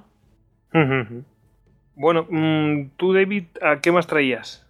Bueno, pues yo traigo un, libro de Osplay, y, eh, digamos, de la serie Em, eh, de que se llama Black Bear, eh, Last Fight, o sea, el último combate de Barba Negra, de Angus Constant. Y bueno, es, digamos, es el clásico libro de Osprey, está basado principalmente en lo que fue su último combate de Okrakow. Y nada, simplemente que, bueno, eh, sobre todo, digamos que tiende más a lo que es la, narración, pues con fuentes más, más, digamos, más clásicas, pues buscando, por ejemplo, en gacetas del momento o, digamos, en, archivos y demás, que, otros libros que pueden tener una narración mucho más literaria o mucho más, eh, digamos, tendiendo a lo romántico sobre, sobre este pirata, sobre Barba Negra. Y bueno, eh, también decir que como todo, todo Osprey, pues eso, siempre al final tiende a que, a que lo británico, entre comillas, es mucho más heroico que cualquier otro. Y bueno, como Barba Negra sí que atacó más al comercio británico, pues por lo menos se deja leer. vale. Tony. Yo anecdóticamente diré que durante mi luna de miel me lo estuve leyendo y endorso la recomendación. Ahí, ahí, lo apoyamos. bueno, yo tengo aquí una, serie de libros, he de decir que no he leído ninguno, pero bueno, yo menciono de los títulos y bueno, que ya después cada uno diga, bueno, o haga lo que quiera, que existen, ¿no? Entonces, bueno, pues los tengo aquí y os digo, aquí hay dos tochos eh, uno, bueno, tocho, bueno, depende, al estilo Veramendi eso flojillo. Pero bueno, tenemos aquí eh, Piratas, Corsarios y Bucaneros de Álvaro Armero. No sé si David, David creo que se lo ha leído. Sí, sí me lo, leí ya hace tiempo, es también buscando alguna referencia, pero eh, digamos que para los, digamos los, sobre todo los, los, piratas así más de la época de la edad de oro, de la piratería y demás, sí que tira a lo mejor más a lo que son las fuentes románticas, o sea, toda esa, esa novelización de las vidas de los piratas, que, como he nombrado anteriormente con, la otra fuente bibliográfica de Osprey, que digamos que es mucho más, más de archivo y tirando más hacia la realidad. O sea, que sí que puede servir bastante como aproximación, además es una historia muy general, a los piratas, pero no, digamos que... No es el libro definitivo. Exactamente, no es ni definitivo ni tampoco incide en lo que son las, eh, en la vida de, los piratas o más en el, punto histórico que tuvieron esto, sino que, se basa bastante en lo que son las leyendas y, esa visión romántica de la piratería. Bueno, yo traigo otro aquí eh, que se llama Piraterías y agresiones de los ingleses en la América Española. Bueno, pues el título lo dice todo, ¿no? Es de Justo Zaragoza. También tengo uno del editorial Planeta aquí que se llama Los Piratas del Nuevo Mundo. Bueno, yo creo que hace Mm, un relato mm, pues sobre los piratas más conocidos, un relato pues eh, este cortito, a, diferencia de los dos anteriores. Y bueno, pues eh, viene a decir que bueno, que se lee como una apasionante novela, con lo cual, bueno, ya nos está indicando de qué tipo de libro es.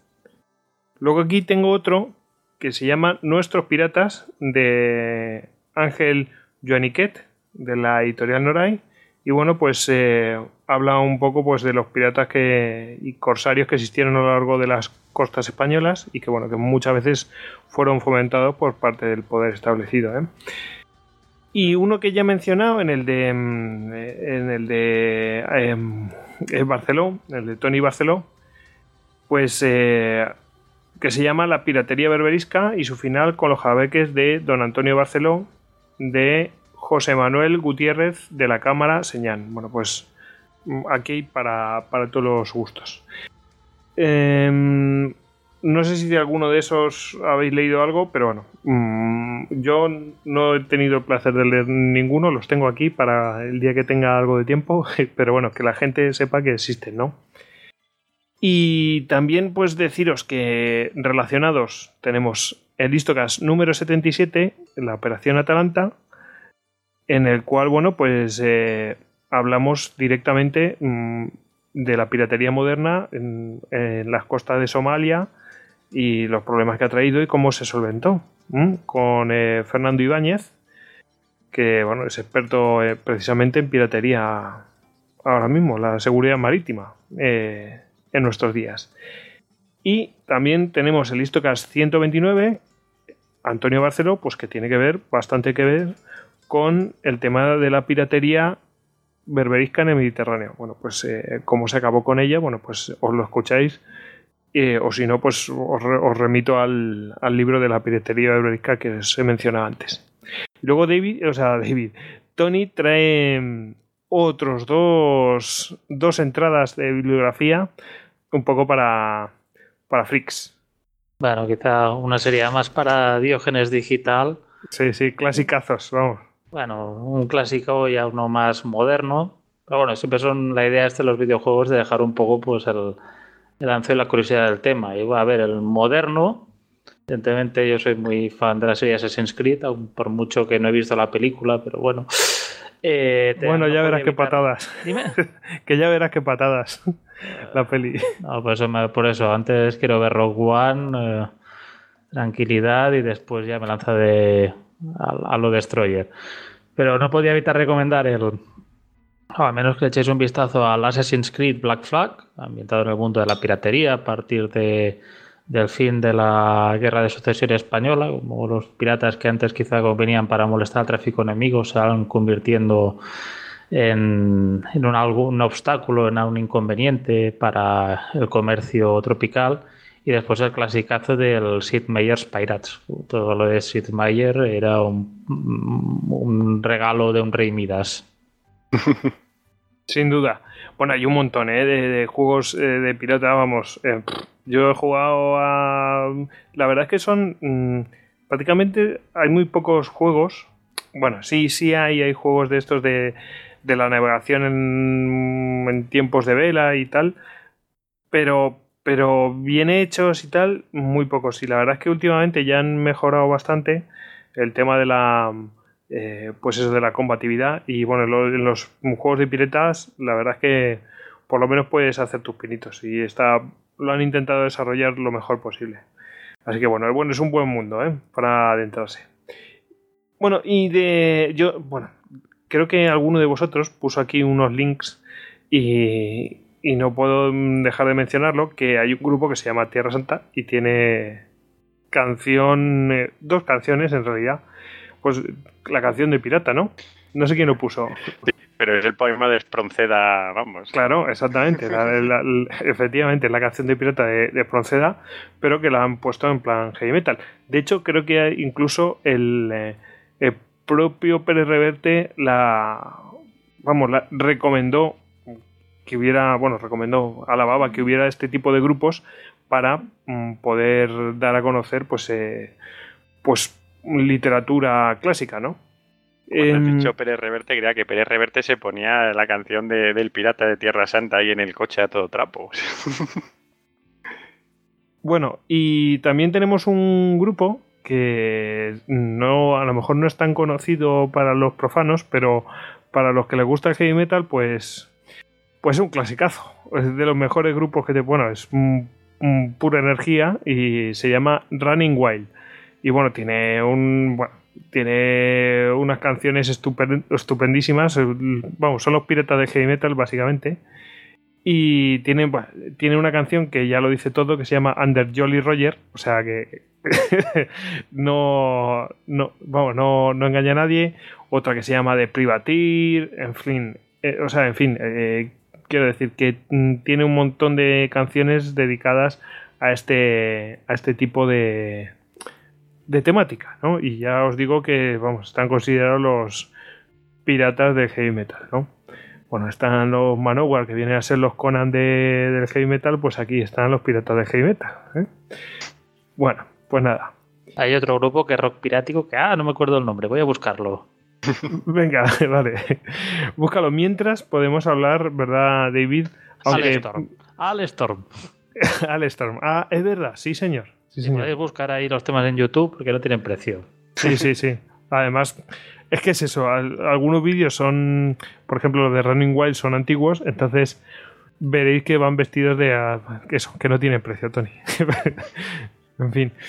Em, y David no quería irse sin recomendar, bueno, recomendar, más bien decir, oye, pues que hay una serie de piratas, eh, para que no lo sepa. Y sale Barba Negra. Exactamente, la, la serie de, de, Black Sail, una serie que, se emite hace relativamente poco, creo que va por la tercera temporada, no estoy seguro ahora mismo. Y la verdad es que, bueno, eh, digamos que en resumen es una precuela de la Isla del Tesoro, pero está ubicada en, en las Bahamas, digamos en, en tiempos de, justo después de la guerra de secesión española y con todos pues, los piratas conocidos de esa época. Y como bien has dicho, sale Barba Negra y, hace un pequeño cameo en el primer capítulo. Bueno, luego ya sale de verdad, pero en el primero hace un pequeño cameo. Sí, sí, es una aparición espectacular. Em, y bueno, yo creo que hemos llegado al final de la bibliografía, ¿no? No nos hemos dejado nada. la verdad es que está bastante nutridita. Bueno, pues vamos a despedir ya a, a los a los piratones que hemos tenido aquí, piratones, bucaneros, en fin. em, despedimos a Tony, a arroba Lord Cester en Twitter. Buenas noches, Tony. Buenas noches, sí, sí, y no hemos hablado de la versión pirata de Disney porque no ha tocado, pero otro día hablaremos del tema Disney y el mundo de la piratería. Perfecto, Zaichien. Pues eh, despedimos también a Alex, a arroba Alejandro HDZ Lun. A ver, Alex. Da igual, si no veo el Twitter. No ves el Twitter. Tienes abandonados tus suscriptores, en fin. Bueno, despídete, Alex. Buenas noches. Venga, propongo que enterremos este podcast y hagamos un mapa y nos lo repartamos entre los cinco que hemos participado. En el futuro le sacaremos bajadas de huyentes. En fin. Eh, sí, ya haremos la gallina turuleta. Da, da 20 vueltas y lo encontrarás. En fin. bueno, eh, despedimos a Javier Veramendi, arroba tamtamveramendi en Twitter y miembro del grupo de estudios de historia militar, gen.es. Por supuesto, director de Despertaferro Contemporánea. Buenas noches, Javier. Pues buenas noches, oye, a mí me gusta el plan de Alex, yo me encargaré de mataros a todos para hacerme con los trozos de mapa y a vivir. Como Morgan. Yo, ho. Ten cuidado, ten cuidado con los ayuntamientos y el ron, en fin. en fin. Y despedimos también a David, a arroba David Nagan. Buenas noches, David. Bueno, pues nada, que tengáis buenas noches y, y nada, y si no tenéis un loro, poneros un canario en el hombro y ala, a piratear. Da el pego y pesa menos. Y yo hacía eso cuando tenía mi pájaro, ¿eh? Wow. ¿Qué, qué clase Nadie, ha dicho lo básico, y es que en este podcast nos lo hemos, nos lo hemos pasado pirata. Qué grande eso. David. Al final lo tenías que estropear. bueno, pues nada, me despido yo, arroba goyix barra bajas al duero. Ya sabéis que nos podéis encontrar en Twitter, en Facebook, en Google Plus, en Pinterest y en Telegram. Cualquier cosa en nuestra web, istocast.com. Así que nada, chicos, venga, a despedirse. Y un saludo a Antiguo y Barbuda. Buenas noches. Chao, piratas. Yo, ho, ho. Bonito. Sempre fidelis.